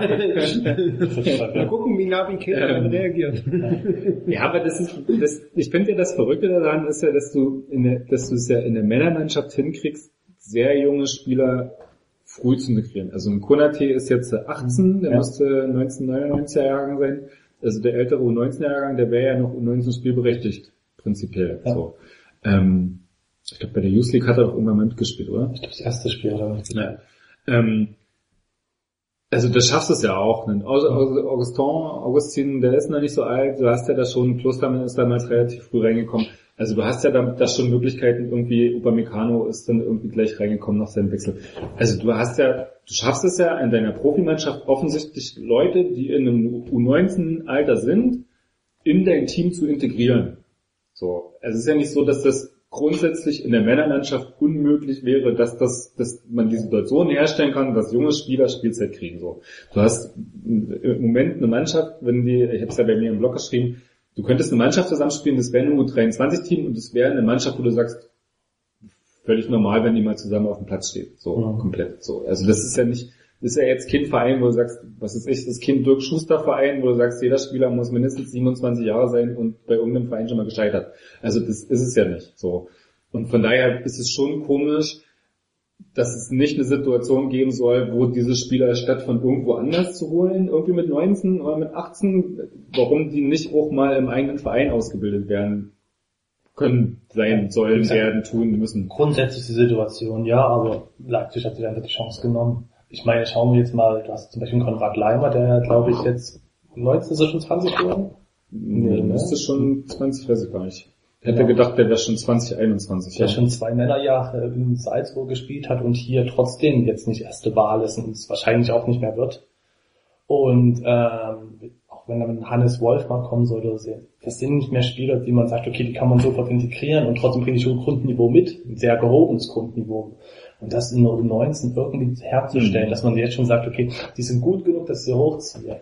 das, das wird ganz, ganz schwer zu erreichen sein, weil sie sich halt auf dem Niveau nicht entwickeln können. Wo kam der Upamecano damals her? Äh, Ach, Salzburg, klar. Genau. Ja, ich habe jetzt gerade überlegt, ich das vergessen. Vor Salzburg habe ich gerade überlegt. Wohl sonst. Also, Denn nur Salzburg oder was anderes? Ja, Ja. also das ist, ja, und ich weiß gar nicht, ähm, Konate kam jetzt von, von den So, ein Zweitliges. aber auch erst in meiner Mannschaft. Ah, ja. ne? Äh, Und Augustin hat zumindest mal reingeschnuppert. Und ja, das ist, ich glaube, das ist die Bedingung. Ich glaube nicht, dass es noch einen Transfer geben wird von einem reinen U19-Spieler hin zu RB Leipzig, Mhm. der sich tatsächlich etablieren kann. Und nichts anderes hat Leipzig, also hat man jetzt hier am Kotterweg. Man muss irgendeinen Spieler finden, der sich auf U19 Niveau befindet, wo also sei es jetzt nur 18 Spieler und dann halt in den Kader zu integrieren. Das ist so schwer, weil das Niveau so immens hoch ist. Natürlich kann man es noch durch Laien versuchen, aber dann hat man keinen Einfluss auf den Spieler und nicht auf die Entwicklung. Und dann passiert halt sowas wie in Auer, dass der potenziell gute Trainer, also für die Philosophie gute Trainer wechselt. Was macht die Usi eigentlich? der spielt, glaube ich, nicht so regelmäßig, eher Einwechsler. Okay. Genau, ich schaue immer mal wegen Rettemann da rein. Und dann haben wir noch Fel- Felix Beiersdorf, der zum SC Wiener Neustadt in die zweite Mhm. österreichische Liga gewechselt. Ich glaube, er hat jetzt die ersten Minuten gesammelt. okay. Ich glaube, Hat er einen Einsatz gekriegt? der hat einen bekommen. Wenn man bei Transfermarkt guckt, sieht man aber auch, ich glaube, du hast bei der zweiten Mannschaft, ich glaube, das ist, die klingen dann noch richtig schön, Landesliga, Obersteiger, irgendwas. ja, ja. Also, weder wusste ich, was der Transfer soll, noch jetzt, ja. Der ist verliehen, ne? Der ist verliehen zum Der ist verliehen, Wiener ja. Das heißt, der ist nächstes Jahr wieder Der ist wie unser. Richtig. Conor jetzt erst 20. Der würde die Local Player Regel erfüllen. Da würde der für, ja. Stimmt. Der würde auch einen Platz in den Champions League Kader kriegen, wenn er, wenn er denn, wenn er denn hier bleibt. Stand wenigstens Weil drauf, ja. als Local Player ist du da, ist du da ist schon gesetzt. Ich habe keine Ahnung, wie die Karriere, aber da liegt er sich, also da steht er sich selbst im Weg. Also das ist ja, ja. Na, aber was wir hier sehen, Alter, was, was, na klar, der hätte einen anderen Verein suchen können, ne? Mhm. Also zumindest Regionalliga hätte ja. Was ich zum Beispiel nicht verstanden habe, ist Dominik Franke, der zum zweiten Mhm. Mannschaft von VfL Wolfsburg gewechselt ist, statt die dritte Liga anzunehmen. Ihm hätte ich zugetraut, gerade Linksverteidiger, ja, mit einem guten Offensivspiel, ne, das kann man gebrauchen. Er spielt wohl regelmäßig in der zweiten Mannschaft von Wolfsburg, aber er hat keine Perspektive, in die erste zu kommen, das glaube ich nicht. Er hätte sich einen Drittligist bestimmt gefunden, ja. Ja, aber es gibt keinen, der so richtig Bundesliga-Niveau hat. Ich weiß nicht, Dadaschov kenne ich nicht die letzten, der Wash, der stand glaube ich immer mal im Kader, aber auch gespielt. Nee, gespielt hat er noch nicht bei den Profis. Und ich glaube, im Kader stand er auch nur ganz selten. Was Okay. wenn überhaupt. Es gibt übrigens, ähm, es gibt tatsächlich bei transfermarkt.de gibt es noch äh, RB Leipzig 2 als Ja. Mannschaft mit einem Spieler und das, Alte ist, Traditionalisten. Und das ist Dominik Martinovic, Ja. der offenbar noch keinen neuen Verein Nee, der Der war war verletzt. Ja. Stimmt, der der ist bei Bayern hat er Leipzig. so quasi Was, als- wo, wo, wo muss der trainieren? Der muss ja irgendwo sein. Ich habe den schon am Kotterweg gesehen, sitzend. Wahrscheinlich mit der U19 trainieren ein bisschen. Auch wahrscheinlich ist er noch nicht so, wahrscheinlich macht er immer noch weh oder was. Nee. Ich auch so eine Also, langwierige das, ist, das, das war eine harte Geschichte, also es war eine schwere Verletzung, aber ist, also ich habe nur sitzen sehen, aber ich habe auch Aber keinen der hat auch bei der Saisonabschlussfeier von, ähm, von der U23, das letzte Spiel, was die auch gewonnen haben, da kam er da mit seiner Knieprothese an und so, Mhm. aber wirkte so, als ob das in einer guten, in, einer guten Verfassung ist. Und der hat auch tatsächlich sehr viel Freude ausgestrahlt, im Gegensatz zu anderen Leuten, wie zum Beispiel Palacios, ne? Ja. Ja, wer weiß, was der gerade hatte, hat ein Eis gekriegt vorher, irgendwas. Freude herkam. Das war erst 20, aber das war ja diese große Geschichte von Bayern München.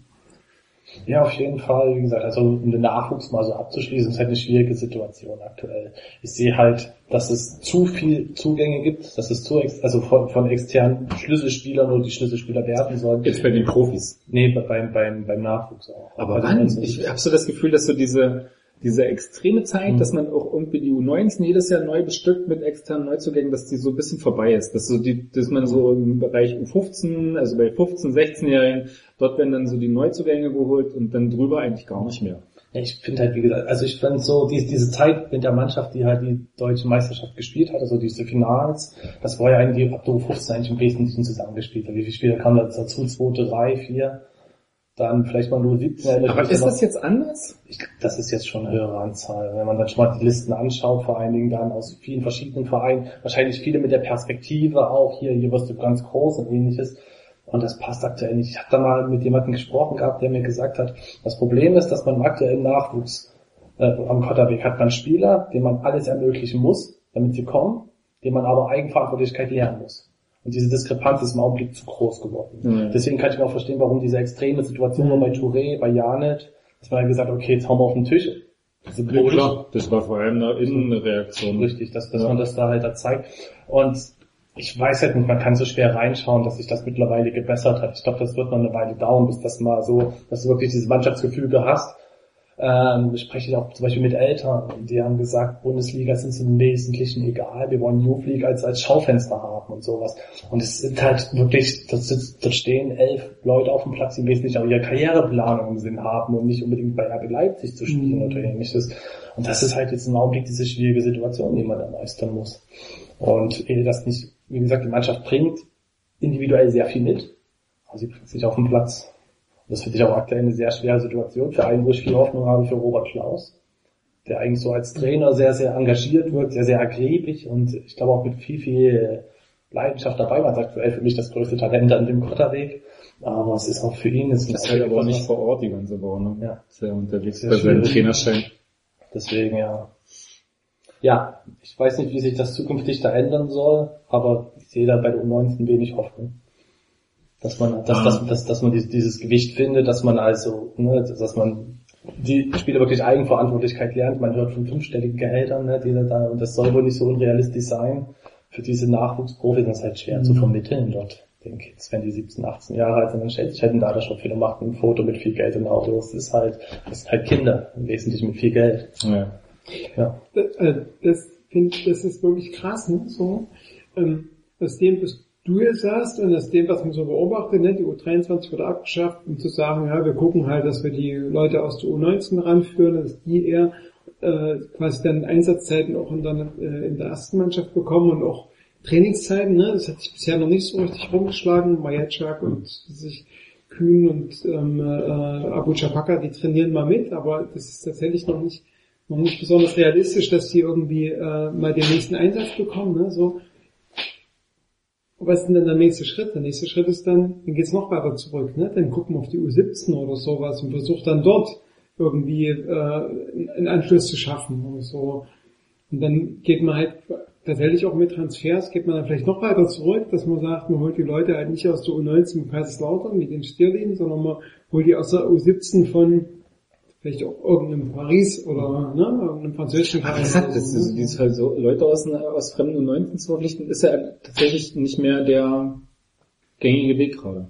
Ja, das ist dann eher so die U17, U18. Genau. Ja. Und das meine ich ja, du gehst ein Stück zurück und dann baust du dir da, das was Alex auch gerade sagte, dass die, die Mannschaften im Nachwuchsmannschaft, die erfolgreich waren, die haben halt auch eine Weile zusammengespielt. Ne? So, wenn du jetzt die jetzige U19 anguckst und die vom, vom, vom letzten Jahr oder so, oder ne, das sind ja auch aus der U23 Leute in die U19 gerutscht und so, also Aber letztlich ist es ja auch wurscht, ob die Mannschaft davor, also ehrlich, letztlich ist es wurscht, ob die U19 erfolgreich ist oder nicht. du meinst Megano, wenn der mit 15 hergekommen wäre, hätte er auch Rolle. der 16 oder der 17 sich durchgesetzt. Keine Ahnung, aber es geht ja darum, irgendwie Spieler zu entwickeln. Es geht darum, mir geht zu haben, welche Spielertypen will ich für meine Profimannschaft, dann dementsprechend auch Spieler im Nachwuchsbereich. Wenn ich schon im Nachwuchsbereich viel Geld ausgebe und irgendwie, was weiß ich, wie dann damals, bei welchem Spieler war denn das? Bei, bei dem Dänen, wo dann irgendwie bei Wikileaks, nee, bei Spiegelleaks, tralala, dann irgendwie rauskam, dass sie für den äh, Football Leagues äh, eine Million hingelegt haben, Ablöse, keine Ahnung, also Ja. wo rauskam, da wurde richtig viel Geld gezahlt für den 15-Jährigen.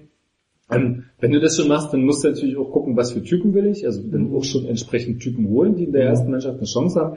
Und eine, eine klare Idee haben, wie ich die ranführe. So, bis jetzt ist es so, ja, immer noch, wir haben einen Haufen Talent zusammengeschmissen und aber eigentlich hast du diese Einsförderung nicht und du hast eigentlich aber auch teammäßig keinen Erfolg, also bringt eigentlich auf allen Ebenen bringt's überhaupt nichts und dann hast du auch keine keine Männermannschaft mehr in der Regionalliga, wo du sagst, du kannst doch nicht irgendwie als Rangnick auf der einen Seite Liefering irgendwie dafür abfeiern, dass die irgendwie das schon Männer im Männerbereich gespielt haben und dadurch in der Youth League so erfolgreich sein können und auf der anderen Seite dein eigenes Liefering in Leipzig quasi abschaffen. Also das ist ja eine, eine, eine Widersprüchlichkeit, die, die mir völlig, immer noch völlig unklar ist, wie ich das gleichzeitig irgendwie gleichzeitig irgendwie erzählen kann. So.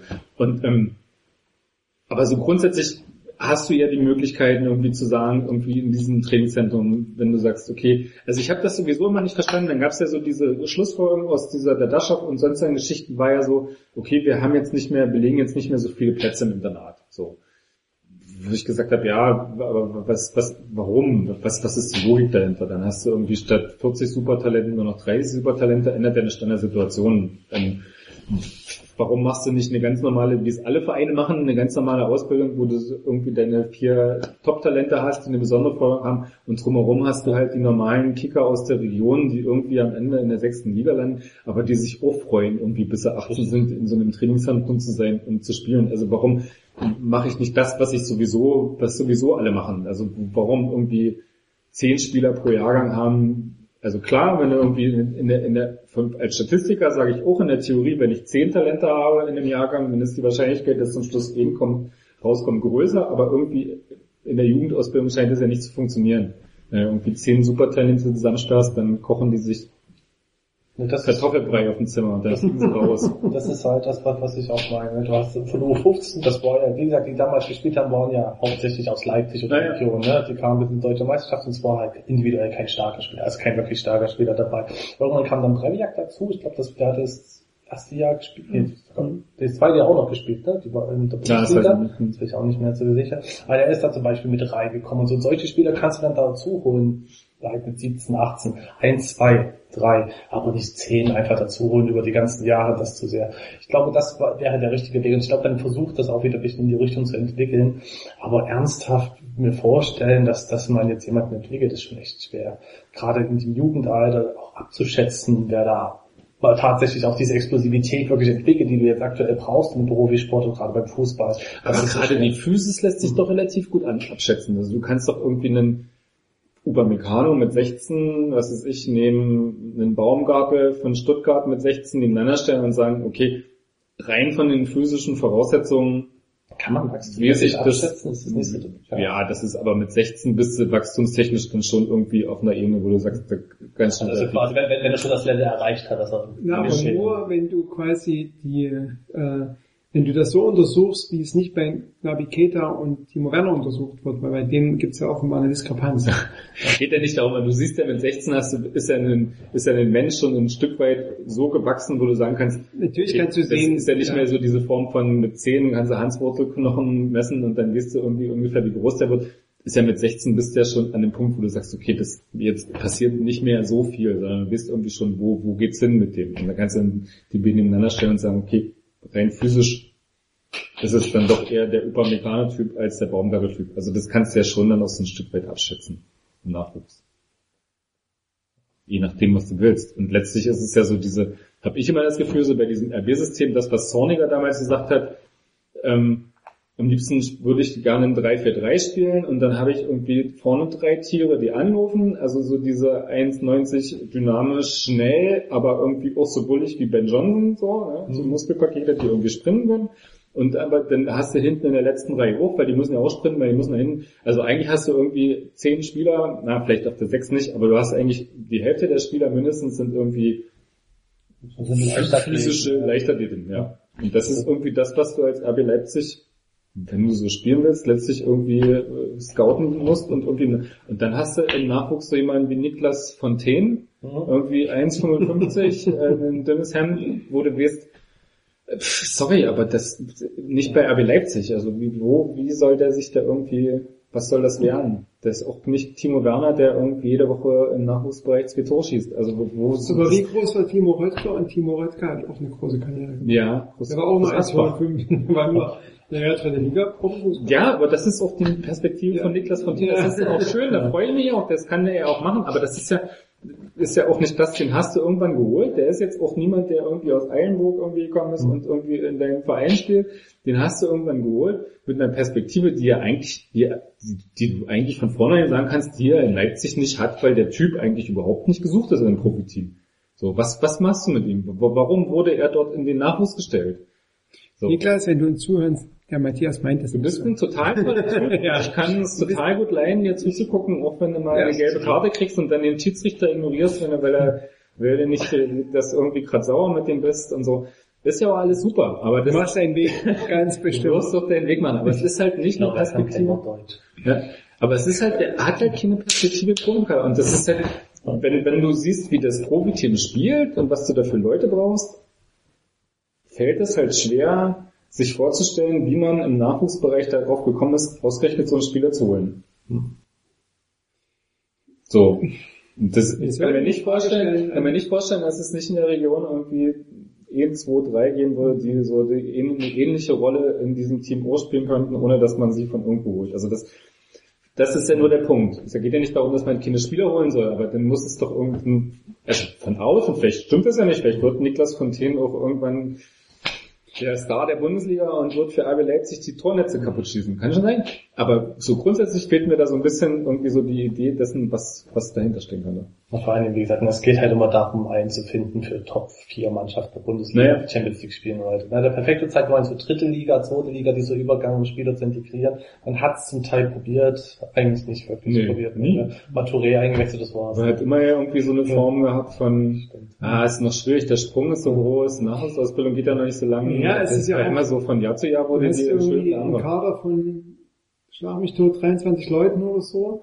Und du hast natürlich auch einen Puma, der unzufrieden ist, der draußen sitzt. Du hast natürlich auch einen Orban jetzt, wenn wir darüber sprechen, oder einen Konate. Du möchtest ja die die Leute, die du sowieso in deinem Kader hast, musst du ja auch irgendwie zufriedenstellen. Deswegen holst du eigentlich niemanden aus der U19 ran, in der sich nicht ganz massiv äh, anbietet. Und das tun Leute wie, äh, was ich, Abu Chapaka oder ähm, wie solltest du dich in der 19 so anbieten, dass so- dass der Trainer Ja, nee, der. Profimannschaft sagt, Nee, nee, es gibt ja auch diese vier, die immer mal mit den Profis trainieren und da könntest du dich anbieten. Aber das tun sie eben nicht. Sie sind eben dort auch die Netten, die mitspielen und die eben ganz, ne, also. Ich glaube, du musst es in U17 schon wissen, als Verein, dass der Spieler der Erste wird. Dann muss man halt dann die entsprechenden du Ach, das weiß ich nicht. Das finde ich immer so weit hergeholt. Du hast einen Diego Demme, du hast einen Marcel Heizenberg. Das sind alles Leute, die übelst spät sich erst irgendwie durchgesetzt haben und Nationalspieler geworden sind. Also du hast doch nicht so eine Form von, du musst es mit 17 wissen. Das ist deswegen finde ich diese U23, die finde ich auch so, also generell finde ich die wahnsinnig, weil so, dieses, dadurch, dass das recht viele Vereine in Deutschland machen, geht da in der Breite der Ausbildung übelst was verloren, weil du einfach nicht mehr Leute langfristig ausbildest, sondern sagst, okay, wenn du 18 bist, bist du dir selbst überlassen, dann geh halt irgendwo in die Landesliga. Und du wirst viele Talente haben, die vielleicht irgendwie sich mit 25 irgendwie nochmal auf gutem Niveau durchgesetzt haben, die einfach ihre Karriere Nagel hängen, weil sie irgendwie in der Landesliga und Verbandsliga keinen Bock hatten, sondern dann irgendwie eher woanders ihre ähm, studieren gehen, irgendwas machen. So. Und ähm, Genau das hast du bei RB natürlich auch. Du hast irgendwie so diese Erfolgsstories, die du dir so an die Brust heftest. Oh, wir haben den Heizenberg, der ist hier bei uns zum Nationalspieler geworden. Wir haben den Demmel, der ist hier bei uns zum Nationalspieler geworden. Das sind alles Geschichten, die, die, die, die bei RB nicht möglich wären, weil du sagst, die müssen mit 17 irgendwas sein. Ja, mittlerweile ja, weil du mit, du kannst diese Frage- 24, 25. Genau diese Frage, ich hatte im Sommer hatte ich ein Interview mit Robert Klaus, ne, so, und da habe ich mir vorher die äh, Spieler von RB angeguckt, wo die herkommen, ne, so. Und dann war genau Halstenberg, ne, und dann sagte ich, aber gucken Sie mal, wir haben hier drei, vier Spieler, unter anderem Dämmer und Halstenberg, die über eine U23 gekommen sind. Und dann sagte er, ja, aber nicht bei uns, weil bei uns würden die nicht über die U23 zur ersten Mannschaft kommen, sondern die werden vorher integriert. Also der stand, Robert Klaus stand da total dahinter und sagte, wir hätten werden vorher integriert. naja, wir hätten quasi vorher die Talente entdeckt und Ja. hätten die quasi an die erste Mannschaft rangeführt. So, ne? Also so Mhm. in diesem, also in, in dem Bei Gedankengerüst, welchem RB Leipzig nochmal? in, in dem Gedankengerüst passt das total gut. Ja. Allerdings passt das mit der offenbar aktuellen Nachwuchsausbildung und so wie quasi der Nachwuchs an die erste rangeführt wird, passt es eben Das nicht. passt ja auch nicht mit Menschen, menschlichen Entwicklungen. Menschliche Entwicklungen sind doch nicht irgendwie so gleichförmig, dass du sagst, die müssen, sind alle mit 17 an dem Punkt. Es gibt einfach, einfach, einfach Menschen, die entwickeln sich mit 21 oder mit 20, die haben irgendwie eine spätere Entwicklung, wo du einfach nicht sagen kannst, okay, mit 17, uh, der ist jetzt nicht so gut, der ist, wird nicht mehr. Fertig. Also das funktioniert auch nicht. So. Und genau diese, du, du verschenkst dir doch aus völlig unnötigen Mitteln, aus völlig, völlig unnötigen ähm, Geschichten heraus die Möglichkeit, auch so eine Leute abzufangen und gleichzeitig verschenkst du die Möglichkeit, Leute im Männerbereich schon frühzeitig einzusetzen. Also du hast ja mit dieser Abmeldung der U23, verschenkst du dir ja beide Möglichkeiten. Du kriegst kein, du würdest selbst nie Demmes und Halzenbergs ausbilden, weil die Aber du kriegst du nicht. natürlich auch, naja, aber du holst Leute her, die dann schon im Anspruch kommen, eben nicht nur U23 zu spielen. Also ich weiß nicht, wer, wer in den, in den neun grandiosen Jahren RB Leipzig, acht Jahren hat es geschafft, eine U23 in die erste? Sondern das sind immer Leute, die gekommen sind. Federico Palacios. Naja, haben wir schon drüber gesprochen, ne? Na, der hat zumindest erwähnt, dass er doch... Genau. Aber das heißt, Ein- du hast doch, ja, aber, das, Ne, aber- selbst wenn es einer ist in fünf Jahren, selbst wenn einer ist, Ja. wenn einer in Diego Demme ist, der es erst mit 22 schafft, hat Also- die U23 schon rentiert. Ja, meine- selbst wenn es selbst die U23 nur dafür da wäre, 17-Jährige spielen zu lassen, hätte sich die Mannschaft schon rentiert. Also das ist so... Ja, ich weiß es, also ich weiß es nicht. Ich würde sagen, lasst ein U23 mit 17-Jährigen in der Regionalliga spielen, weil das allemal wertvoller ist, 17-Jährige äh, Regionalliga-Erfahrung zu machen, als 17-Jährige in der U19 Bundesliga-Erfahrung Ja, zu und dann hast du immer noch einen Das Siebeck dabei, der mit Aber 23 da durchgeschliffen wird, weil er einfach ein Führungsspieler ist. Aber trotzdem hast du eine gewisse Statistik, da sagen die, sagen die Leute von RB, sagen, naja, wir sind, wir sind schneller gewachsen, als wir das wollten, deswegen konnten wir quasi diese, diese Prüfung der U23 konnten wir quasi nicht einem Nageltest unterziehen. Wir konnten nicht sagen, wir sind jetzt quasi fünf Jahre auf derselben Liga und gucken, wer da aus der U23 hochkommt, sondern wir sind schneller gewachsen, wir brauchten schneller Nachwuchs. Wir haben deswegen neue Leute gekauft und wir perfektionieren das. Also ich gebe jetzt mal die Argumentation von RB Leipzig wieder. Wir perfektionieren das, indem wir quasi in der U19 ähm, äh, die Leute, die wir sonst in der U23 ausgebildet hätten, in der U19 ausbilden und Anschluss an die, an die erste Mannschaft finden. Aber das ist doch Das- das- völlig wieder, das ist doch, Ja, das die Logik ist doch völlig umgedreht. Das funktioniert du musst, kannst doch nicht nicht. sagen, wir, wir, wir bilden die in der U19 aus, um die anzuführen. Du musst doch sagen, wir müssen unsere U19-Leute in der U23 ausbilden, damit wir sie an die Männer ranführen. Also das, diesen, diesen umgekehrten Schluss zu sagen, wir schaffen die, die zweite Männermannschaft ab, damit die Jugendspieler aus dem Jugendbereich gleich ganz nach oben in den Männerbereich bringen, ist doch völlig unsinnig, als im Gegensatz zu sagen, okay, diese Idee von, wir lassen hier die Siebex, Strauß und sonst was bis 23 in der U23 spielen, das hat sich vielleicht nicht ganz durchgesetzt, macht nicht so richtig Sinn. Wir machen aus der U23 einfach ein U19-Team. Wow. Ich glaube ja. Julian Chabot, wäre froh gewesen. Der, wär, der, hätte, der hätte ja auch noch ein Jahr gespielt. Vielleicht wäre in dem Jahr was ja aus dem geworden. Inzwischen, das ist ja, das Lustige ist, du hast bei RB Leipzig Nationalspieler bis zur 17. Danach hast du dann Julian Chabot, der spielt aber inzwischen bei Sparta Rotterdam. Also das ist halt so, Aber du hast die München Skopinchef, der immerhin U21 Russland. Herrlich. Nee, aber das ist es doch, Naja. ist doch genau der Punkt. Du hast so den ganzen Bereich U15, U14, U13, da tust du die ganzen Nationalspieler, hast du dir alle zusammengekauft oder irgendwie zusammengesammelt aus der Region, hast du die ganzen Nationalspieler, die kriegen ja auch eine gute Ausbildung, sind physisch sowieso weit, weil das ist ja irgendwie so Grundkonzept, physische Ausbildung. Da hast du dann irgendwie bei U15, U14 nochmal deine Vorteile, weil du irgendwie dynamisch ganz gut agieren kannst. So, und sobald du dann irgendwie in den Bereich kommst, wo es interessant wird, zack, geht's weg passiert nichts mehr. Hast du irgendwie dir mit der U23 der Abstaffung nochmal zwei Nachwuchsjahrgänge komplett aus dem Verein geschossen? So, die fehlen dir jetzt auch noch. Und dann hast du dann irgendwie noch Abu Shabaka.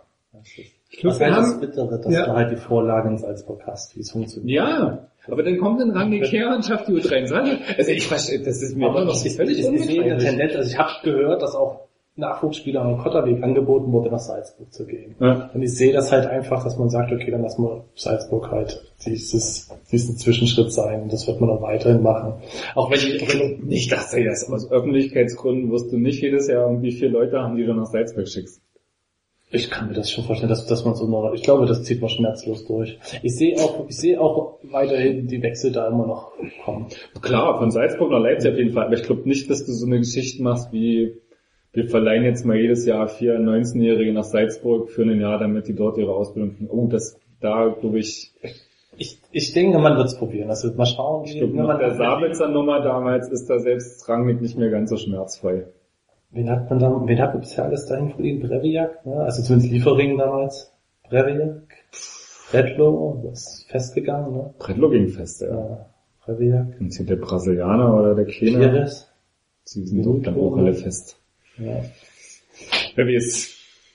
Also nach der Sabitzer Nummer war ja Rangnick eher so mit diesen Laien nach Salzburg ist er eigentlich durch.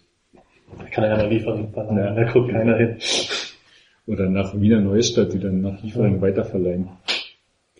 So, Ja, wir haben, müssen mal ich glaub, langsam wir haben langsam genauso lange über den Nachwuchs gesprochen wie über die erste Mannschaft, oder? ja, aber spannend. Immer wieder. Könnte ich mich jedes Mal, ich, Ich könnte mich so in Rage Ich- ich wollte Mal. sagen- Weil es ist so ein Verstoß. Also ich hab, bin ja, ich habe ja, ich habe ja mal studiert, merkt man mir vielleicht nicht an, aber ich habe mal studiert.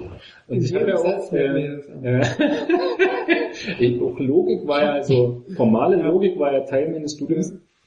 Und ähm, die U23-Geschichte, die verstößt halt so gegen, gegen jede Logik und gegen alles, was man sich irgendwie unter logischen Gesichtspunkten zusammenreihen könnte. Das ist jedes Mal famos. Ich habe ja, ich habe ja damals in meinem Studium habe ich so ähm, Sätze, ein, so Sätze, die mit fünf Wörtern, sechs Wörtern, normale Sätze. Da habe ich dann so ähm, Formeln, logische Formeln über zwei Seiten entwickelt, die dann irgendwie zu diesem Satz hinführten. Das, äh, glaube ich, die U23-Auflösung ließ sich nicht, ließ sich nicht in formale Logik umsetzen. Ja, und vor allem nicht würde, zwei sich, Seiten. würde sich in Widersprüchlichkeiten auflösen. Zwei Seiten sind wenig.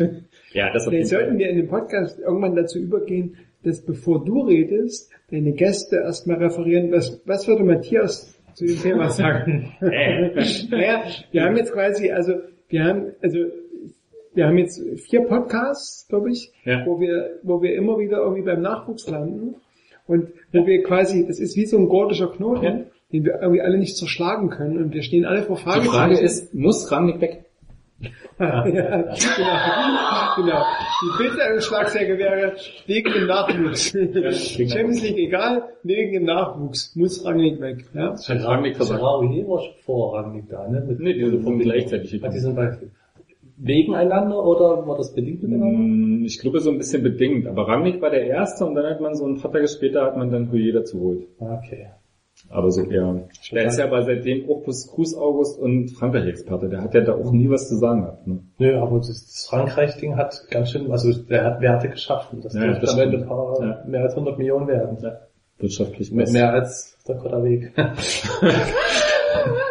Haben wir eigentlich noch Am Kotterweg einen, wird das verbrannt, was Huyer eingespielt hat. haben wir noch einen musikalischen Auftrag Wir haben noch einen musikalischen Auftrag. Was machen wir jetzt hier mit der mit der Hymne? mit der Hymne? Ja, erstmal, ich habe ja noch Kekse Trink's noch. mitgebracht. Ja, ich habe Cookies mitgebracht, weil wir heute noch Hip-Hop besprechen müssen. Und wir wissen ja, Was braucht man da? Cookies. Ne, wir wissen ja, dass quasi die Hip-Hopper psychogenen Drogen nicht ganz abgeneigt sind. Und weil ja aber im Rangnick-System Rauchen total verpönt ist, habe ich gedacht, ich bringe Cookies mit. Ah, Ne? Ah, ich, ich, ich, ne? So, genau.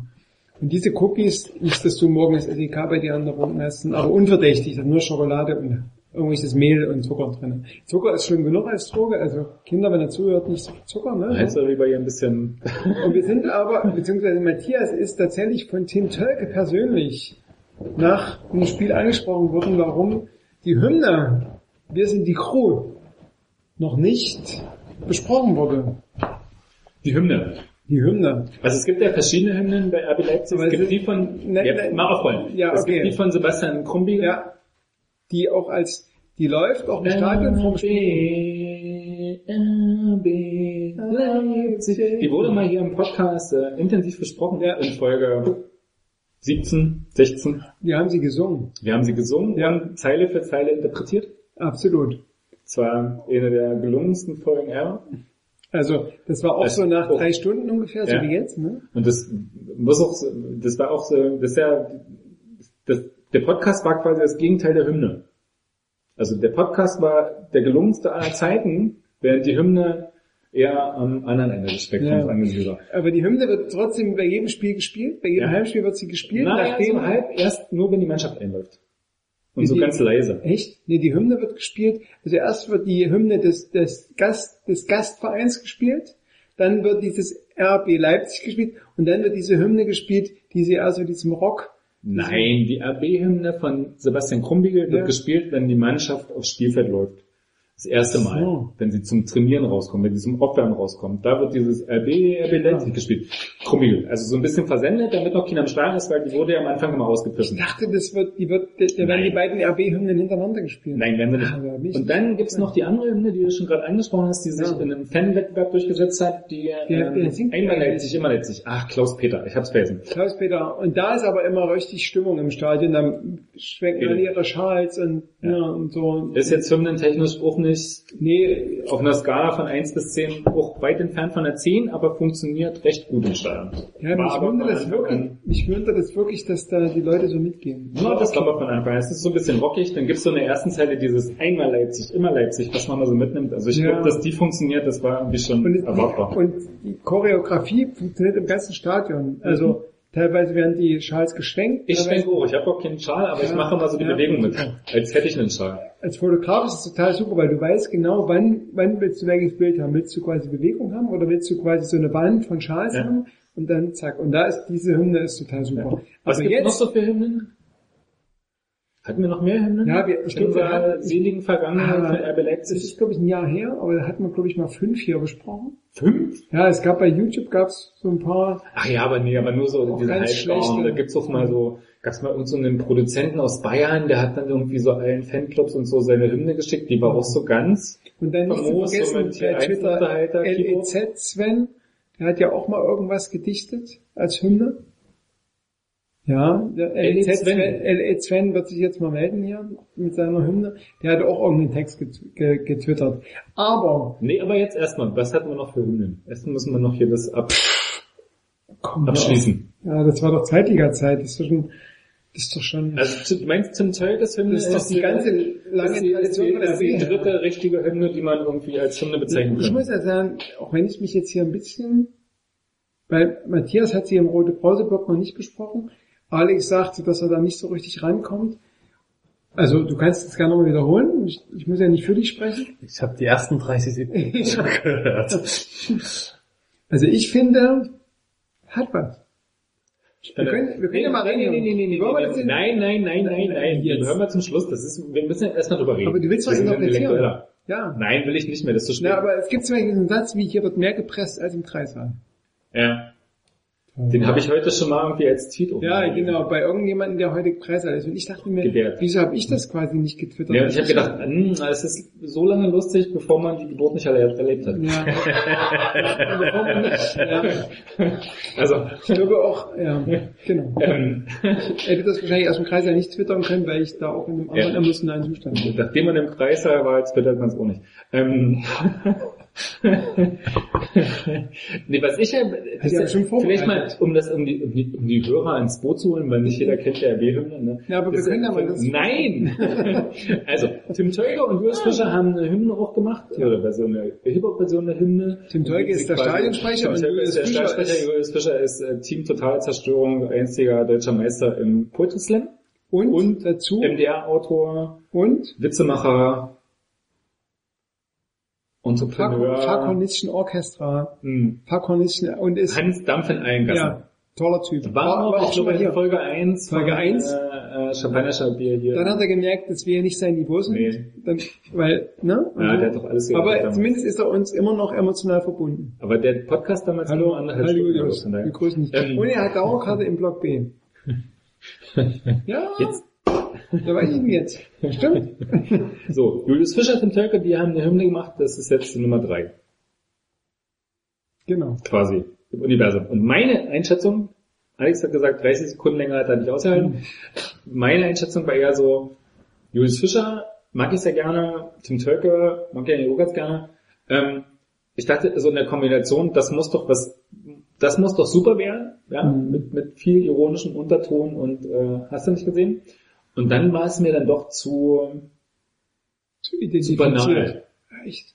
zu ähm, seicht. Das hatte, das war als Identifikationshymne, es ist nicht, äh, äh, nicht, nicht, wie sagen, nicht hymnisch und nicht, äh, Das ist dir nicht zu ironisch gebrochen. es ist auf, als richtige Hymne mit Identifikation ist es mir nicht hymnisch und nicht pathetisch genug. So. Und als ironisch gebrochene Hymne ist es mir nicht ironisch gebrochen genug. Also es verhandelt so zwischen den Ebenen und bleibt da so stecken und ist dann sowas, wo dann so ein, wie ich schon zu Tim gesagt habe, wo so ein bisschen Schulterzucken bleibt. Und dann so, hm. Man geht dann so raus aus dem Song und weiß nicht so richtig, was, was war das jetzt so. Also es hat so gute Momente, wo man dann so denkt, ah cool, aber das zieht sich halt nicht durch. Hm. Also dadurch, dass ich ja irgendwie seit 20 Jahren versuche, dem Hip-Hop irgendwas abzugewinnen, das gelingt halt irgendwie mehr oder weniger. Ähm, aber Du bist ja auch so ein ganz klassischer Hip-Hop-Typ, ne? guck mir, guck meine Baggy Ja. Pants an, ne, so. und so, wie ich mich ausdrücke, so in diesem, in diesem Ghetto-Slang und so. Ja, stimmt. Du hörst aber Hip-Hop, oder? Ja. Hauptsächlich amerikanischen, aber ja. Super. Dann Ja. ja. uns eh hier. Dann sind wir, dann komme ich so aus dem Mittelstands-Hip-Hop, ne, so, also, äh, und du bist der, der Real-Typ. Ja. Ja. dann halte ich natürlich jetzt die Klappe, aber East Coast oder West Coast? so Middle Coast. Middle Coast. Ähm, ja, genau. Aber für die Zielgruppe wie ich, ne, so ein bisschen in der Mitte halt, So, spiel ab. Passt das, passt das irgendwie so. Ja. Wollen wir jetzt interpretieren zwischendurch? Ja, wir können mal gucken, ob wir Halt sagen wollen zwischendurch. Ansonsten sagen wir schon mal Tschüss. Bis bald.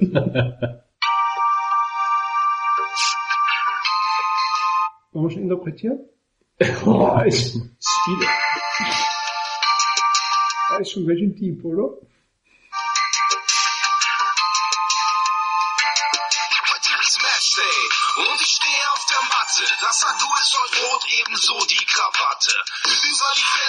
Dann bin ich drin. Der erste Blick ins Stadion, welcome to Wahnsinn. Dann auf dem Rasen, Aufstellung RBL. 43.000 aus Trommelfell. Jetzt kommt die Mannschaft, alles nimmt seinen Lauf. Die Gänsehaut baut sich Laola-artig auf. Ja, ganz Europa guckt jetzt auf die Heldenstadt, die mit Revolution ja schon Erfahrung hat. Hier gibt es Künstler, Studenten und Hipster satt. Und den Verein, der das Beste noch vor sich hat. Wenn du jetzt nicht weißt, wovon ich da gerade rede, wer wir sind und was in Leipzig so alles geht. Okay, Matthias möchte interpretieren. Ja, Heldenstadt.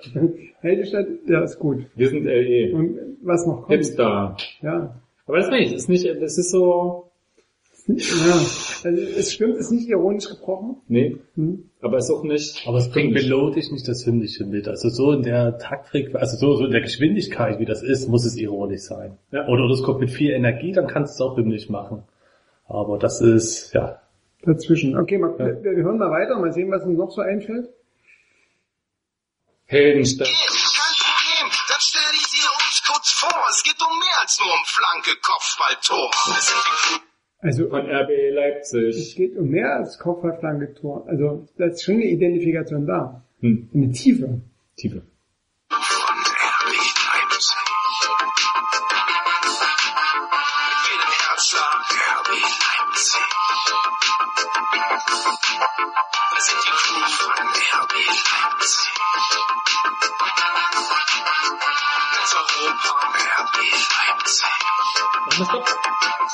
Klar. Das, wie geht denn der Refrain von hier der Fan- Fanhymne?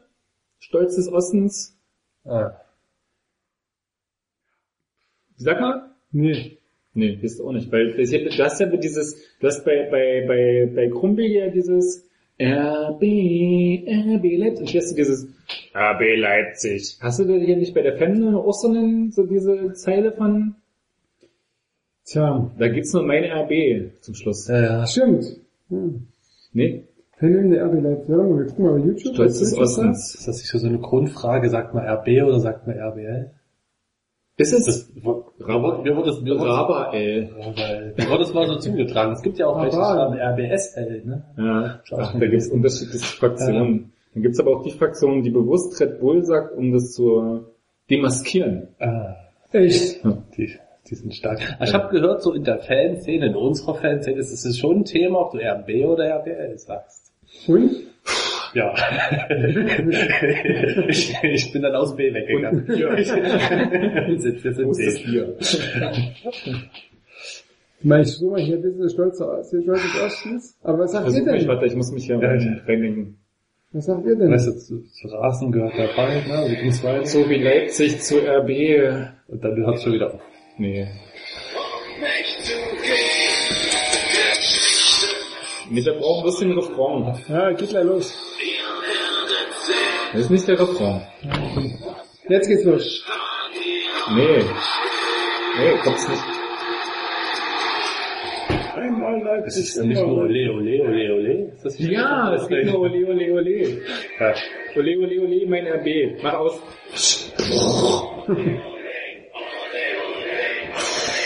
ja. Leipziger Jungs sind unterwegs. Das Schöne ist auch bei YouTube die Bilder, die da als. Hintergrund. Ole, ole, ole, ole, ole, ole. Viel schöner wäre es, wenn die Kommentare aktiviert sind. Die sind sie nicht. Aber Unser Stolz des Ostens heißt äh, B. Ja. So geht's. Aber die Bilder im Hintergrund bei YouTube kann man, kann man sich mal angucken, sind eher so ein bisschen gelangweilt. Ja. Ähm, okay, Naja, aber der Stolz des Ostens heißt ja, oh, da, da bist du aber auch so ein bisschen, das schlägt ja auch so ein bisschen das Gesicht ein bei der Mhm. Zeile. Ne? Ich muss sagen, dass- ich dieses Lied finde ich von allem, was, was irgendwie auf dem Markt ist, finde ich am schlechtesten. Na, aber musikalisch ist es schon das, was so ein Stadion zwölf Minuten vom Anpfiff will. Es rockt so ein bisschen, du kannst zwischendurch einmal Leipzig, immer Leipzig mitsingen, es gibt Ole, Ole, Ole, Ole, Ole, wo der Schal wählen kann. Das ist so, das, Ich glaube, man will da keine komplexen Reihen schieben Nee. oder sowas. Und so, die- dann so, so, so diese Beerdigungshymne von Liverpool, ich meine, das war jetzt okay, ne, das funktioniert halt. Ist jetzt Ja. auch nicht irgendwas wie Never Walk Alone, Hm. Dann Bis Your Heart, It's Stone. Nee. musst du eigentlich GEMA abführen, wenn wir dieses Lied zu Ende spielen. Wir spielen es einfach mal zu Ende. Du Tim, wirst ja dann schon, Tim, Achtung, es geht weiter hiermit. Manche von uns sind jung, andere sind alt. Manche sind klein, andere eine Naturgewalt. Aber jetzt mal, aber musikalisch ist das doch schon im Vergleich zu dem, was wir bisher Ja, gehört das ist auch, hab ich immer gesagt, das ist im Vergleich zu den anderen Wählern ein, ein, ein Quantensprung. Ja. Aber Naja. das, das Ausgangslevel ist ja so tief, das Kommt hier nicht drauf an, ob du der Norm entsprichst, sondern ob du mit uns lautstark Rekorde brichst. Wir fragen, warum nicht, andere seit wann? Unsere Mannschaft spielt so gut, weil sie es kann. Bei uns läuft jeder Das ist Kritik. unsere Mannschaft spielt so gut, wie sie es kann. Nee, äh, andere fragen seit wann. Wir, wir sagen, was, äh, Unsere. Mannschaft spielt so gut, weil sie es kann. Andere fragen seit wann. Unsere Mannschaft spielt so gut, weil sie es Ja, kann. das ist doch eine Absage an die Traditionsfans. Ja. Da ist da Kritik drin. Am Bundesliga-Business. Glaube ich. Spieler Kreissaal wird so viel gepresst wie hier. Wir sind die, die sich Traditionen selber bauen. Die finden Fußball ist auch was für Frauen. Wir sind der zwölfte Freund, die mit den Schnapsideen, die neben Ironie auch was von Schach verstehen. Die Typen, die rot-weiß sind und trotzdem bunt. Die ganze Familie Rot-Weiß und Bunt. Ironie, Schach, Frauen auch. Ja. Kennst du die Video, ähm, die Stelle im Video mit den Ja, Frauen, wo dann so die Frauen reingesprochen? Ja, das, da muss ich sagen, das fand ich dann auch ein bisschen Ist das ironisch platt. gebrochen? Naja. ich ich würde sagen, es ist versucht. Ist das eher klassischer Hip-Hop-Style, dass man die Frauen ins Bild springt? Die Frauen kommen ja nicht über die Rolle des Background und leicht bekleidet tanzend hinaus. Ne? Ne? Also, wenn ich da an Genau. Raum Spenderpreis denke, ne? So. Ja. Aber zumindest die Schach, Schach und Presspunchlines sind gut. Ja. Das sind so die, die bleiben in Erinnerung, das stimmt. Aber Tim, äh, Raumschiff Enterprise gucken. die späten, die genderkritischen, gendertheoretischen. Familie kommt mit außer dem Hund, die immer gut gelaunt laut sind, das sind wir. Ihr habt uns nicht erwartet, wir sind trotzdem hier.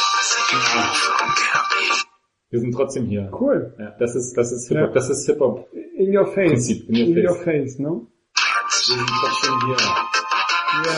Yeah, Mit jedem Herzschlag RB Leipzig. yeah, yeah. Wir sind die Crew von RB Leipzig. Ganz Europa RB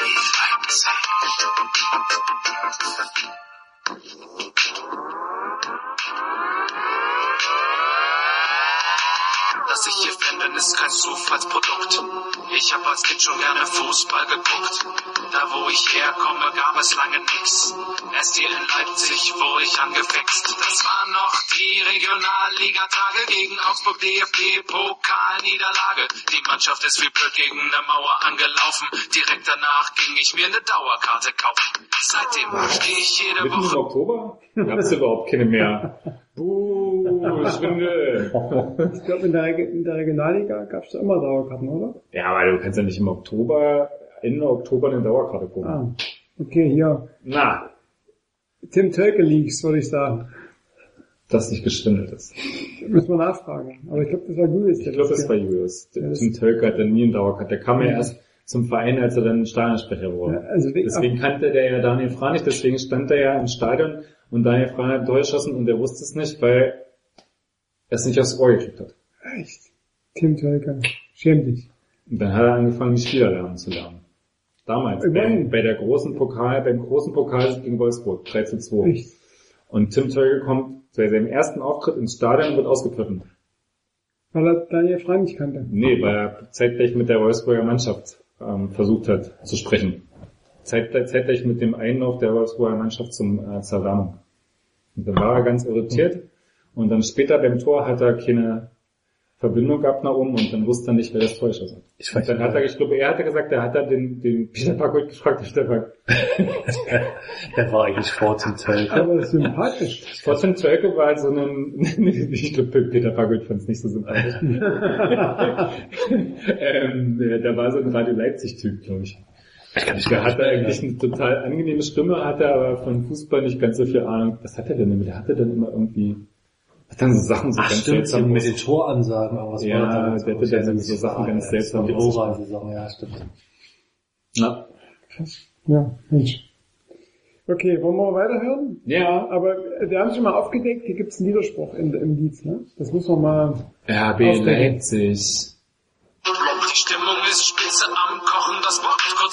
Anpfiff beginnen wir das Spiel auszuwerten, denn hier bei uns im Block sind wir alle Experten. Schiri, lass die Karte stecken, dieses gelbe Drecksding, das war gar kein Foul, ey, das war ein faires Tackling. Was weißt du schon davon? Ich guck hier jede Woche zu.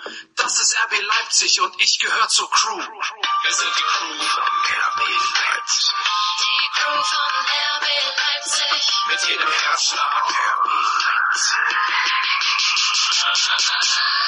sind die Crew Crew von Was hast du beim kurzen Satz ganzen Können wir Pause machen? Wie lange geht's noch? Gleich, gleich, 10 Sekunden. 15, gleich. Gucken wir was, was reinkommt nicht mehr. Äh, nee, nicht mehr. Was haben wir noch? RB Leipzig. mit jedem Herzschlag RB Leipzig. Wir können das mal langsam ausfaden. Von Also ich habe das vorhin beim Herfahren auf dem Rad, habe ich das, glaube ich, fünfmal gehört. Und auch vorher schon mal. Ich finde das, Lüften. naja, ich finde es schon, Also, ich würde lieber das im Stadion hören als Stürzisch Ostens. Aber stell dir das mal im Stadion vor. Ja, ist mir doch Boogie, ob da die Leute 40.000. Wir sind die Crew von RB Leipzig. Aber das wäre doch mal ein Signal. Das werden sie an wen? Ja, na, an, Und die da oben. an die da oben, genau. an die, die sowieso machen, was sie Die wollen. machen die, die, die uns ja scheißen immer ja mit den Schiedsrichtern und so. Nee, aber, naja. hatte Tim Ich finde ja dieses- dass er das erzünden möchte? Nee. Das ist, Nee, nee, weil, weil, also als Identifikationssong, okay, Hymne gar nicht. Und ich meine, letzte Woche Freitag im Musikhaus Kiez in Peter Steinweg, die 100 gepressten Platten waren wohl innerhalb von wenigen, Ich glaube, die hat Mutti gekocht. Mutti, Mutti. Tölke. aber ich glaube, Musikhaus Kiez geht nicht in die Billboard-Charts rein. Weißt du? da ist es egal, ob ja, aber das war so, ja, mein Sohn, der soll's ja auch, der soll ja auch ein bisschen, ne, protegiert werden und das gut haben und dann. Tim, jetzt sage ich das auch mal für dich, der meint das. ich glaube, wer bis hier in den Podcast gehört hat, weiß, Ja. dass nicht alles Ja. ganz ernst zu nehmen ist. So, ich glaube, das war der, der längste Podcast ever. Scheiße. und die Liste, äh, die ja noch offen ist, ist noch lang. Begrüßungspaket steht noch rum. Hier. Oh ja. Leipzig, aber reden wir nicht drüber. Der Dirk Fansachen, nicht- Dirk hat's nicht ich wollte über Fansachen und Tattoos sprechen, aber wie immer. Videobeweis. Ja. Oh, Alles scheiße, oben, alles scheiße. Wir sind sowieso verpfiffen, immer. Immer. So, Aber ein? Videobeweis pro Halbzeit. ja. Reden wir jetzt Zum Videobeweis hört. Colinas Erben, schaltet das Colina ist Gehirn eigentlich ein, viel, genau. guckt euch Spiele nochmal an, was ihr wollt. Und hört es das Interview von Thomas Kunze mit Ralf Hasenhüttl an. Thomas Weil Kunze. der Ralf Hasenhüttl hat eine super gute Idee. Ja. Ähm, aber der ist ja auch nicht mehr lange Trainer Leipzig, ne? Das geht ja langsam bergab mit ihm. Thomas Kunze nicht mehr lange Trainer in Leipzig? Ralf. Ralf, wie? Wie jetzt? Schafft's einfach nicht. Champions League aus in der Vorrunde Ja. vielleicht. Und nie, nicht deutscher Meister, ja, das ist Skandal. Kein Titel dieses Jahr. Ähm, genau, darüber reden wir alles nächstes Mal. Über die Champions League, Europa League. Wo geht's nächstes Jahr hin? Saisonziele. Was stimmt mit euch? Hat Spaß gemacht? Das lag bestimmt an den tollen Kaffeevariationen. Ja. Und an dem Navigator-Wein. Ey, Alter. Ey, Alter. Ey, wenn, du- wenn du cool bist, gehst du noch ein drittes Mal zur Führerscheinstelle. Den kannst du so richtig am besten mit dem Tim Tölke Song. So. Ja. Tschüss, vielen Dank. Halleluja. Tschüssi. Bis bald. Bis bald.